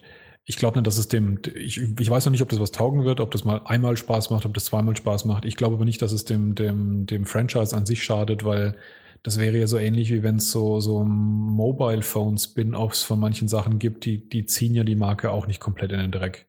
Es ist halt wirklich was anderes für eine, auf Deutsch gesagt, andere Plattform. Und VR ist für mich wirklich eine andere Plattform als ein normaler PS4-Titel. Hm, ja. Also deswegen, ich glaube, ich, ich, ich sehe da eine Skepsis und ich sehe auch, ich weiß nicht, ob das was taugen wird, was da kommt. Ich glaube aber nicht, dass Until Dawn an sich davon Schaden nimmt. Ja, äh, gut. Dann, ähm, Chris, bist du dran? Ja, gerne. Ähm, nächsten Titel, den ich auf der Liste habe, ist Just Cause 3. Noch relativ frisch geboren. Ähm, ja, gut. Was will man zu Just Hast du gerade 3? Just Cause 2 gesagt? Nee, 3. 3 Okay. natürlich. Ähm, ja, kam ja jetzt erst im Dezember raus, also einer der jüngsten Titel noch. Und ähm, aber trotzdem schon ein paar schöne Stunden gespielt. Und was soll man zu Just Cause 3 sagen? Ganz Ähm, kurz, äh, damit es nicht wie bei Syndicate genauso ist, darf ich kurz was sagen und dann bist du äh, derjenige, der nachträgt und Hast wahrscheinlich. auch drauf auf der Liste? Ja, hab ich Okay. drauf. Ja, dann fang du an und wer hat's noch auf der Liste? Das war's, Keiner weil keiner es gespielt hat. Gut. Dann fang an. Genau. Äh, Just Cause 3 hatte ich auch äh, definitiv auf meiner Liste. Ich kann es nicht einordnen, in welcher Ran Reihenfolge, aber auf jeden Fall. Äh, es macht Spaß. Äh, ich bin immer noch jede Menge äh, in dieser Open World versunken und du kannst mir sicherlich äh, zustimmen, Chris. Alleine nur mit dem Wingsuit sich durch die Gegend zu fetzen und äh, durchzufliegen und am Boden entlang zu hangeln, einfach klasse, oder? Absolut. Es geht einfach so unfassbar viel Blödsinn. Das ist fan- fantastisch. Und es fühlt sich echt gut an, weil, ja, du hast, ich habe, glaube ich, noch kein Spiel gehabt, wo ich so viel Freiheiten hatte. Oh, naja, also es gibt sicherlich, äh, GTA hatte auch sehr, sehr viele Freiheiten und ähm, äh, Aber nicht ganz also so verrückt. komm, du, ich weiß nicht, nee, Fallout 4 hast du noch nicht gespielt, aber Martin Alt wird dir sicherlich da äh, was dazu sagen zu Freiheiten dabei. Äh, Ja, aber oder? ich kann jetzt auch nicht einfach mir irgendwie ein, ein Gadget basteln und dann auf irgendeinen Berg hochfliegen und dann in die Lüfte und keine Ahnung und totalen Blödsinn anstellen. Also so Das- in dem das Maß Besondere, nicht. Das Besondere an Just Cause 3 ist halt, dass es ein paar Mechaniken hat, die halt nicht sozusagen eine feste gebaute Szene, sondern es hat Mechaniken, die beliebig kombinierbar und einsetzbar Oh sind, ja, weil wilde das Sachen ist- daraus entstehen. Das ist also- der Punkt, ja. Da, da verstehe ich das ja, was du, was du meinst, ähm, dass man damit halt viel Blödsinn anrichten kann. Genau. Äh, definitiv, also da, da bin ich auch voll bei dir, Chris, mit dem, äh, mit dem Ich ganzen. nicht Freiheit nennen in dem Sinn, aber es ist eine coole Mechanik, die einen spielen lässt, ja. So wie Minecraft ja auch Mechaniken hat, mit denen man krasse Sachen anstellen kann. Genau, also sag, sagen wir einfach, die, die Möglichkeiten, was Gameplay und, Mhm. und äh, Physik angeht, sind halt einfach gigantisch durch diese Kombinationen, die man Ist halt es auch. auslösen kann, ja. alleine, ich, ich weiß nicht, wann ich das letzte Mal irgendwie in einem Auto saß und von A nach B gefahren bin, weil man einfach, ich habe die Grappling Gun, ich ziehe mich ein Stück hoch, entweder äh, ziehe ich den, ähm, den Fallschirm, sodass er mich hochträgt, oder ich weiß sogar, dass ich das schaffe, äh, aus dem nach vorne ziehen, in, direkt in den Wingsuit zu gehen und dann einen Berg hoch und einfach nur äh, innerhalb von wenigen Minuten bin ich dann die äh, paar Kilometer lieber mit dem Wingsuit äh, vorangeschritten, als irgendwie Fast Travel zu machen oder halt ähm, na, ins Auto zu steigen. Denke ich mal, ist das bei dir ähnlich oder bist Ja, du da also- schon öfters mal? Ich glaube, ich bin bisher nur zweimal, habe ich Fast Travel benutzt. Ansonsten macht es viel zu viel Spaß, wirklich einfach Ja, mit dem Wingsuit da rumzufliegen. Und du bist ja schon relativ schnell, wo du hin willst. genau. Äh, Oscar verdächtig ist natürlich nicht die Story, äh, wissen wir alle, das war auch bei Just Cause 2 so, aber mein Gott, ist nicht wirklich schlimm, weil es, es bringt dich ähm, so ein bisschen halt voran und bringt dich äh, tutorialmäßig voran. Äh, ansonsten macht's halt Spaß, so ein bisschen was zu machen dahin, aber ich weiß, dass ich auch jetzt mich wieder in der Open World verloren habe und einfach nur, äh, ja, ich, ich habe mal eine halbe Stunde Zeit und dann werde ich äh, Just Cause 3 an, äh, anmachen und habe dann zwei oder drei Städte und Basen befreit oder halt äh, überrumpelt und macht da allen möglichen Schabernack und äh, ja, ma macht einfach nur richtig, richtig viel Spaß. Was ich nur nicht ganz so bisher gemacht habe, da kannst du vielleicht mehr zu sagen, wenn du es gemacht hast. Die ganzen Challenges. Nee, auch recht wenig. Also ich habe eins, zwei so Wingsuit-Challenges gemacht, Mhm. aber ansonsten äh, habe ich denn sonst noch? Habe ich sonst noch irgendwas gemacht? Nee, ich glaube, sonst habe ich noch gar nicht viel gemacht. Kann ich auch nicht viel zu sagen, nee. Nee, die Challenges nicht so sehr. Aber was ich mag, sind die Leaderboards, die ja dynamisch oder in Echtzeit eingeblendet worden sind. Also wenn man irgendwie lange Zeit ähm, sich, weiß ich, äh, wa- was gibt's denn alles? Du, du fliegst ohne dich erneut ranzukurbeln mit einem Wingsuit oder äh, du kannst äh, mit einem Magazin, wie viele Leute du damit erschießen kannst und so weiter. Das sind alles sozusagen Statistiken, die äh, gewertet werden und mit deinen, mit, äh, mit deinen Freunden halt live verglichen werden und dann bist du auf Platz 1 bis 823 und ähm, du siehst auch, während du das machst, wie weit du in dem Rang steigst und äh, je länger du in den Sekunden äh, oben bleibst, je, je höher du bist. Und gerade wenn dann irgendwie auf einmal der Christa auftaucht oder ein anderer vom PlayStation Magazin oder den man kennt, ähm, dann will man das halt schaffen. Ich weiß nicht, ob dir das genauso da geht. Äh, ja, wenn, geht, geht mir auch dieser, so. Also, diese, das ist für mich eine Challenge, ja, finde ich. Bei dieser Wingsuit Challenge, bei der einen war es auch so, ich bin da so ein, zwei Mal durch, hat so, so einigermaßen geklappt. Dann habe ich gesehen, oha, da die zwei Kollegen in meiner Freundesliste, da warst auch du dabei. Ähm, ich glaube, André oder so noch, wo ich gedacht habe, okay, das geht so nicht und habe es noch drei, vier Mal gemacht, bis ich dann auf Platz 1 war. Also das ist schon, das ist schon sehr, sehr cool, auf jeden das Fall. Das ist sehr herausfordernd, ja. Ja, ja, also von mir nach wie ja. vor wenig technische Schwierigkeiten, weil das ist das, was ich mit immer sich wiederholender Penetranz immer wieder lese, dass das so Performance-Probleme hätte, stark ruckelt, sobald was explodiert, Ladezeiten unerträglich lang sein. Chris? Ja, also Performance-Probleme eher weniger, also so generell, da habe ich jetzt noch nicht so viel Probleme. Ladezeiten sind wirklich grausam, aber wenn man das von Syndicate kennt. Ähm, Zwischen Zwischensequenzen? Ja, also, also von Syndicate einfach mal irgendwie zu sagen, ich mache da jetzt Schnellreise, da kannst du echt Mittagessen gehen, drei Gänge oder so. Also das ist wirklich unfassbar lang. Das habe ich auch bei den Let's Plays, tu, tue ich sowas immer rausschneiden, weil das guckt sich keiner an. Das ist ja wirklich, also was sie da gemacht haben, verstehe ich auch gar nicht. Ähm, und das ist bei Cause halt ähnlich. Deswegen ist auch, wie Jan schon gesagt hat, besser mit dem Wingsuit irgendwo hin. Ähm, da hast du keine Ladezeiten, weil irgendwie Schnellreise und Spaß. Ist. Ja, genau. Also Ladezeiten finde ich nach dem letzten Patch, ist das 1.02 oder so, ähm, hat sich deutlich verbessert, weil ich nämlich vorher während den Ladezeiten entweder ähm, gerade auf Simpsons Tapped Out was gespielt habe oder ich war auf Toilette oder sonst irgendwie oder irgendwas war noch. Irgendwas war noch, ich weiß es nicht mehr. Auf jeden Fall komme ich mittlerweile nicht mehr hinterher, weil die Ladezeiten deutlich verkürzt worden sind. Zwar immer noch lange, aber ich gefühlt mindestens mal ein Drittel, wenn nicht um die Hälfte weniger und was ich ziemlich gut finde. Ähm, zu den technischen Problemen hatte ich das in vorgestern einmal, dass mir eine Basis um die Ohren geflogen ist. Ähm, war, das war eine sehr, sehr große Basis und ähm, auch in der Mitte der Karte dementsprechend äh, wahrscheinlich auch viel drumherum äh, vorgeladen und da war es dann wirklich so, dass ich in Zeitlupe ähm, das Ganze ja stockend war und wirklich, da habe ich das erste Mal gemerkt, dass ein äh, Computerspiel aus Frames besteht. Weil sonst äh, sagst du ja immer 60 Frames oder 30 Frames sieht man, ich nicht. Aber diesmal hatte ich dann wahrscheinlich gefühlt nur 5 bis 10 Frames oder sogar mal kurz einen richtigen Freeze und dann ging es erst wieder weiter. Weil einfach okay. zu viel explodiert ist. Aber das hatte ich einmal jetzt innerhalb von, keine Ahnung, 15 bis 20 Stunden. Ja, aber ansonsten nicht. Ja, äh, deswegen definitiv. Ja. Nö, finde ich jetzt auch nicht. Bei dem Titel, der sich nicht zu ernst nimmt und ja, technische Probleme ähm, hat damit nichts zu tun, aber ähm, sollte nicht sein. Ja, Weiß ich aber auch nicht. Es steht so in manchen Reviews drin, das geht so weit, dass die Leute wirklich sagen, sie, dass es halt schade ist, dass in einem Spiel, in dem es ja darauf angelegt wird, dass man Blödsinn treibt, dass man keine Lust mehr hat, Blödsinn zu treiben, weil man dabei dann jedes Mal sozusagen reproduzierbar das Spiel in die Knie zwingt von der Performance her sobald was explodiert, sobald irgendwas einstürzt, äh, hat man das Gefühl, jetzt, jetzt stürzt gleich das ganze Spiel mit ab. Wie gesagt, einmal okay, bisher ja, nur nee, und das auch. Das entweder schon verbessert, gefixt oder wie auch immer oder ja. Ja. Und Super. spezifisch auf der PS4, das war keine Kritik gegenüber dem PC, sondern eine PS4-Problematik. Okay, nee, also definitiv nicht. Okay. So bei uns aufgetaucht. Ja. Noch was, Chris? Nö, passt für mich. Dann Martin. Das 3 abgehakt. Dann mache ich, ich habe jetzt noch einen Indie und einen äh, mainstreamigeren Artikel, wobei mainstreamiger ist bei dem jetzt auch ein bisschen relativ. Den nehme ich jetzt zuerst. Das ist Bloodborne.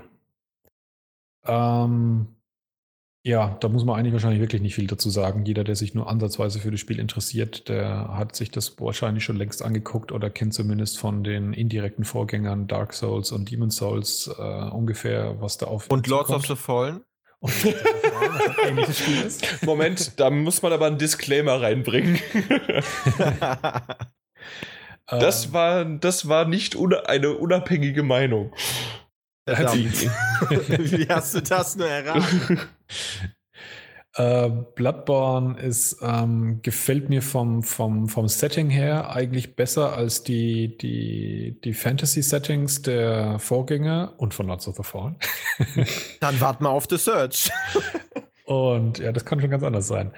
Ähm, also dieses, dieses Lovecraft-artige, äh, viktorianische ähm, Setting finde ich halt sehr, sehr, sehr gut gelungen. Es ist ansonsten, ähm, ja, vom, vom, von der, von der, vom Fokus her des Spiels ein bisschen verschoben, während man bei den Dark Souls-Teilen ja noch mehr auf Gegenstände und Sammeln aus ist. Ähm, ist es da sehr, sehr weniger darauf konzentriert, neue Waffen oder sowas zu finden. Und der Kampf ist halt deutlich schneller, deutlich agiler, mit mehr Ausweichen und ähnlichem. Und ähm, es ist halt einfach wieder eine krasse Erfahrung. Ich schaffe es alle zwei bis drei Jahre, dass ich einen, einen dieser Titel spielen kann und danach, ähm, da kriege ich Schweißausbrüche, wenn ich nur dran denke, dass ich es so nochmal machen müsste, weil es halt schon so eine Mischung aus Qual und Erfolgserlebnis ist. Und äh, Bloodborne hat dieses Ding halt wieder absolut auf die Spitze getrieben und hat dabei eine wirklich äh, auch faszinierend, technisch faszinierend schöne Grafik auf den Bildschirm gezaubert. Ähm, ja, aber wie gesagt, das, das, den Titel gibt es jetzt so lange, da muss man, glaube ich, nicht mehr lange drüber schwadronieren. Hat den jemand von euch auf der Liste? Also ich kann nur sagen, wenn ich ihn gespielt hätte, dann hätte ich ihn mit Sicherheit auf der Liste. Okay. Ja, ich nicht. Ich habe ihn bei mir im Regal stehen, ähm, aber noch lange nicht die Zeit und Muße dafür. Ja, Keine Ahnung, wann das kommt. Noch mehr Musa wahrscheinlich, ja. Aber es ist tatsächlich auch ein großer Titel. Also ich war überrascht, wie, selbst wenn man da mal Phasen hat, in denen man gut vorankommt, was ja auch nicht wirklich äh, immer gegeben ist. Das, äh, also in den in Demon's Souls gab es durchaus mal Stellen, wo man dann so vier, fünf Stunden lang nicht mehr weiterkommt und sich an einer Stelle die Zähne ausbeißt. Das fand ich tatsächlich bei Bloodborne nicht ganz so fies. Ähm, aber es ist trotzdem wirklich relativ viel Zeit äh, in dieses Spiel auch wieder geflossen. Und dann kam ja auch nochmal das Add-on jetzt vor kurzem, ne, was ja auch nochmal einiges bieten soll an Bossen und Kram. Genau, aber das habe ich tatsächlich jetzt noch nicht angefasst. Da äh, sind so viele Liste, Spiele auf der, auf der To-Do-Liste, die jetzt wahrscheinlich Absolut, zum klar. Vorrang kriegen. Ja. Super. Wie viele Titel habt ihr denn noch auf eurer. Ich auch. Chris? Drei, Boah. Nicht genannt wurden. Du, du hast doch keine zehn Titel von Anfang an gehabt. Hundertprozentig nicht. doch. Pass auf. Liebe User, Was- zählt was- mal durch. Pass auf, Live Nein, nein, nein, nein, nein, nein, nein, bitte nicht, wir haben keine Zeit. Okay. Hau einfach einen raus, bitte. Nee, es, es sind wirklich noch drei, die, und das habt nur zehn gehabt. Äh, der nächste wäre Battlefield Hardline, auch von Anfang des Jahres. Ähm, oh, ja. oh. Okay, da bin ich jetzt echt einigermaßen überrascht, weil ich über den Titel noch nie was Positives von irgendjemandem gehört habe. Och, echt? Aber ich schon viel, Ja. muss ich sagen. Okay. Doch, und höre ich auch immer wieder von Leuten, die den jetzt doch mal noch irgendwie äh, noch nicht gespielt haben, jetzt mal spielen und sagen, hey, wow, der hat ja mal endlich eine gute Singleplayer-Kampagne. Weil genau das ist auch der Punkt. Multiplayer, ja, habe ich Mhm. auch ein paar Mal gespielt, war unterhaltsam, wie ähnlich wie alle Battlefields halt, aber ist jetzt nichts, wo mich da auch jetzt irgendwie hunderte von Stunden, wie manch ein Battlefield 4 Gamer oder so da äh, von Fernseher äh, bringen lässt, aber Ja, dann, dann nur zur Präzisierung. Tatsächlich waren die Kritiken meistens auf den Multiplayer-Modus abgelegt und endeten so nach dem Motto, ich habe auch Battlefield 4, warum sollte ich aufhören, Battlefield 4 zu Genau, spielen? also d- Ja. wer da sagt, Battlefield 4 ist da halt besser, warum soll ich mir das holen? Gerade die Leute, die nur Multiplayer spielen, kann ich verstehen. Aber nee, mich hat der Singleplayer so unglaublich unterhalten. Also wirklich dieses episodenartige bisschen wie von so einer Crime-Serie, ähm, was wirklich auch so ein paar coole Wendungen hatte. Äh, ja, jetzt nicht die mega überraschenden Wendungen, aber halt so ein bisschen, wo man schon gedacht hat, oh, okay, cool, krass. Ähm, typisch so ein bisschen Crime-Serienmäßig, CSI oder so. Ähm, und ja, ich fand es einfach wirklich sehr, sehr unterhaltsam, cool inszeniert. Dieses äh, Crime-Serien-Gefühl, wenn man sowas mag, kam super auf. Von daher, ganz klar, es hat mich super unterhalten, kam es auf die Liste. Mehr gibt's da gar nicht zu sagen. Coole Charaktere. Ja. Cooler Junge, cooler Charakter. Ja. Na wunderbar. Okay. Willst du gleich noch einen noch zusätzlich nehmen? Dann sind wir alle auf einem Level. Kann ich machen. Dann kommt als nächstes äh, noch ein kleinerer Titel von dem fantastischen Publisher Focus, nämlich Blood Bowl 2. Ah, Genau, du warst ja auch bei Focus dieses Jahr, Jan, ne? wenn ich noch mich recht ersinne. war ich das? äh, nee, ich. ähm, ich war, war, das- das war Anfang des Jahres, war ich auf einem Event, wo auch die, äh, wo dieser äh, Entwickler das Spiel vorgestellt hat, ja. Nee, nee, Focus ist ein Publisher. Äh, meine ich doch, äh, äh, Publisher meine ich, nicht Entwickler. Genau, und Publisher. da hast du auch ein paar andere ähm, Titel, glaube ich, gehabt. Das war ein Focus-Event, meine ich. Ja. Genau, das waren Äh. alles Titel von denen. Da war zum Beispiel auch Divinity Original Sin, war, glaube ich, auch dabei oder so, ne? Hm, da war Oder- das, ähm, Das ach, wie heißt Fall das? Das, denen äh, das ne? irgendwas, ein Lanz, nicht Lanzer, Lenzer, äh, von den, von den Machern, Martin Alt, äh, PS4, Anfangstitel RPG, äh, den du richtig schlecht fandest, von den Texturen her matschig. RPG am Anfang? PS4? Ja, ein Rollenspiel, am Anfang PS4. Irgendwas mit ah, ähm, ähm, ähm, Frog, Frog, Frogware? Nee. Äh, das Spiel war Bound by, äh, Bound by, Bound by Flames. Ja. Genau. Und von denen der Nachfolger. Äh, Technomancer? Irgendwie sowas. Ja, okay, ja, das kann sein, ja. Da, das, das war vor Ort. Aber unter anderem Blood Bowl 2. So. Genau. Und ähm, ja, ich habe es immer noch nicht stehen. Ich habe es äh, no, noch nicht durchgespielt. Also dieses Kampagnenmäßige, was es da gibt, diese, diese, dieser Story-Mode oder wie man es nennen will. Ähm, ist aber auch sehr, sehr cool gemacht mit diesen Sprechern, die da drin sind. Ja, die Moderatoren sind wirklich sehr, sehr cool gemacht. Klasse, die Dialoge, es ist einfach echt grandios. Ähm, ja, und ansonsten, das ist halt einfach wirklich ein unterhaltsames, äh, auch herausforderndes, ähm, gerade wenn man es gegen Freunde oder so spielt oder im Online-Modus, ähm, taktisches, rundenbasierendes, sehr, sehr brutales ähm, Football-Game. Also, ja, mit der Warhammer-Marke eben. Und ja, pff, macht halt auch einfach echt Fun. Man muss sich echt eine Weile reinfuchsen, bis man das so alles verstanden hat, was man so machen kann Oh ja. wie man da am besten vorgeht. Also sehr, sehr, sehr taktisch. Und ja, kann man ewig lang seine Taktik wahrscheinlich noch verbessern und online-mäßig da äh, in Rankings unterwegs sein. Und ja, also einfach, hat, es hat einfach funktioniert für mich. Ne? Es ist jetzt, macht sonst nicht viel, also klar, aber coole, coole verschiedene Fraktionen. Ähm, natürlich sehr brutal. Also es können ja sogar einzelne Spieler sterben, nicht nur K.O. gehen und ja, finde ich schon ganz interessant gemacht, auf jeden Fall. Ja, äh, von der Warhammer-Marke und wer Football mag und dann auch noch Rundenstrategie-Spiele, definitiv ein Titel, den man sich anschauen sollte. Ja. Nur zur Korrektur, Bound by Flames ist nicht von Frogware, sondern von Spider. Spider. Die Die, die, äh, die, die Visitenkarte sah schön aus. So, äh, ist schwarz und dann ein weißes Spinnennetz drauf. Das war cool. Ja, dann passt doch der Name besser als Frogware. Wenn da jetzt ein Frosch, ein grüner. ja, genau. Sind Gut. Die Sherlock Holmes-Macher von den neuen Sherlock Holmes-Teilen. Mhm. Ja. Ähm, Martin? Okay, mein letzter Titel ist äh, auch eher wieder ähm, ein kleinerer Indie-Titel und diesmal komplett Hardcore-Retro-mäßig, nämlich Axiom Verge. Von dem hatte ich schon öfters mal das Jahr gehört, aber eigentlich nie näheren Kontakt gehabt. Und äh, vor ein paar Wochen hat dann einer der Kollegen sozusagen im, im WhatsApp-Kanal geschrieben, ähm, dass das sein persönliches Spiel des Jahres ist. Dann habe ich mir das doch nochmal näher angeschaut und habe ähm, dann zugeschlagen, habe es angefangen zu spielen und musste es mehr oder weniger an einem Hubs durchmachen.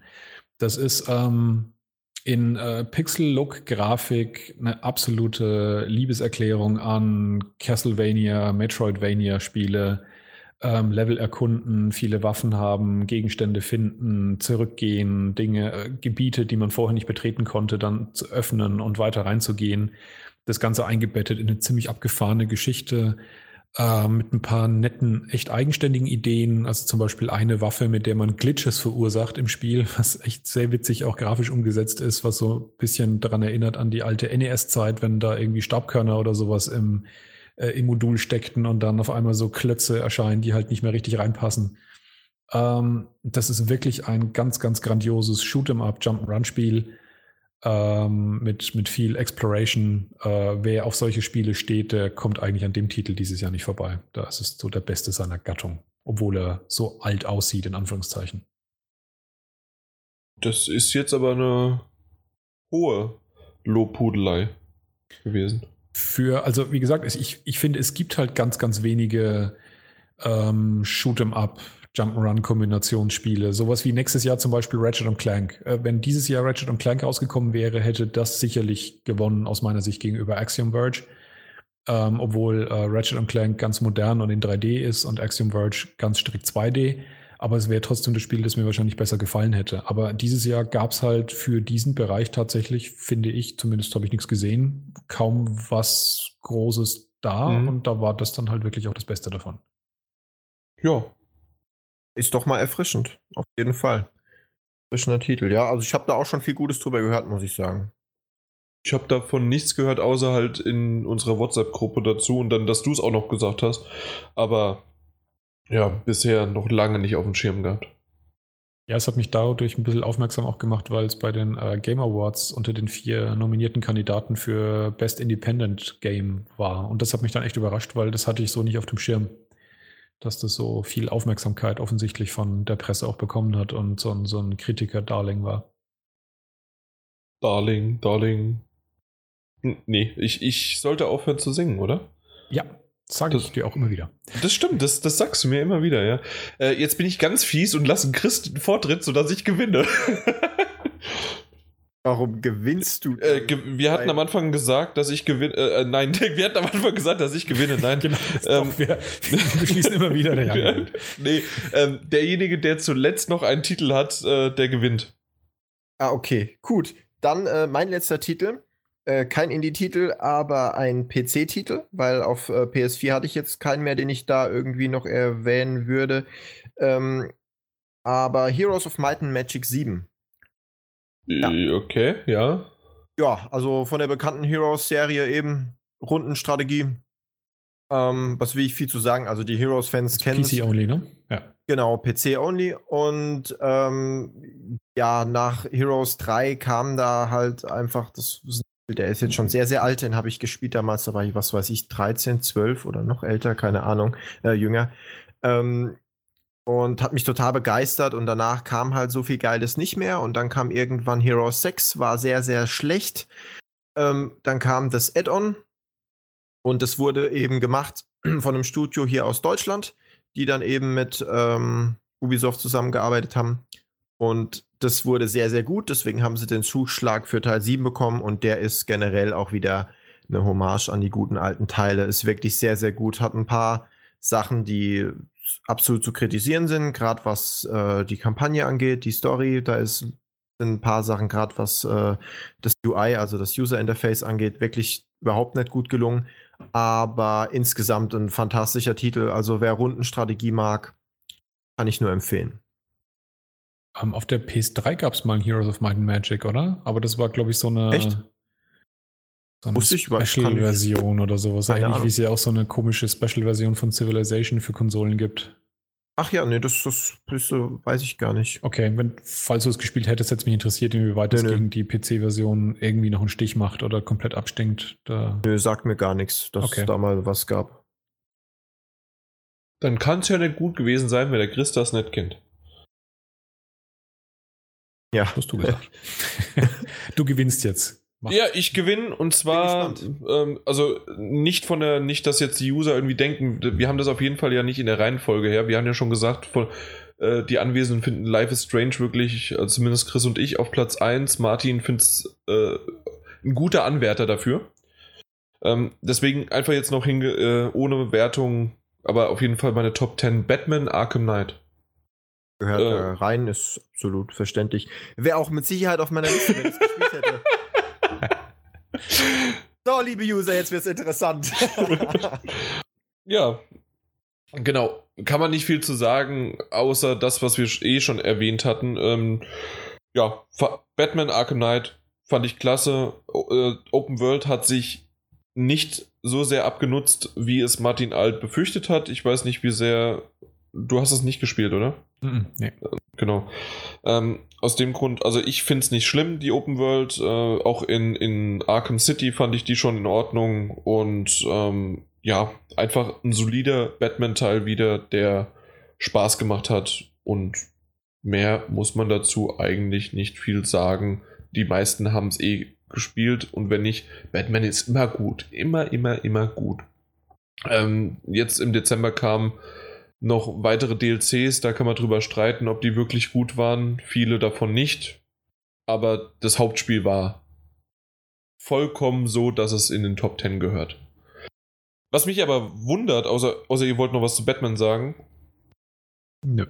Was mich wundert, dass irgendwie so Top-Titel wie Kung Fu Panda, I'm Brad oder Tony Hawk's Pro Skater 5. Äh, Ah, Das Pro Skater 5 auf jeden Fall, das stimmt. Das habe ich einfach ja, komplett das nicht ist total vergessen, ne? Ja, das kommt natürlich äh, klar auf Platz 1. Also das habe ich Ich auch. meine, dieses Ja. fantastische Meisterwerk durch Activision, ich meine, die müssen auch ein bisschen gucken mit ihrem Geld. Du kannst da nicht beliebig viel draufschmeißen auf sowas, um, um den fünften Haupttitel einer so langen, ehrwürdigen Serie zu retten. Also das ist schon klar, dass man da auch ein bisschen mal, dass nicht alles perfekt ist, ne? Aber es war ja total so. Super. Na gut, dann ähm, was? Was, was ich so sagen würde, rückblickend nach der Liste von Spielen jetzt, ähm, ich, ich höre immer wieder, dass das Jahr für PS4 eigentlich nicht so gut war. Nö, war es ja auch nicht. Naja. Aber das war Deswegen, deswegen, nein, nein, deswegen musste Chris auf PC umsteigen, weil er nichts mehr wusste. Das stimmt, für Heroes, Ja, genau. Aber ich habe ja auch zum, auf vieles nicht gespielt, was sonst auf die Liste gekommen wäre, muss ich ja auch sagen. Genau. Das stimmt. Jetzt sonst Ja. locker 10 voll gekriegt, aber allein kein Fallout 4 gespielt, kein Batman gespielt und so weiter. Das wäre vor Heroes schon noch gekommen, klar. Jo. Nee, aber tatsächlich, Martin Alt oder ja, hat vollkommen recht. Also, es ist so viel, dass Chris nicht hinterhergekommen ist. Äh, ich auch nicht. Und Martin, obwohl der schon so viel Zeit vertrödelt hat, auch das nicht alles geschafft hat. Äh, ja. Wollen wir jetzt nach einem kurzen Cut dann zum, äh, zum, zu den Highlights 2016 kommen. Und zwar äh, werden wir noch kurz hier einfügen die Werbung für GameStop. Achtung! Ihr habt Rise of the Tomb Raider auf der Xbox One schon durchgezockt, dann ab zu GameStop, das Spiel im Aktionszeitraum abgeben und für 1999 eines der anderen Aktionsspiele, wie zum Beispiel das gerade besprochene Star Wars Battlefront, mitnehmen. Vorher aber unbedingt bei unserem Gewinnspiel mitmachen und eine von zwei GameStop Plus Kundenkarten im Wert von je 50 Euro gewinnen. Hilfe zur richtigen Antwort gibt es unter gamestop.de slash tausch-dein-game. So, was wir das letzte Mal leider auch noch äh, durch die PlayStation Experience vergessen hatten, war natürlich die Auflösung des letzten Gewinnspiels. Und da möchte ich gerne sagen, dass der Christian S. Punkt, der hat eine GMX-E-Mail-Adresse mir gesendet an podcast.ps4-magazin.de und der hat die GameStop Plus Kundenkarte im Wert von 50 Euro gewonnen. Viel Spaß damit und weiter geht's. Und schon geht's weiter mit den Top-Highlights 2016 sozusagen für nächstes Jahr. Und die, keine Ahnung, wie schnell wir die jetzt abhaken, aber wir können es mal, wir können ja, wir sind hier transparent. Äh, aus fünf wurden drei, weil wir haben jetzt schon ein bisschen. Ah, Was? Ah! Was? das ist aber fies. Was? Aus fünf wurden drei, wir haben doch gesagt fünf für 2016, oder? Nee, nee, nee. Aus, Oh. aus fünf Personen wurde Ja. drei. Okay, ich dachte, aus, aus fünf Vorschlägen müssen wir jetzt mal geschwind auf drei runter. Moment, kürzen. Moment, Moment. Was soll ich tun? Was soll ich tun? Martin, Martin, ganz ruhig. Der Herzinfarkt. Wieder durchatmen. Äh, Chris, bestell schon mal ein äh, RTW. Ich, Ich, habe vorher wirklich lang kämpfen müssen, bis ich das auf fünf runterkürzen konnte. Das war, das war. Ja, 30 sind kein Problem, aber fünf. Ich bin jetzt, ich bin jetzt gerade vollkommen aus dem Konzept, aber ich, ich lasse es drin, liebe User. So geht's hier mit, mit den Chaoten. Äh, aber da merkt ihr wieder, wie, wie missverstanden meine tollen Überleitungen oder meine, meine Reden, äh, meine Moderationskünste Künste hier sind. Also jeder andere da draußen hat es verstanden, dass äh, Erkan und Peter sich leise, still und heimlich verabschiedet haben, weil die Pussys einfach ins Bett mussten. Äh, wir drei sind hartgesottene und bleiben hier noch weiterhin und halten für euch die Stellung mit, nämlich Highlights 2016 und ja, Martin, du kriegst deine fünf. Vielleicht sogar äh, ist das ein oder andere dabei. Ich weiß auf jeden Fall von zwei Sachen, die äh, bei uns überschneiden.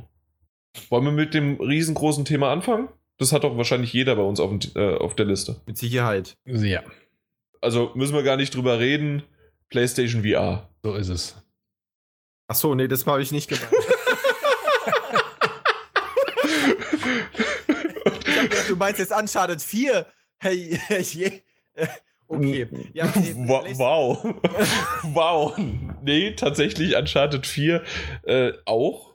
Äh, kann ich Aber- schon mal spoilern, aber PlayStation VR ist definitiv wichtiger, finde ich, nicht nur für, äh, weil das, ähm, weil das, ähm, ja, nächstes Jahr rauskommt, sondern und weil es äh, spaßig wird und toll wird, sondern weil ich hoffe, dass es wirklich ähm, die Gaming-Industrie weiß ich, dass es nicht komplett revolutionieren wird. Also das heißt, in 20 Jahren werden wir auch immer noch einen Controller in der Hand haben und wir werden auch immer noch auf dem Uh, Fernseher 20 gucken. Jahre. Du die, mutig, die ey. Aussage ist aber echt sehr mutig. ja. Bitte, wenn ihr in 20 Jahren äh, noch ein altes Abspielgerät kennt, mit dem man MP3s äh, äh, ähm, abspielen könnt und irgendwie verstaubt in der Ecke das hinkriegt ähm, und das wieder hört. Ich glaube ja, dass wir immer noch auf einem Fernseher oder auf einem, ich sage mal, auf einem Wiedergabegerät in dieser Art immer noch spielen. So in vier Jahren die nächste Konsolengeneration kommt und Jan wird schon widerlegt. Zack. Dann freue ich mich drüber, dass ich äh, nicht recht hatte, aber insgesamt. Ich möchte dann aber auch in 20 Jahren, wenn ich recht hatte, einen 5 Euro PSN-Gutschein haben. Du wirst in 20 Jahren leider nicht mehr da sein. Oh. Das ist aber gemein. Ja. Äh, Ja, trotzdem. PlayStation VR hatte ich halt nicht mit drauf, also weil äh, es ist halt kein Titel, sondern es ist halt eine ganze eine eigene Sache für sich irgendwie. deswegen haben wir extra Highlights 2016. ja, aber mh, dann kann Also ich, ich auch sagen, die EM oder so. Ich habe als Ausrede habe ich Eve Valkyrie hingeschrieben. Das Argument kommt. Okay, dann sage ich, gut. dann sag ich Riggs. Ja, Rix ist auch super, ja. ja. Habe ich schon Aber- gespielt. Super. Ich habe wirklich gemerkt, also für das, was mich fasziniert ist, kann ich eigentlich ja eines der vielen Spiele einfach hinschreiben, weil das wichtige Element eben oder das wichtige Feature von all den Spielen ist eben, dass es in VR stattfindet. Und wenn ich die, die Erwartungen ranken müsste, und ich fand wirklich, als ich die Liste durchgegangen bin, dass 2016 ein krasses Jahr wird, was da alles ansteht an Sachen, die mich, äh, die spannend finde und die mich äh, faszinieren, gegenüber dem, wo eben, wie gesagt, sehr viele sagen, das war für Sony eben, insbesondere was Exklusivtitel anbelangt, ein dünnes Jahr, das 2015er. Und obwohl da schon noch so viel ist, ist PlayStation VR wirklich ganz weit für mich persönlich, ganz, ganz, ganz weit abgeschlagen auf Platz 1 der, der, der Dinge, die ich am sehnlichsten erwarte. Oh ja. Also mehr kann ich da nicht zu sagen. Äh, Chris, du hast ja auch schon die Brille schon mehrmals auf. Ja, ja, also ich bin auch super begeistert von dem Ganzen. Wie gesagt, das ist halt nur, ähm, es gibt so viele Titel, die nächstes Jahr rauskommen. Und du hast ja richtig gesagt, Jan, also es, es ersetzt auf jeden Fall nicht den Controller. Und für mich ist dann einfach ein Spiel wie Uncharted 4 oder die anderen, die ich auf meiner Liste habe, kommen einfach vor allen VR-Titeln, die ich bisher gespielt habe. Und das ist schon eine Menge.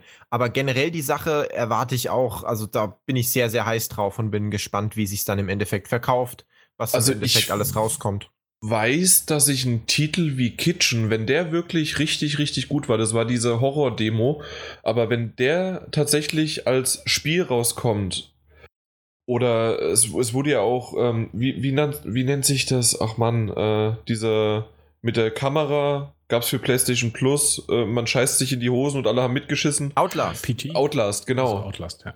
Ähm, dass der soll ja angeblich Outlast 2 auch als VR-Titel rauskommen. Das wäre Never- verrückt. Das wäre verrückt. Das wäre verrückt und Martin Alt, bitte, bitte nicht, weil ich möchte dich doch mindestens 18 Jahre noch haben. 20 Jahre gebe ich dir nicht, aber 18 gebe ich dir. Ich kann Äh, mich damit abhärten. Wenn ich das überlebe, dann reicht es auch noch für 20. Schaffst du nicht.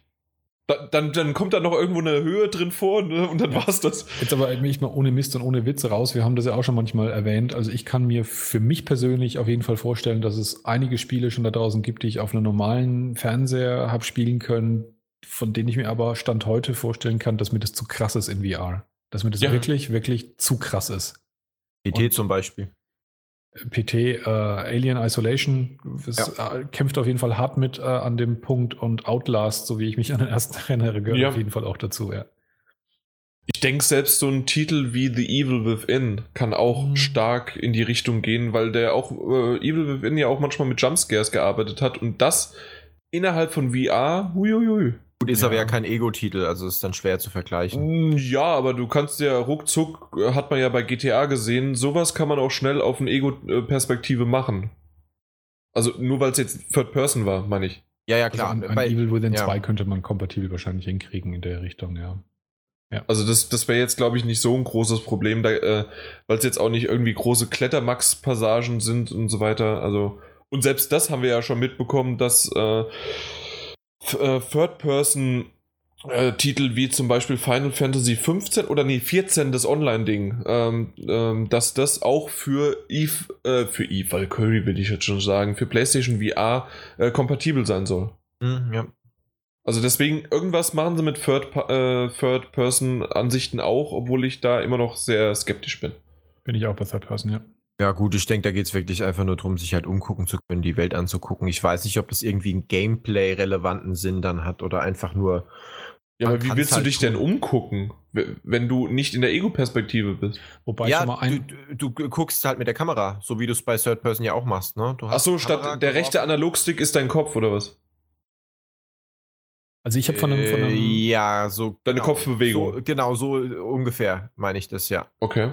Ich habe mal mit, äh, mit jemandem schon über das Thema gesprochen, der gemeint hat im Prinzip, dass diese Bewegungsübertragung vielleicht nicht einmal bei jedem Spiel unbedingt aktiv sein muss, dass man wirklich die VR-Brillen einfach nur als einen besseren 3D-Fernseher sozusagen verwendet, um halt mm. einfach das Gefühl zu haben, drin zu sein.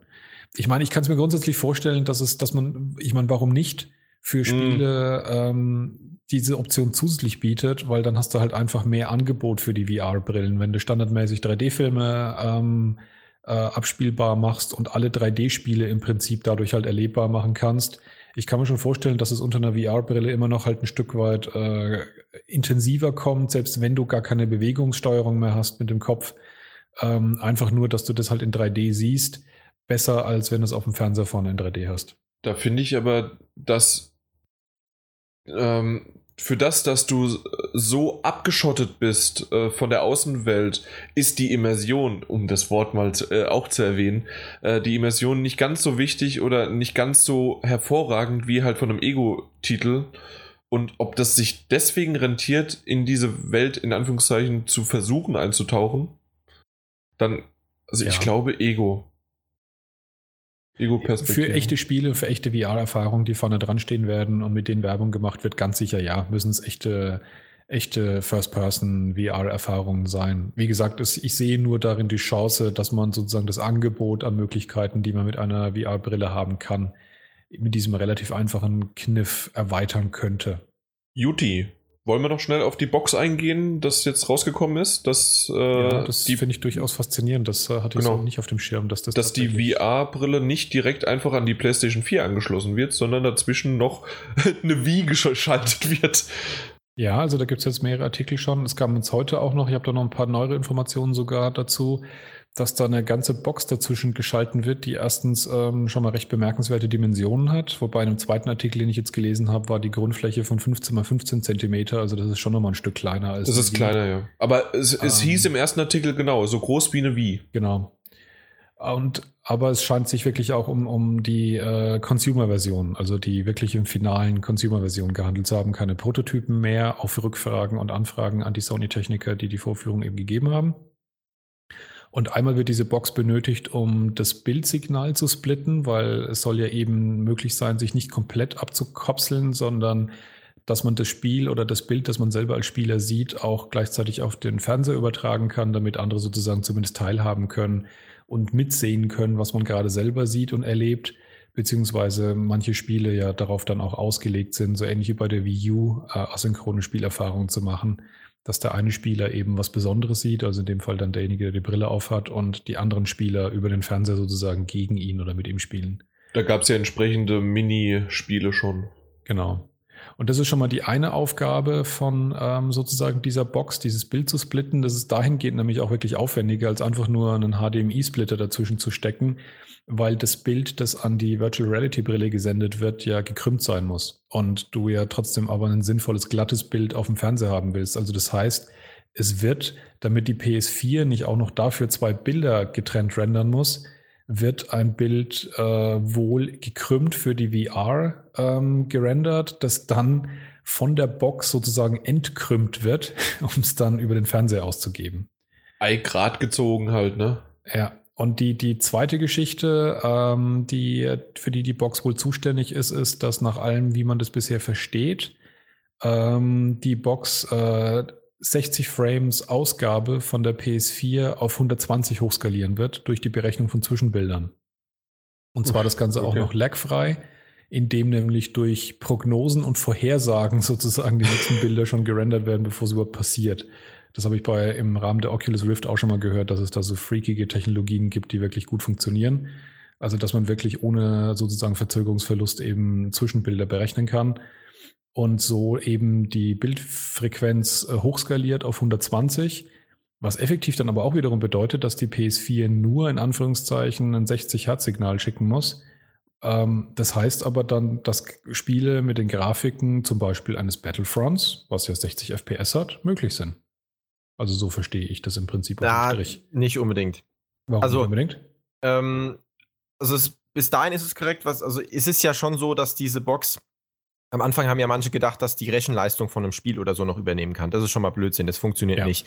Sondern es geht wirklich um den Mehraufwand an Rechenleistung, den eben äh, aufgrund dieser Krümmung und so, was du schon gesagt hast, eben die Brille benötigt. Aber ähm, trotzdem braucht das Grundspiel für Entwickler, damit das ordentlich funktioniert bei einem VR-Titel, bei einem Titel, der speziell für VR oder für PlayStation VR gemacht wird, äh, 90 Frames, keine 60. Sonst hast du einfach Probleme und das tut die Box aktuell auch nicht ausgleichen.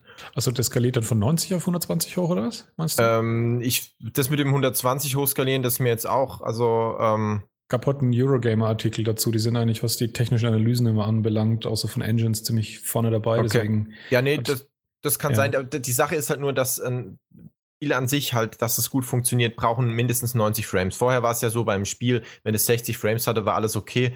Bei einem Mhm. VR-Titel sind es halt mindestens 90 Frames, die ein Spiel haben muss, damit die, du keine Motion Sickness Probleme so schnell bekommst oder da irgendwie Probleme bekommst. ja, die Ähm, Verzögerung ja zwischen, zwischen Input und, und Grafik wird ja kleiner, desto mehr Frames du hast. Also es, Genau. der Lag wird geringer, der Input-Lag, ja. Und deswegen generell ist so ein Spiel für VR verbraucht einfach aufgrund auch vielen technischen Sachen, da kenne ich mich jetzt auch nicht hundertprozentig aus, aber ich weiß es natürlich auch von ein paar Programmierern von uns, verbraucht einfach mehr Leistung und du wirst es niemals in der Generation schaffen können, ein Spiel der Grafik von Uncharted 4 äh, als VR-Titel rauszubringen. Das wird nicht funktionieren. Ja, Uncharted 4 ist auf jeden Fall ein krasses Beispiel, zumal das ja auf jeden Fall zumindest im Singleplayer ja auch nur mit 30 äh, Frames laufen wird. Also das so weit hochzukriegen, das wäre tatsächlich vermessen. Ich habe es jetzt primär wirklich äh, gezielt Oder auf auch ein Battlefront, die jetzt, die jetzt auf 60 Frames laufen. Wie, wie gut man damit halt klar käme, ja. Aber Ja. gut, wenn man 90 braucht, ist es natürlich noch ein, noch ein Schritt, ja. Also es wird einfach schon eine Ecke weit weg sein von so top grafischen Top-Titeln wie jetzt auch ein Battlefront oder Witcher oder sowas. Ja. Das wird, das wird man nicht, wird man nicht hinbekommen. Das äh, ist auch nicht das Ziel von so einem VR-Titel auf jeden Fall. Aber da sagen wir auch jedes Mal wieder, es ist, es, ich, ich habe schon, oder wir haben schon alle möglichen Grafikunterschiede durchgemacht. Von, mein Gott, sieht das grützemäßig aus, bis hin zu, wow, das, das ist ein VR-Titel. Mhm. Und es ist vollkommen egal, ob du im Messestress bist, ob du äh, vollkommen ruhig bist, ob du in einer guten oder schlechten Grafik bist. Nach maximal fünf Minuten bist du in dieser Welt und du bist Ja. drinne. Das stimmt. Absolut, ja. Mir ging es auch wirklich gerade nur um das Argument, weil man das eben immer so hört, dass die, dass aufgrund der besonderen Heraus, Heraus- Herausforderungen eben die PS4 eigentlich underpowered sei. Das hört man ja primär aus dem PC-Lager und der Oculus Rift, die ja relativ äh, ja, herausfordernde Minimum-Specs für den PC vorgibt, damit es gut funktioniert. Und dass daraus sich eben sozusagen ableitet, das kann doch gar nicht so nach dem Motto gescheit funktionieren mit der PS4. Und deswegen hat mich das ein bisschen überrascht, wenn man dann hört, dass im Prinzip ein 60 Hertz Ausgangssignal reichen würde. Aber gut, das wird man dann nochmal konkret sehen, wie es dann sein wird. Momentan ist es alles hören Genau. und sagen. Das, was ich auf jeden Fall ähm, als, als Fakt sozusagen mitnehme aus der Geschichte, was mich aber auch schon allein überrascht, dass eben bei der Brille eine doch relativ, ähm, ja, nicht zu große, aber durchaus nennenswerte Box dabei ist, die zumindest auch wirklich so viel Rechnerei betreibt, was eben in diesem Artikel auch stand, dass da drin auch ein Aktivlüfter drin ist. Also das ist schon von der Ausprägung her als, als, als Erweiterung von der PS4 mehr, als ich das so erstmal angenommen hätte, wenn man das hört, dass man sich eine VR-Brille kauft. Und was mich dann so im zweiten Schritt, muss ich dann auch sagen, ein bisschen äh, nervös macht zumindest. Ich, ich lasse mich gerne positiv überraschen, aber nervös macht, was dann den möglichen Preis anbelangt. Preis, Das ja. halt auch mit dabei Ja, ist. genau. Sehr gut. Da Da wäre ich jetzt nämlich schauen. auch noch drauf eingegangen. Oder hätte ich noch angespielt, richtig. Ja, ja. Ja, nochmal zu der Grafikqualität. Also ähm, weil du halt auch gesagt hast, wegen PC-Lager. Also Oculus ist jetzt, würde ich jetzt nicht als Wahnsinnskonkurrent da ansehen. Ähm, oder nicht sehen, dass das jetzt so viel besser ist, weil einmal es braucht wesentlich mehr Leistung. So ordentliche, einen ordentlichen PC brauchst du da auf jeden Fall für. Aber bei Weitem nicht so wie das HTC Vive. Also wenn ihr, ich weiß nicht, hattet ihr mal das HTC Vive auf? Ja. Leider nicht. Ich habe nur viel gehört oder oft gehört, dass das schon das beeindruckendste Ding Absolut. sei. Also ja. HTC Vive, wer was anderes sagt, ist einfach Blödsinn. Das ist H einfach HTC technisch. Vive hatte ich, äh, hatte ich auf der Paris Games Week auch. Ah, super. Also das ist halt wirklich technisch ähm, von dem, was es leisten kann, ähm, weit vor Oculus und PlayStation VR. Also das, das stimmt. Ist, ist, aber auch die, die teuerste Technik. Genau. Es wird mit Abstand am teuersten sein. Du wirst äh, einen ordentlichen Raum dafür brauchen, einen eigenen, um das ordentlich spielen zu können. Ähm, ja. Die haben ja auch schon äh, Prototypen von, von eigenen, was ähnliches wie Move oder sowas rausgebracht, ne, wo du ja viel mitmachen kannst, wo du deinen Raum abstecken kannst, um dann äh, sagen zu können, so groß ist mein Raum und innerhalb dem Raum kann ich spielen und dann baut der da quasi ins Spiel dann die deine Wände ein. Genau, Bar Barrieren, die genau. äh, indirekt, aber doch äh, für dich wirksam da sind, okay, weiter sollst du nicht gehen, ansonsten läufst du gegen die Wand. Und genau. das funktioniert auch wunderbar. Am Anfang denkst du, traue ich jetzt wirklich demjenigen, der das abgesteckt hat, aber du gehst ja. wirklich vorne hin und ich habe ein Video von mir gesehen. Ich war nur mit meiner Hand und auch mit meinem Kopf zwei Zentimeter davor, äh, vor der Wand und äh, ich bin halt nicht weitergegangen. Es hat funktioniert. Ja. Ähm, und diese Move-artigen Controller waren sehr, sehr cool. Was mich da aber gewundert hat, äh, könnt ihr euch an die PlayStation Experience erinnern, an das eine, ähm, an die eine Demo oder an das, nee, äh, Spiel ist das kein Demo, ähm, und zwar äh, Office. Irgendwas mit Office, ähm, dass das halt im Büro war. Ähm, Büro, jetzt ja. auf PlayStation Experience. Äh, ja, da war dieses, äh, also Work, doch Workplace. Work, Workplace oder so, genau so ah, heißt ja, das. Doch, ja, ja, genau. Mhm. Und da hieß es exklusiv für VR. Äh, das habe ich auf damals ein HTC. Das, habe ich auf Vive äh, gespielt, ja. auf der Paris Games Week noch. Und das, die Paris Games Week war wann? Ende Oktober. Ja. Also ich glaube tatsächlich genau das, was ähm, Chris gerade sagte. Das Ding ist kompromisslos die beste Technologie. Alle befürchten oder überlegen sich, ob es diesmal gelingt, sozusagen die kritische Masse mit VR zu erreichen, dass es auf einen, auf den Massenmarkt kommt, dass es ein Massenmarktprodukt wird und sich durchsetzt das ist sozusagen der Artikel, den ich bisher von allen gelesen habe, wo sich alle einig sind, diejenigen, die das am unwahrscheinlichsten schaffen werden, ist eben HTC. Obwohl ja. es die beste Version ist. Das Ding stellt ja. einfach zu hohe Anforderungen an seine Umgebung plus den Anschaffungspreis, der eben bei den anderen ja schon als wahrscheinlich zu hoch sozusagen, dass es einsteigerfreundlich wird, angesehen wird, aber die HTC Vive wird deutlich drüber liegen. Und ich glaube, deswegen genau. ist das vielleicht ein geiler Prototyp für die Zukunft, um zu sehen, wo es hingeht. Aber ich glaube nicht, dass das jetzt im Schritt 1 irgendwie eine große Rolle spielen wird, dieses Ding. Die, die, wollen auch nicht auf dem Massenmarkt damit. Die wollen ganz klar damit an die wirklich an die High-End-User, ja, die dann auch die 2000 Euro ausgeben, die du brauchst für Gerät plus PC. Ja, die Frage plus ist nur, Anbau für den Raum. Die Frage ja. ist nur gerade, wenn man sich daran gewöhnt, dass im Prinzip die, die Nutzer von Oculus und von PlayStation VR davon ausgehen, dass man im Prinzip keinen Platz hat, dass man die Dinger mehr oder weniger im Sitzen spielt. Wenn es ja. da sozusagen eine gewisse Norm gibt, dann werden sich wahrscheinlich ganz, ganz wenig Entwickler halt, wenn überhaupt überhaupt welche die Mühe machen, äh, diese besondere Bewegungsfreiheit als Zusatzerfahrung für die HTC extra zu machen, wenn es davon dann vielleicht nur ein paar tausend Stück auf dem Markt gibt. Genau, gut, da wird halt Valve vielleicht selber auch ein bisschen was extra für rausbringen, um das zu pushen. Gottes Willen, du glaubst doch nicht, dass die nochmal Software machen. Nein, Half-Life 3 exklusiv. Das wird tatsächlich was, glaube ich, bewirken. Also das wow. wäre ein Knaller, wenn das Die, die Sache ist halt die, die hätten, die, die, hätten das Geld, so eine Scheiße zu machen. Also ja, ja, das stimmt. Ja. das, das wäre schon sehr lustig. Ähm, ja, ein, halt eine Sache noch, aber ähm, ich, ich weiß gar nicht, wie sie anfangen soll. Und zwar die, die, dieser Raum. Ähm, doch, genau, so wollte ich es äh, machen. Martin Alt, du hast ähm, The Heist gespielt für die PlayStation VR. London The Heist, ja. London The Heist. Ähm, einmal ja die Autoverfolgung und einmal aber auch am Schreibtisch. Mhm. Und da konnte man. Achso, du gar nicht? Nee. Okay, äh, genau. Und da war es ja so, dass ich aufstehen konnte, ich konnte mich bewegen innerhalb eines bestimmten Radius. Mhm. Äh, und ja, das, das hat schon super funktioniert, aber jetzt innerhalb dieses Raums einfach nur unfassbar bombastisch klasse, dass man halt einen kompletten Raum hat. Äh, da war ich wie auf der Titanic äh, vorne am Bug. Ist vorne der Bug? ja, weil hinten ist das Heck, sehr gut. Ähm, äh, vorne am Bug, aber Backboard ist. Nee. Äh, Backboard ist. Äh, Moment, äh, das Steuerbord, weil das Steuer ist links, also links, Backboard ist rechts. So. Jo. Ähm, auf jeden Fall äh, ist halt das Schiff unter Wasser gewesen und du hast halt die komplette wunderbare Unterwasserwelt gehabt und dann kam dir noch ein Wal entgegen und, und du konntest halt auf diesem Deck rumlaufen. Einfach nur klasse. Das ist für mich die Zukunft, aber apropos Zukunft, wir sollten auch mal auf die Uhr gucken, glaube ich. Wir müssen weiter. Äh, nächstes Jahr mehr. Wir werden weiterhin über VR schwärmen. Also ganz klar. Ja. Chris, willst du den Titel nennen, den du eigentlich dachtest? Ja, Uncharted 4 halt, ne? ja.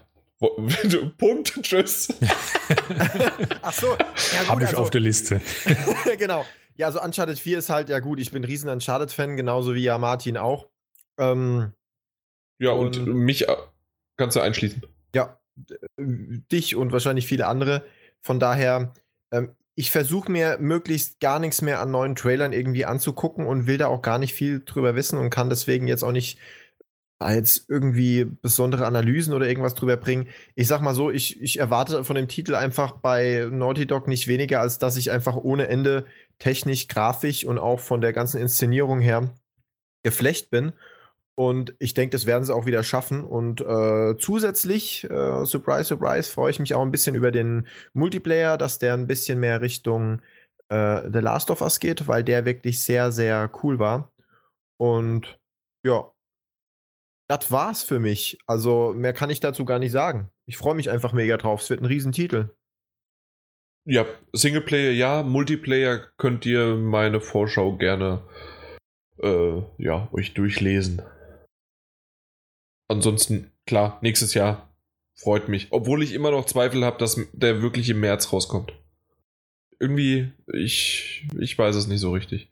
Okay. Hört, hört ich- meine Worte. Hätte ich jetzt keine mehr, aber mal gucken, wer weiß. Ah, ah, mal schauen. Also sie hatten es ja mal begründet. Auch da muss man natürlich immer sagen, hm, man weiß nie, ob das alles genau so stimmt, aber das klang ziemlich ehrlich, ähm, dass Naughty Dog ja gesagt hat, dass sie die große Verzögerung gemacht haben, weil sie das Ende nochmal ganz anders aufgezogen haben, weil sie da irgendwie was total Wildes vorhätten im Singleplayer. Ja, mal schauen. Äh, zumindest haben sie, wie gesagt, gesagt, es gibt da diesen einen konkreten Punkt, den wollen sie konkret, den wollen sie nochmal ganz anders aufziehen. Ähm, damit haben sie diese große letzte Verzögerung äh, begründet und nicht so allgemeine, wir wollen alles noch ein bisschen feinschleifen und zusätzlich mehr Zeit haben, Ding. Deswegen mal gucken, ob sie das noch brauchen. Ja, und ich finde es cool, dass man wirklich noch nicht so viel gesehen hat und Ja. äh, vor allen Dingen auch vom Singleplayer noch keine so eine Key-Szene. Ja, noch nicht viel, so viel Story und keine so eine Schlüsselszene wie Ja. im zweiten Teil das mit dem Zug oder im, Ja. im dritten Teil das äh, mit dem Flugzeug beziehungsweise in der Wüste. So eine Schlüsselszene mit so einem bestimmten Feeling und so, was dann sehr unique war, das gab es halt noch nicht zu sehen. Und ich hoffe Ach, halt, das kommt noch. ich hoffe, das wird wieder drin sein und äh, das sollen sie auch schön gar nicht spoilern. Das, da Nee, ich- das kommt definitiv im Trailer, Ja. meine ich. Kommt noch. Ja, Im Januar, Januar, Februar kommt noch im Trailer irgendwas. Also die, die Oh, will ich nicht sehen. Nicht nur die Stimmung, sondern wirklich das konkrete, den konkreten Ablauf von dem, was in dem Flugzeug ja passiert ist, das haben sie ja derartig häufig vorher gezeigt, in zig verschiedenen Trailern, aber immer wieder diese Szene, dass ich wirklich gemerkt habe, die hat nicht mehr gewirkt im Spiel. Also die war Genau. so richtig komplett Das, durch. deswegen, das will ich gar nicht sehen. Also so, ich, ich Ja. hoffe, dass sie wieder sowas Geiles drin haben und es einfach dieses Mal nicht so durchschnudeln. Dann ist alles cool. Amen. jo. Martin? Jo, dann äh, nehme ich äh, Mass Effect Andromeda. Ähm, das ist wirklich nach dem, nach dem Konzept von Most Anticipated äh, für mich deswegen sauspannend, weil ich immer noch wahnsinnig wenig drüber weiß und ich unfassbar neugierig bin. Mir gefällt das Universum unfassbar gut, das sie in der Mass Effect Trilogie aufgespannt haben. Das heißt, der Hintergrund, der ist einfach gut. Jetzt bin ich gespannt, ob sie es eben schaffen, eine schöne, neue, coole Geschichte da drin zu machen und vielleicht auch ein paar Fehler, die sie mit Dragon Age Inquisition äh, sich jetzt angewohnt haben, BioWare, ob sie die wieder besser hinkriegen oder einfach feinschleifen, dass das dann besser wirkt, äh, als es bei, bei Deus Ex Inquisition insgesamt war. Ähm, da bin ich einfach wahnsinnig neugierig drauf und ich hoffe, dass es ein saugeiles Spiel wird, das äh, Ende 2016 ähm, ein neues, cooles Rollenspiel sein wird, das, das dann eben das Rollenspiel sein wird, über das man redet. Da würde ich jetzt noch bezweifeln, dass es im nächsten Jahr wirklich rauskommt. Ja, tatsächlich, da habe ich auch ein bisschen Bauchschmerz, nachdem er wirklich noch gar nichts gesehen hat, wobei Genau. Ja, ich, man kennt EA halt noch nicht als jemand, der wirklich äh, sozusagen diesen Weg geht bis kurz vor Release und dann erst äh, damit rauszurücken. Eben. Es könnte auch das schlechte Zeichen eben sein, dass es noch deutlich länger dauert, ja. Ja, und ansonsten alles, was man weiß, es spielt mit völlig neuen Charakteren, anderes Universum, also beziehungsweise also andere, andere Teile der Galaxie. Genau. Und auch zeitlich äh, ziemlich anders. Ich weiß nicht mehr Zukunft oder Vergangenheit zu den alten. Ich glaube, das ist noch Irgendwie- nicht bekannt. Es ist nur, dass es halt woanders spielt, aber ob es gegebenenfalls Ja, woanders, ja, okay. spielt oder zeitlich versetzt, ist. Also habe ich nichts gehört darüber.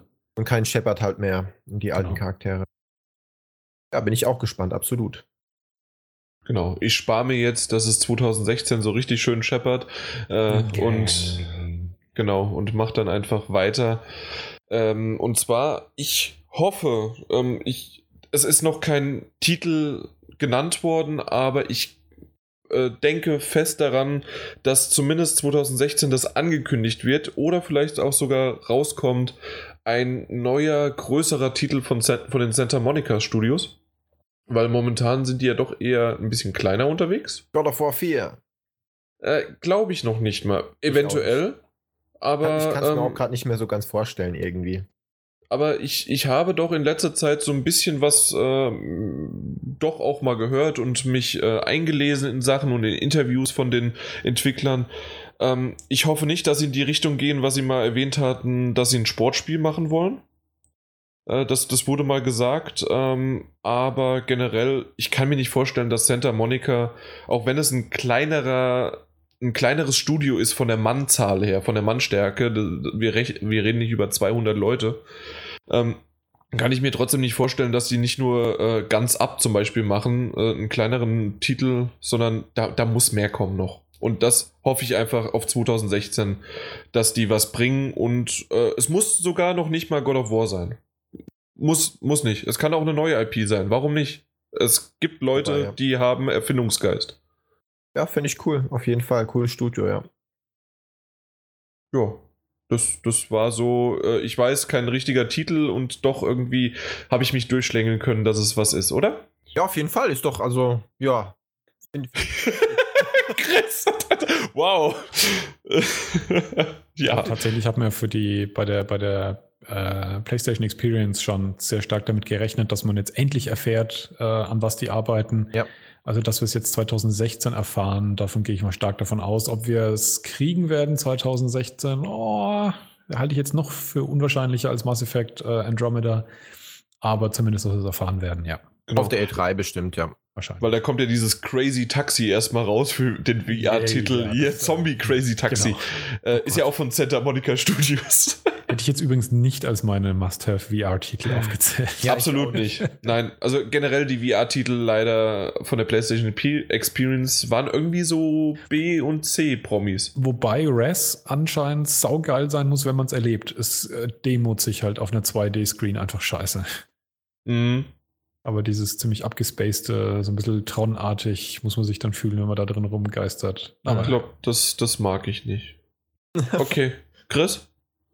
Ja, ähm, Uncharted 4 bei mir nur auf Platz 2, also mein absoluter mega most wanted Titel, obwohl es nicht mal AAA ist und nicht mal wirklich groß. Äh, mein Titel der E3 letzten Jahr oder diesen Jahres. Unravel? Unravel, absolut. Also, das ist für mich, das hat mich so begeistert, die Präsentation auf der E3. Es hat mich noch mehr begeistert auf der Gamescom. Ich glaube, da warst du sogar dabei.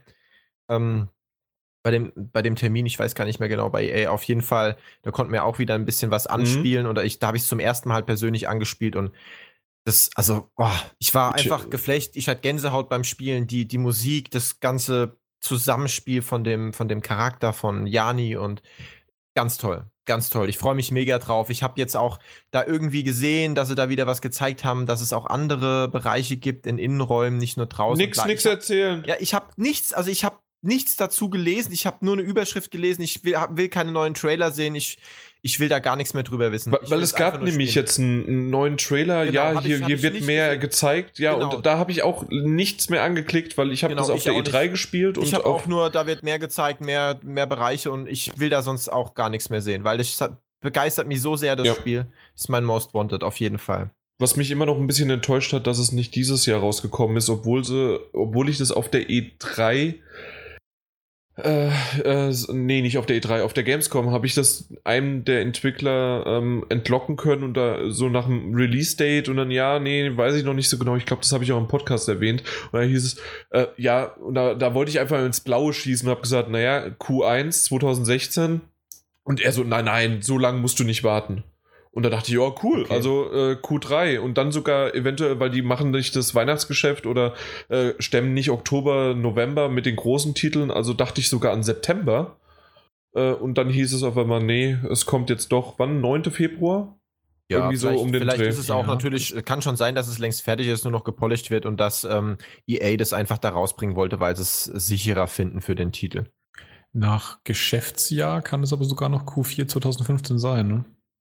Der Geschäftsjahr Äh, geht ja, 31. Fiskaljahr meinst du, wenn. Fiskaljahr, ja. genau, aber ja, es, ich, ich hatte ja Q1 2016 gesagt und Q. ja. Ach so, und wenn es wirklich Fiskaljahr gemeint Fiskaljahr, Ja, genau, ja, ja, 2015 okay. Und dann, später, und ja. das wäre ja dann erst, äh, das wäre ja dann April bis Juni. Ja, Auf der, ja, anderen okay. Seite, auf der anderen Seite ist es, glaube ich, für den Titel auch wirklich gut, dass der jetzt sich nicht. Also ich fand Oktober, November unfassbar krass, was da an Titeln Ja, ja. Nee, deswegen ist. sagte ich ja September und da wäre ja nur Metal Gear Solid 5 gewesen. Schnick, schnack. Hatten wir übrigens gar nicht in unserer Liste, ne? äh, hat mich sehr beim, beim Chris gewundert, ja. Ja, aber es hat Ja, tatsächlich keiner Metal gespielt Gear, von uns. Metal Gear habe ich ja gesagt, ich habe es ja noch nicht gespielt, sonst wäre es drauf. Also Stimmt, das war ja hab die Aussage. genau. Zählt mit, ja. sonst, sonst wäre das wahrscheinlich auf meinem ersten Platz. Äh, nee, nee, For Life is Strange wäre es auch nicht gewesen, krasserweise, aber mindestens auf zwei. Also von daher. Lasst es nicht Kojima hören. Ja, genau. ja. Ja Aber ja, Unravel bin ich voll bei das, dir. Ich das Einzige, was mich da noch so ein bisschen enttäuscht, ist, dass bisher nur eine digitale Version angekündigt wurde und vor allen Dingen, ich will unbedingt eine Collectors Edition mit so einer kleinen Jani-Figur drin haben. auch das. Da äh, gebe ich 100 Euro aus. Auch das Egal. hat mir der Entwickler gesagt, wir sind gerade da dran und aber warum, was auch immer, was dabei rumkommt, aber es soll eventuell eine Retail-Version mit Jani kommen. Also sie, Ja. die haben das häufig von, so wie auch von dir oder von anderen gehört, dass das sehr gewünscht wird. Äh, Ich habe zu Hause äh, meine eigene kleine Jani-Figur. Ich habe meine Oma und meine Mutter beauftragt, macht mir eine. Wie Und- cool. Ähm, es ist eine, sagen wir mal, interpretierte Art, weil die es nicht ganz mit dem Draht hinbekommen haben, aber ich finde sie super süß und ich will sie nicht mehr missen. Ein Lookalike. Ja, genau. Ich hatte ja das Original mal in der Hand dann vor Ort auf der Gamescom. Das hatten sie ja auch dabei. Ich auch, ja. Vom Chef, das ist schon cool, ey. Das war schon super. Ich habe damit äh, Fotos gemacht auf der E3. Ja, ich auch. Auf, auf der Gamescom habe ich Ja, Fotos gemacht. Ja. d- super. Martin? Jo, dann äh, komme ich mal zu Deus Ex, Mankind Divided. Ach, das kommt ja auch noch. Das kommt auch noch, ja. Ähm, da muss ich auch zugeben, dass meine Vorfreude ein bisschen sich inzwischen gedämpft hat. Einfach nur, weil ich so ein bisschen, ja, mir gefallen die Trailer irgendwie nicht, die sie, die sie bringen. Mir hat's äh, die Präsentation, die wir anschauen durften auf der E3, die fand ich ziemlich gut. Ähm, ich mag so die Richtung und die Art und Weise, wie der Protagonist gezeigt wird in den Trailern bisher nicht besonders gut, aber mh, bevor ich mir auf jeden Fall eine Meinung äh, mache, warte ich auf jeden Fall noch die Reviews ab und werde so oder so sicherlich äh, selber dann irgendwann früher oder später spielen. Deswegen ist es nicht mehr ganz, ganz oben dabei, aber trotzdem einer der Titel, der, auf den ich mich freue, nachdem der Deus Ex Reboot mit Human Revolution sehr, sehr, sehr gut geglückt ist. Mit äh, wenigen Patzern und wenigen Fehlern hat es wirklich so die Kerninhalte, was denn das, das Original aus den späten 90ern oder Anfang der 2000er äh, äh, geschaffen hat, wirklich wieder gut eingefangen. Und ich hoffe halt, dass das wieder dem Spiel auch gelingt. Und im Kern eben in erster Linie eine spannende Geschichte und ein First-Person-Spiel, in dem man sehr, sehr, sehr frei entscheiden kann, wie man die anstehenden Probleme eben angehen kann, mit einem reichhaltigen Werkzeugkasten an verschiedenen Fähigkeiten, Werkzeugen, Waffen und ähnlichem und sich dann entscheidet von Situation zu Situation, wie löse ich jetzt das konkrete Problem vor mir. Das ist so der Reiz des Spiels. Das fand ich aber auch schon bei Human Revolution mit den Trailern, weil du das jetzt gesagt hast. Äh, die Trailer zu Human Revolution fand ich hatten so gar nichts mit dem Spiel gemein, auch von dem Spielgefühl her. Fand ich die auch schon irgendwie ein bisschen strange und hab gedacht, oh, was ist das denn? Und Human Revolution fand ich dann auch super. Also da, da hatte ich schon das gleiche Gefühl von dem, was du jetzt sagst. Es ist dahingehend, wenn ich mich richtig erinnere, ein bisschen anders gewesen, weil bei Human Revolution ähm, die, die Trailer vom Charakter relativ stark abgegrenzt waren. Der kam zwar ab und zu vor, Aber ja, ich, ich, stimmt, ich erinnere mich jetzt, äh, glaube was du meinst, da kam in den Trailern ziemlich schon als Kampfmaschine irgendwie vor. Da ja, und diese, Ica, diese Icarus-Trailer-Sachen, also ja, genau, so als Ica, das war ein bisschen seltsam und das, das war ja so nicht im Spiel. Ja, richtig, richtig. Ja, das äh, hoffe ich jetzt auch einfach, dass sie sich da mit den Trailern irgendwie nur verrennen. Ja. Keine Meinung dazu, ja, bin ich mal gespannt. Gut. Ähm, ich, ich, schwanke zwischen zwei Titeln. Äh, glaub, dann nehme ich lieber, ich, wir, wir, wir spielen ja hier immer noch, wer gewinnt. Dann nehme ich lieber Horizon Zero Dawn. Oder wie ich es äh, kurz aufgeschrieben hatte, weil ich den Titel vergessen hatte: Roboter, Tiere, rothaarige Steinzeit, Zukunft. Der funktioniert auch. Aber den habe ich auch auf meiner Liste, ja. Ja, schön weggekegelt. Auf jeden Fall. ähm, ja, äh, hier, hier muss man strategisch vorgehen, Martin. Ähm, auf jeden Fall, ja, äh, bin ich gespannt drauf. Leider das, was sie, wo war das? Auf der PlayStation, nee, nicht Experience, sondern auf der Paris Games Week. Äh, da hat ja Sony auch eine Pressekonferenz gehalten und haben im Grunde ja nochmal dasselbe auf der e was sie auf der E3 gezeigt haben, Gamescom nur aus. Auch. Auf der Gamescom hatten die ja keine Pressekonferenz. Ja, äh, genau, aber bei den Presseterminen Paris, wurde ja Paris auch nochmal das gleiche gezeigt. Paris Games Week meinst du, glaube ich. Genau, äh, habe ich ja gesagt. Auf so, der, sorry, auf der Paris Games Week, auf der Pressekonferenz wurde eine andere, also wurde dieselbe Szene gezeigt, nur eine andere Herangehensweise und ein bisschen mehr noch ähm, äh, zu dem Aufrüstungssystem gezeigt. Das meine ich damit. Also, du, äh, Chris, ah, du hast ja. recht, dass es natürlich auf der Gamescom auch schon äh, gezeigt worden ist, aber mehr hinter verschlossenen Türen und nicht äh, auf der Pressekonferenz. Ähm, und da hat es mich ein bisschen enttäuscht, weil es einfach jetzt dreimal, wenn du so willst, wenn man Gamescom mitrechnet, dreimal dasselbe und man sieht einfach noch nicht mehr. Und ja, es kommt erst 2016, aber trotzdem war es irgendwie so, okay, es war so ein bisschen ernüchternd. Wir haben das jetzt schon gesehen. Und wenn mir das im Spiel passiert, weiß ich nicht so richtig, ob das mir auf längerfristige Zeit äh, Gutes tut. Aber insgesamt ist der Titel immer noch deswegen auf meiner Liste, weil ich halt denke, weil ich positiv denke, sagen wir es mal so. Also ich denke auch, der wird grandios, vor allen Dingen, weil das Studio mich bisher nicht enttäuscht hat. Das äh, ist ja auch das Killzone-Studio, Guerrilla Games. Ähm, gut, das letzte Killzone war nicht ganz so gut, aber die Killzones davor waren einfach grandios technisch und von der Story und von allem.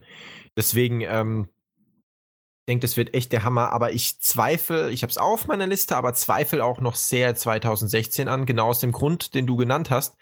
Ähm, ich denke nicht, dass das Spiel jetzt schlecht wird, weil sie dreimal die gleiche Szene gezeigt haben. Ich denke, es ist eher so, dass die eben noch nichts Neues gezeigt haben, weil noch kein anderer Bereich so gut aussah und so gut fun äh, funktioniert hat. Und das soll ja ein sehr, sehr großes Spiel werden. Und ich habe da wirklich die Befürchtung, das dauert noch eine ganze, ganze Ecke, bis das Ding wirklich fertig und gut ist. Und ich rechne damit, dass da zumindest die Verschiebung bis Februar, März 2017 kommt. Ja, ich habe es deswegen bei mir nicht auf der Liste drauf, weil ich ähm, äh, zu wenig über das Spiel weiß und gleichzeitig aber, wie Jans gerade beschrieben hat, jetzt nach der wiederholten Präsentation ein bisschen zu ernüchtert war. Also nicht so wie, wie bei Mass Effect, wo ich jetzt neugierig bin und das Beste hoffe. Ich habe bei Horizon auch so ein bisschen dieses nagende Gefühl, ja, mal gucken, mit, weil es ja doch so ein bisschen mehr in Open-World-Richtung gehen. Das kann gut werden, es kann aber auch vielleicht, das haben, hat, hat, hat das Studio jetzt auch noch nie gemacht Natürlich sollte man immer das Beste hoffen. Bei dem Spiel bin ich aber zu hin und her gerissen, dass es sich gegen die Kontrahenten da nicht, nicht hat durchschlagen können. Weiß man halt noch nicht. Aber es ist ja auch schön, genau. dass sie noch nicht so viel gezeigt haben. Also mal auf die E3 warten, was da Richtig. kommt. Ja, ja.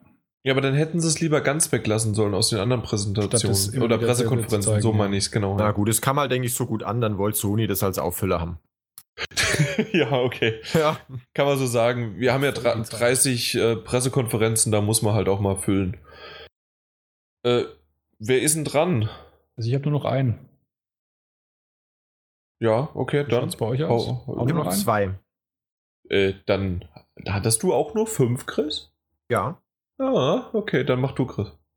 Ja, äh, wer nehme ich von meinen letzten beiden? Mirror's Edge Catalyst. Ähm, ja, ich bin ein Riesenfan vom ersten Mirror's Edge.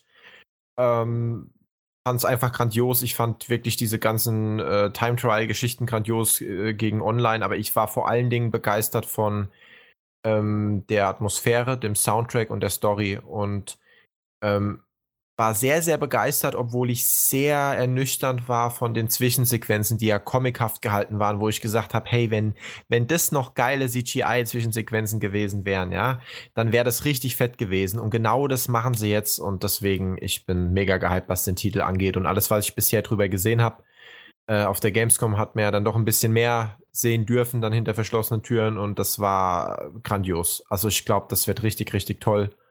Und auch nicht, auch bisher keine Befürchtung, dass es zu actionmäßig wird. Klar, die entwaffnet mal schnell ein, aber ich habe die da nicht rumballern sehen, sondern immer noch wegrennen sehen, äh, höchstens entwaffnen sehen und alles im Nahkampf. Von daher, das freue ich mich mega drauf. Bin ich noch zwiegespalten. Äh, ersten Teil oder das Original, wie nachdem, wie man es sehen möchte, weil es ist ja kein zweiter, sondern in Anführungszeichen Reboot. Ähm, fand ich super aber na, na, mal gucken. Ja, aber find, sie haben eigentlich fast überall die richtige Entscheidung getroffen, nur mit dem mit diesem Open World Ding bin ich unschlüssig, ob das wirklich dem Spiel mehr Positives bringt oder eher eher Negatives, weil die Bewegung eben in dieser Open World ziemlich schwer fällt, weil es ja doch nur sinnvolle einzelne Wege gibt, äh, über ja. die man dann halt kommt. Also das wirkt mir so ein bisschen wie draufgesetzt momentan. Ich glaube, das Spiel an sich wird super, wo die Open World so ein bisschen als Füllmaterial, als Spielstrecke, als interaktive Missionsauswahl dient. Ja, ich glaube auch nicht, also Open World, ich würde es auch nicht als Open World bezeichnen. Also mm, das ich, ist ich, es aber im Prinzip schon, wirklich. Ja, ich würde auch Dragon Age Inquisition nicht als Open World Game bezeichnen. Du hast ja auch einzelne Bereiche. Open World ist normal bereichslos. Also wie ein Witcher oder wie ein Fallout.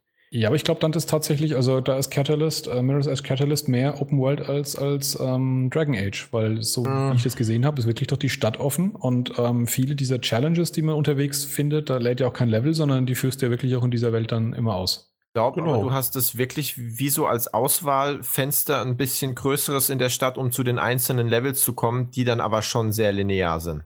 Also ich habe da jetzt schon einige Levels gesehen und die sind sehr linear. Das ist wie bei den Arkham-Spielen äh, im Prinzip. Arkham City war ja auch so aufgebaut. Du hast diese, diese Arkham-Stadt gehabt, aber wenn so eine genau. richtige ähm, Story-Mission losging, bist du in eins der Gebäude rein und dann hast du ein designtes Dungeon, sage ich jetzt mal, gehabt. Richtig. Ich glaube aber nicht, dass wir diese so eine Stadt bekommen wie bei Arkham Knight. Also die so groß ist, äh, ja, glaube ich nicht. Okay. Also das, was man ja schon auf der Gamescom gesehen hat, und äh, das war schon relativ beeindruckend groß. Und diese drei Trials oder Challenges, die wir da, die man da anspielen konnte, die waren auch relativ also weit auseinander. Die wirkte mir auch üppig, ja. Aber, aber das stimmt, ja, also da, da muss Chris, äh, da gebe ich äh, Chris recht, dass er äh, gesagt hat, dass quasi halt das äh, zwischengeladen wird, wenn halt die Story vorangetrieben wird oder halt man einfach irgendwelche Sachen nochmal innerhalb eines äh, Ortes, innerhalb eines Hauses macht. Also da man geht nicht in ein Haus rein in der Open World. Das macht man nicht. Ja. Gut. Ähm, ganz kurz, weil ich irgendwie AK660 Mod äh, Alex äh, vergessen hatte. Der hatte auch äh, gesagt, was er seine meist erwarteten Titel 2016 hat. Wollen wir den kurz einschieben? Mit Uncharted ja, 4 äh, meinte er, wer das Spiel nicht auf seiner Liste der Most Wanted 2016 hat, hat die PlayStation-Generation nie richtig geliebt. Harte Aussage, aber okay. Ja. Aber stimmt halt. Aber es ja, genau. stimmt, also das, ist, das, können wir jetzt sagen, weil Peter es nicht auf seiner Liste hätte. Einfach unterschreiben. Genau. Ähm, und, und er sagt, Dirt Rally, was, was ich bisher aus der PC-Version gesehen habe, was gesehen habe, ist überragend. Eine richtige Rallye-Simulation, kein Casual Arcade Racer. Das bockt mich halt gar nicht sowas. Hm, ja, ähm, weiß ich nicht. Martin Alt äh, überrascht da doch immer mal wieder, dass er auch äh, Rennspiele haben möchte. Aber ja, aber nichts, was zu. Also, das klingt ja nach äh, beinharter Simulation und da kegelt er mich auch raus. Also, okay. für mich ist ähm, Drive Club an der obersten Grenze des Machbaren. Kein okay. Gran Turismo oder. Nee, das ist mir zu krass. Ja, oder, oder Cars. Project Cars oder so. Ja. Nee, echt zu wild. Gut, weil er sagt nämlich, Project Cars findet er äh, zwar eine keine überragende Rennsimulation, ähm, die sie gerne gewesen wäre, aber er findet das Spiel trotzdem für einen 2015er Titel, äh, sozusagen ähm, hat er das als sein Highlight hervorgehoben.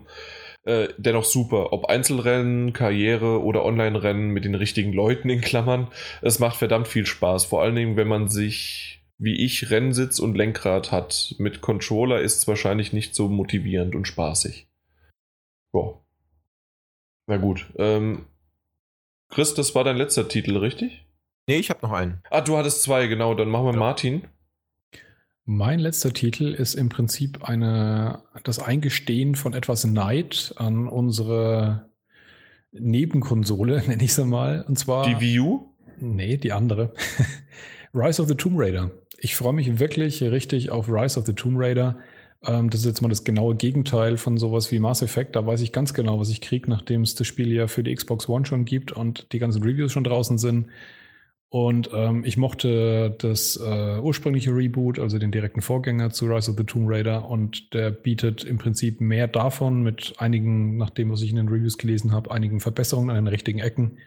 Ähm, ich freue mich richtig auf den Titel. Nicht ganz äh, auf derselben Stufe wie in Uncharted, aber im Prinzip ist es vom Spielablauf her aus meiner Sicht ein bisschen abwechslungsreicher sogar wie Uncharted, äh, weil da mehr, mehr dieses ähm, Exploration noch mit dabei ist.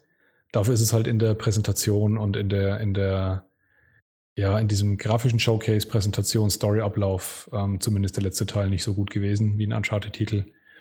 Aber wie gesagt, das macht als Spiel, finde ich, ganz, ganz großen Spaß. Ja, also Ja. Tom, ja, Tomb Raider freue ich mich auch mega drauf, aber habe ich jetzt nicht die Top 5 genommen, weil irgendwie hat sich falsch angefühlt, weil es irgendwie ein 2015er Titel ist. Ja, das stimmt auch wieder, ja. Wenn ich schon die Remaster rausnehmen bei den anderen. Aber gut, ja. Und das hat mich auch so geärgert mit der Zeitexklusivität, dass ich das alleine deswegen nicht draufgesetzt habe. Aber ja, äh, so ein bisschen neidisch schiele ich auch auf die Xbox One deswegen. ja. Ähm, aber eigentlich eher dazu, weil jetzt hätte ich dafür Zeit, wenn. Wann, wann kommt's raus? Es war irgendwie jetzt im, im Juni, Winter April. 2018. Ach, Win äh, Winter, also das Ein heißt Jahr also, später, ja. äh, Ja. also Holidays wahrscheinlich, ne? Mhm. Gut, also dann doch wieder Oktober, November um den Kam es, glaube ich, Dreh. im November oft für die Xbox One, wenn ich Ja. mich recht Also es könnte natürlich jetzt rauskommen, aber Microsoft hat sich halt einfach ein Jahr Exklusivität erkauft. Habe ich übrigens vor kurzem gelesen, scheint kein Gerücht zu sein, sondern ziemlich bestätigt, dass ähm, äh, das eigentlich alles geheim gehalten werden sollte und dass ähm, Square Enix beziehungsweise der direkte Entwickler, ich weiß gar nicht, wie er jetzt heißt, der eigentliche Entwickler, Ist washed. ist wurscht, dass die auf jeden Fall dann nach dem, nach dem Feedback, äh, das sie gesehen haben, von Microsoft wollten, dass es eben schneller gesagt wird, dass es nur zeitexklusiv ist und nicht wirklich exklusiv. Und Microsoft hat als Gegenleistung des Deals dann verlangt, dass die Exklusivitätszeit, die vorher auf drei, maximal sechs Monate festgelegt war, dann auf ein Jahr dafür in Gegenleistung sozusagen erhöht wird. Crystal Dynamics. Crystal Dynamics, genau. Ja, äh, alles sehr, sehr dubios, das Ganze. Ja, das ist auf jeden Fall ein echtes äh, Chaos gewesen. Naja, war halt mal eine Idee, ne? No neue Exklusivität und das ging leider nach hinten los, aber. Ja, das, solange gut. sie das beim nächsten Mal nicht mehr machen, da kann es von mir aus wieder PlayStation exklusiv sein, wie es früher mal war. Ja, damals. Genau. Damals. Gab es ja noch keine Xbox, aber ähm, ja, Gut. nee, toller Titel. Nee, au- auf jeden Fall. Ähm, ich ich werfe nur in die Runde. Ich werde nicht mehr großartig was dazu sagen, weil wir mittlerweile doch die Geisterstunde sozusagen die Vergangenheit, die Zukunft und die Gegenwart der Geister äh, sind jetzt mittlerweile dann dabei, äh, uns jetzt hier zu umkreisen. Äh, ich werfe nur noch in die Runde Dreams und Ah, Wild. Stimmt. Die beiden Titel bin ich gespannt drauf. Äh, Habe ich schon viel dazu gesagt. Äh, auch auf der Paris Gamespeak viel dazu gesehen. Äh, wenn ihr was sagen wollt, gerne noch schnell. Ansonsten kann auch Chris schon übernehmen. Einfach nur Name-Dropping, um zu Ja. zeigen, wie geil 2016 wird. Achso, du hast jetzt zu den zwei Titeln gemeint. Ja, Okay, nee, ich äh, drop dann noch ein paar Spiele-Names, ohne darauf einzugehen, aber das mache ich danach, Chris, ja. voll krasse Move gedroppt und äh, Spiele-Names und ja, ja, ja. Chris? Ja, äh, mein letzter Titel nach vier West-Titeln kommt jetzt äh, für mich äh, zwangsweise natürlich noch ein japanischer Titel und ist auch, Ich ist weiß auch es, ich weiß es. Final Fantasy 15 natürlich. Kommt der Ähm, 2016? Ja, Was? Ich hätte. Moment, Entschuldigung. Ich hätte wirklich nicht gedacht Final Fantasy 15. Ich hätte Nino Kuni 2 gedacht. ja, aber Nino Kuni 2 kommt nicht in, im nächsten Jahr mit ho ganz hoher Wahrscheinlichkeit. Okay. Deswegen, Äh, Nino Kuni akzeptiert, 2, akzeptiert. Nino Kuni 2 wäre auf jeden Fall dabei gewesen, aber ähm, ja, kann eigentlich 2016 nicht kommen. Kann ich mir nicht vorstellen. Und deswegen ist er nicht dabei, wird dann nächstes Jahr in ziemlich genau einem Jahr dann erwähnt werden. Ähm, genau, deswegen Final Fantasy 15, der kommt mit sehr, sehr hoher Wahrscheinlichkeit jetzt im kommenden Jahr, will ich ja mal hoffen. Und ja, freue ich mich mega. Final Fantasy, was soll ich sagen? Die, die Demos, die man spielen konnte, waren schon geil. Ähm, ja, wird, wird ganz toll. Ich freue mich einfach drauf. Ist Also- das nicht bei Final Fantasy so, jedes Jahr steht doch die Jahreszahl? Ist das nicht verspätet? Müsst, wie bei FIFA? Nee, Final Fantasy 10 kam, kam äh, vor fa- äh, 2010 raus. Das ist der Moment, an dem Martin Alz äh, sich an den Kopf fest und Chris es nicht verstanden hat. Ja, es wundert mich jetzt auch gerade massiv, aber wa- was Du bist voll gemunzert worden. ja. Ach so.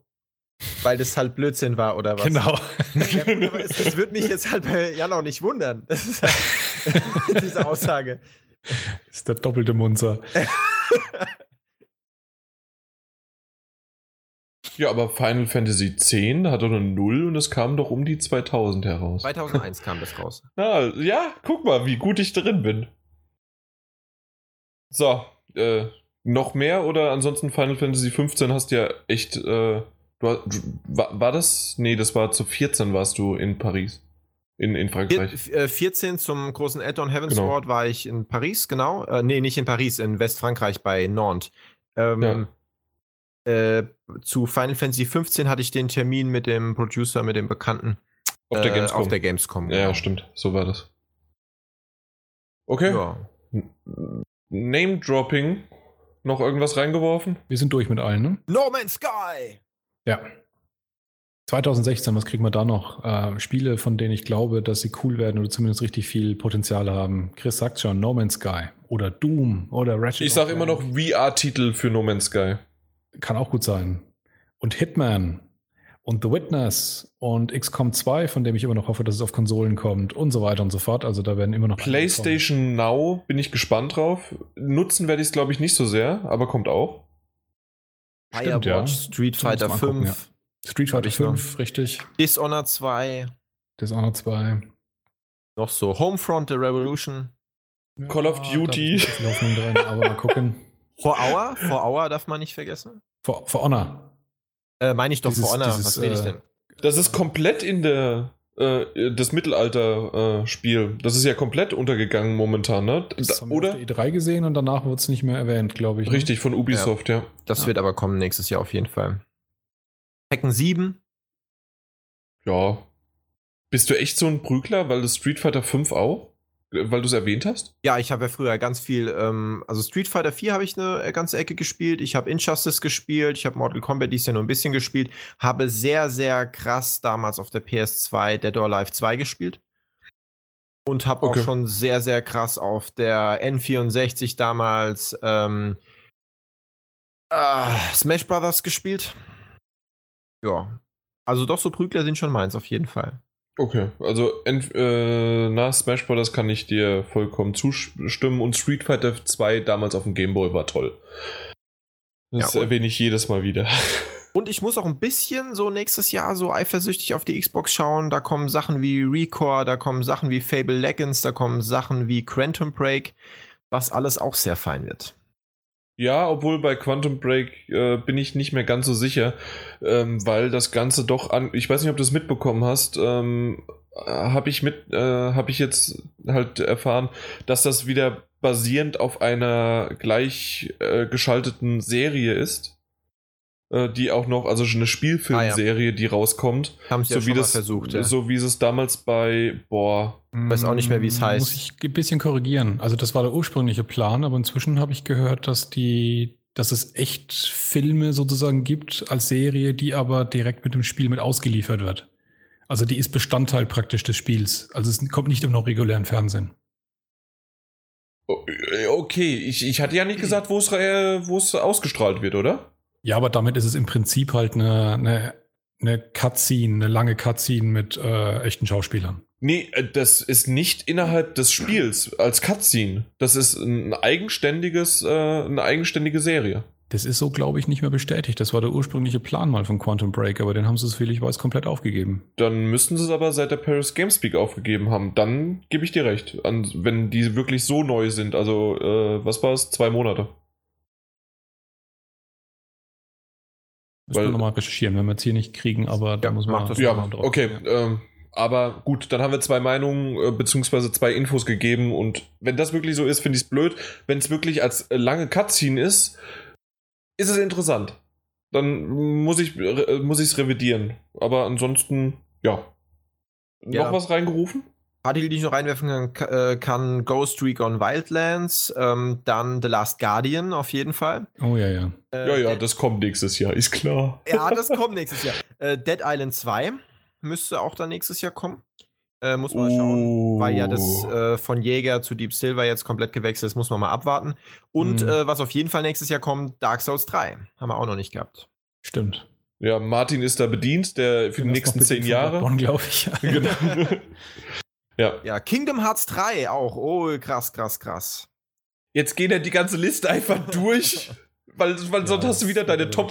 Genau. 2016 war wirklich krass, ja. Deine, Ja, deine nee, Top wird- 5 sind wieder wie viel? Und nee, eine Sache, die man noch sagen muss in dem Zusammenhang, äh, interessanterweise noch nichts angekündigt dazu, aber es wird natürlich im Oktober, November nächsten Jahres wieder kommen, ein neues Assassin's Creed. Man hat noch nichts gehört darüber. Das hat mich sehr gewundert. Was selten ist, ja. Ja.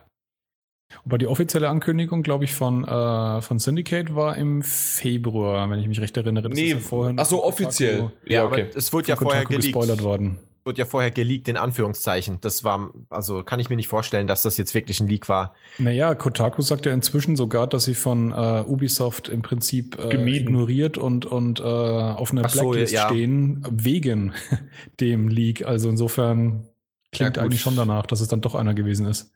Ah, der Artikel ist auch so eine Sache von Kotaku, also. Ja, ja, ich möchte jetzt gar, gar nicht da in die Diskussion einsteigen, ob das jetzt gut oder richtig ist, aber ich gehe mal Ja. zumindest davon aus, dass das nicht gelogen war und dann gehe ich auch davon aus, dass es dann wirklich ein echter, echter Leak war. Genau, auf jeden Fall denke ich, Konsequenzen wir brauchen jetzt nicht lange warten im neuen Jahr, bis da irgendwas, ein erster kleiner Trailer oder ein- so ein kleiner Announcement-Trailer kommen wird. Und ich bin halt sehr gespannt, weil was natürlich dann als erstes meistens ja announced wird, ist, wo spielst, wann spielst. Und das ist natürlich immer das Interessante.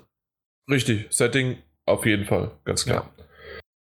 Was mich, was mich persönlich, weil, weil wir es jetzt gerade alles aufgezählt haben, ein bisschen äh, in, in miese Stimmung versetzt, weil so tolle Titel kommen und gerade, ähm, wenn, habe ich es jetzt richtig an Revel 9. Februar? Äh, Weil das hatte vorhin Martin Alt auch nochmal kurz bestätigt. Also, wenn jemand das möchte, kann man kurz nochmal nachgucken. glaube, ja, mache ich. Ähm, auf jeden Fall ist es sehr, sehr schade, weil ich nämlich ähm, jetzt Mitte Januar werde ich nochmal an der Hand operiert. Eventuell, also die meisten wahrscheinlich, die im Podcast jetzt seit einem Jahr verfolgen, wissen das, dass ich im März äh, diesen Jahres noch, äh, noch ist es ja dieses Jahres, äh, ne, ne, einen Unfall hatte und deswegen schon lange nicht zocken konnte und ich habe jetzt nochmal eine OP deswegen und ich weiß, dass ich dann auch wieder sechs Wochen mindestens nicht zocken werden äh, werde können. Oh, das ist doof, ja. Und das ist halt wirklich genau einschneidend in, an, im wahrsten Sinne des Wortes. Ähm, dann halt in, in, zwar nicht in die Hauptzeit, weil das ist ja dann eher äh, wirklich wieder Holiday Season, also Oktober, November.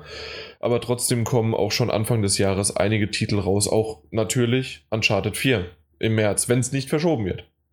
aber Unravel ist 9. Februar, ja. 9. Februar genau. habe ich es also doch im Kopf und ähm, das ist halt richtig, richtig mies. Es ist ein Plattformer, man muss beide Hände dafür benutzen und ich werde das, ich werde keinen Controller halten können bis mindestens März. das das- ist bitter. Ja, das ist mein persönliches Schicksal.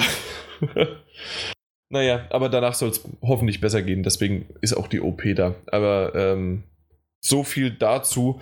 Ähm, ihr merkt selbst, nicht nur die, äh, die Zuhörer, sondern auch die Anwesenden hier, es ist langsam wirklich viel, viel zu spät. Normalerweise hätten wir jetzt noch ähm, das Feedback, was ihr uns gebracht habt, mit reinbringen, äh, mit reingebracht. Ähm, vielen Dank dafür, vielen Dank auch für die vielen, vielen Geburtstagsglückwünsche.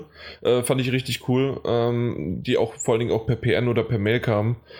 Ähm, und dann, das, was natürlich wie ein Elefant im Raum steht, müssen wir irgendwann anders besprechen, aber das machen wir auch noch. Und zwar ähm, Balduin der Heiratsmuffel äh, hat ja jeder von uns gesehen äh, mit Louis Define äh, und das wollten wir jetzt heute unbedingt besprechen und der Witz kam so gut bei den beiden an, dass wir natürlich eigentlich über Star Wars Episode re äh, 7 reden wollten. Äh, wird heute nichts mehr. Ähm, ja, bleibt Gut, eigentlich bis zum nur nächsten noch. Mal habe ich ihn gesehen. Genau, bis zum nächsten Mal hast du es gesehen. Du hast noch nicht ges äh, gespielt und gesehen.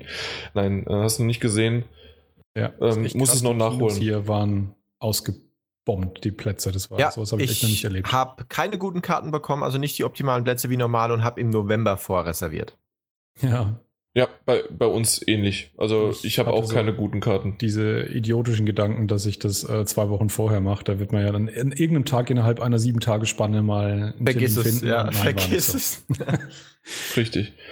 Ähm, ich werde eventuell nochmal nächste Woche zwischen den Jahren reingehen äh, in die englische Version und in die äh, ist es schon ein bisschen ruhiger, in Anführungszeichen, und ähm, das kriegen wir noch hin irgendwie. Ja, hatte ich eigentlich auch vor, am besten in 2D oder so dann nochmal. Ja, obwohl 3D auch sehr gut war, aber lassen Ja. wir es lieber, sonst. Ja, schon Ähm, wir beim Film. Genau, also Episode 7 fand ich gut. Äh, ein, eine Sache eventuell noch, äh, äh, und zwar, meine Freundin hat mir einen Geburtstagskuchen gebacken, fand ich super süß von ihr, auf der Star Wars-Figuren abgebildet waren. Und ich so, ah, mach die weg, ich weiß nicht, wer das ist, die kenne ich nicht. Ich will mich nicht spoilern lassen. Mach die weg. Mach die weg. Und da hat sie so tatsächlich, außer Han Solo und ich glaube Luke war drauf, äh, hat sie alle äh, wieder weggetan. Ach du Scheiße, Jan. Nur mal so als Mann. Prioritäten, aber der Kuchen war lecker und äh, ja, super. Alles klar. Dann, ähm, ach so, übrigens habe ich danach alle Trailer jetzt extra für den Podcast nochmal mir angeguckt. Es gab so einen Zusammenschnitt, damit ich weiß, damit ich niemanden spoilern kann, was nur in den Trailern rausgekommen ist. Also so bin ich spoileraffin. So, das mache ich für euch Zuhörer. Damit du nicht verrätst, dass Dumbledore stirbt. Genau. Damit, mit dieser weihnachtlichen, mit diesem weihnachtlichen Schlusswort können wir echt einfach nur so sagen. Äh, frohe Weihnachten. Der Podcast wird wahrscheinlich am 23. rauskommen, spätestens 24. morgens, sodass ihr alle noch diese gefühlten äh, zweieinhalb Stunden äh, könnt ihr da locker äh, hinwegsehen. Äh, fro frohe Weihnachten, ich denke mal von allen anderen vom Team auch. Ja. Und wir werden uns dann nach einer längeren Pause, wahrscheinlich dann so bis ja, Ende, Ende des Jahres, Ende nächsten Jahres, also äh, werden wir uns dann irgendwann mal wiedersehen, wiederhören. Und ähm, ja, ich bin gespannt, was 2016 alles das, was wir gerade prognostiziert haben, halt wirklich sehen. Guten Rutsch und natürlich auch von GameStop. Power to the Players. Ciao! Ciao, mach's gut. Ciao, schönes neues Jahr.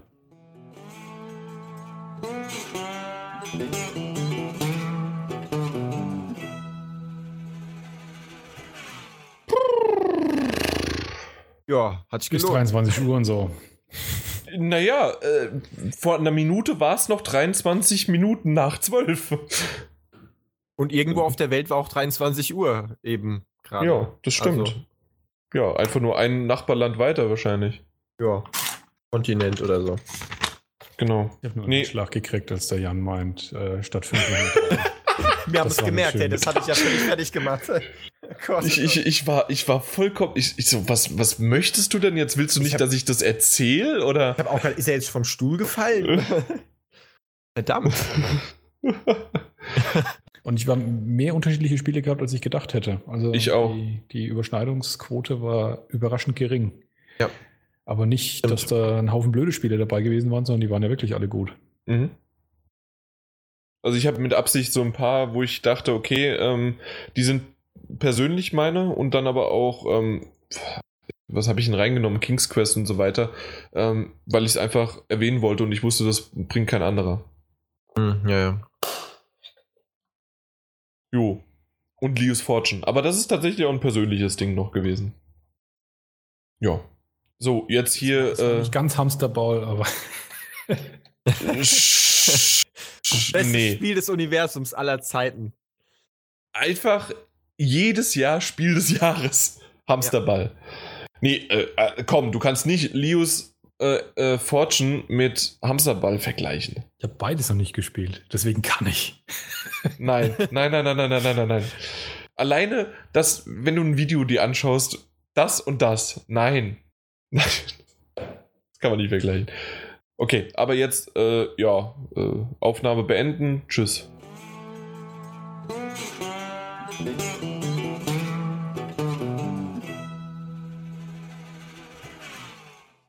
Wie war es letztes Jahr, Jan? Wie war was? Du hast gerade gesagt, wir machen sie letztes Jahr. Wie letztes Mal. Letztes Mal. Okay. Wie war es letztes Mal, Jan? Wie letztes Jahr. Ich, ich wollte mich verarschen. Es läuft. Ei. Ach ja. Wenn es am schönsten ist, soll man aufhören. Ja, tschö. Tschö.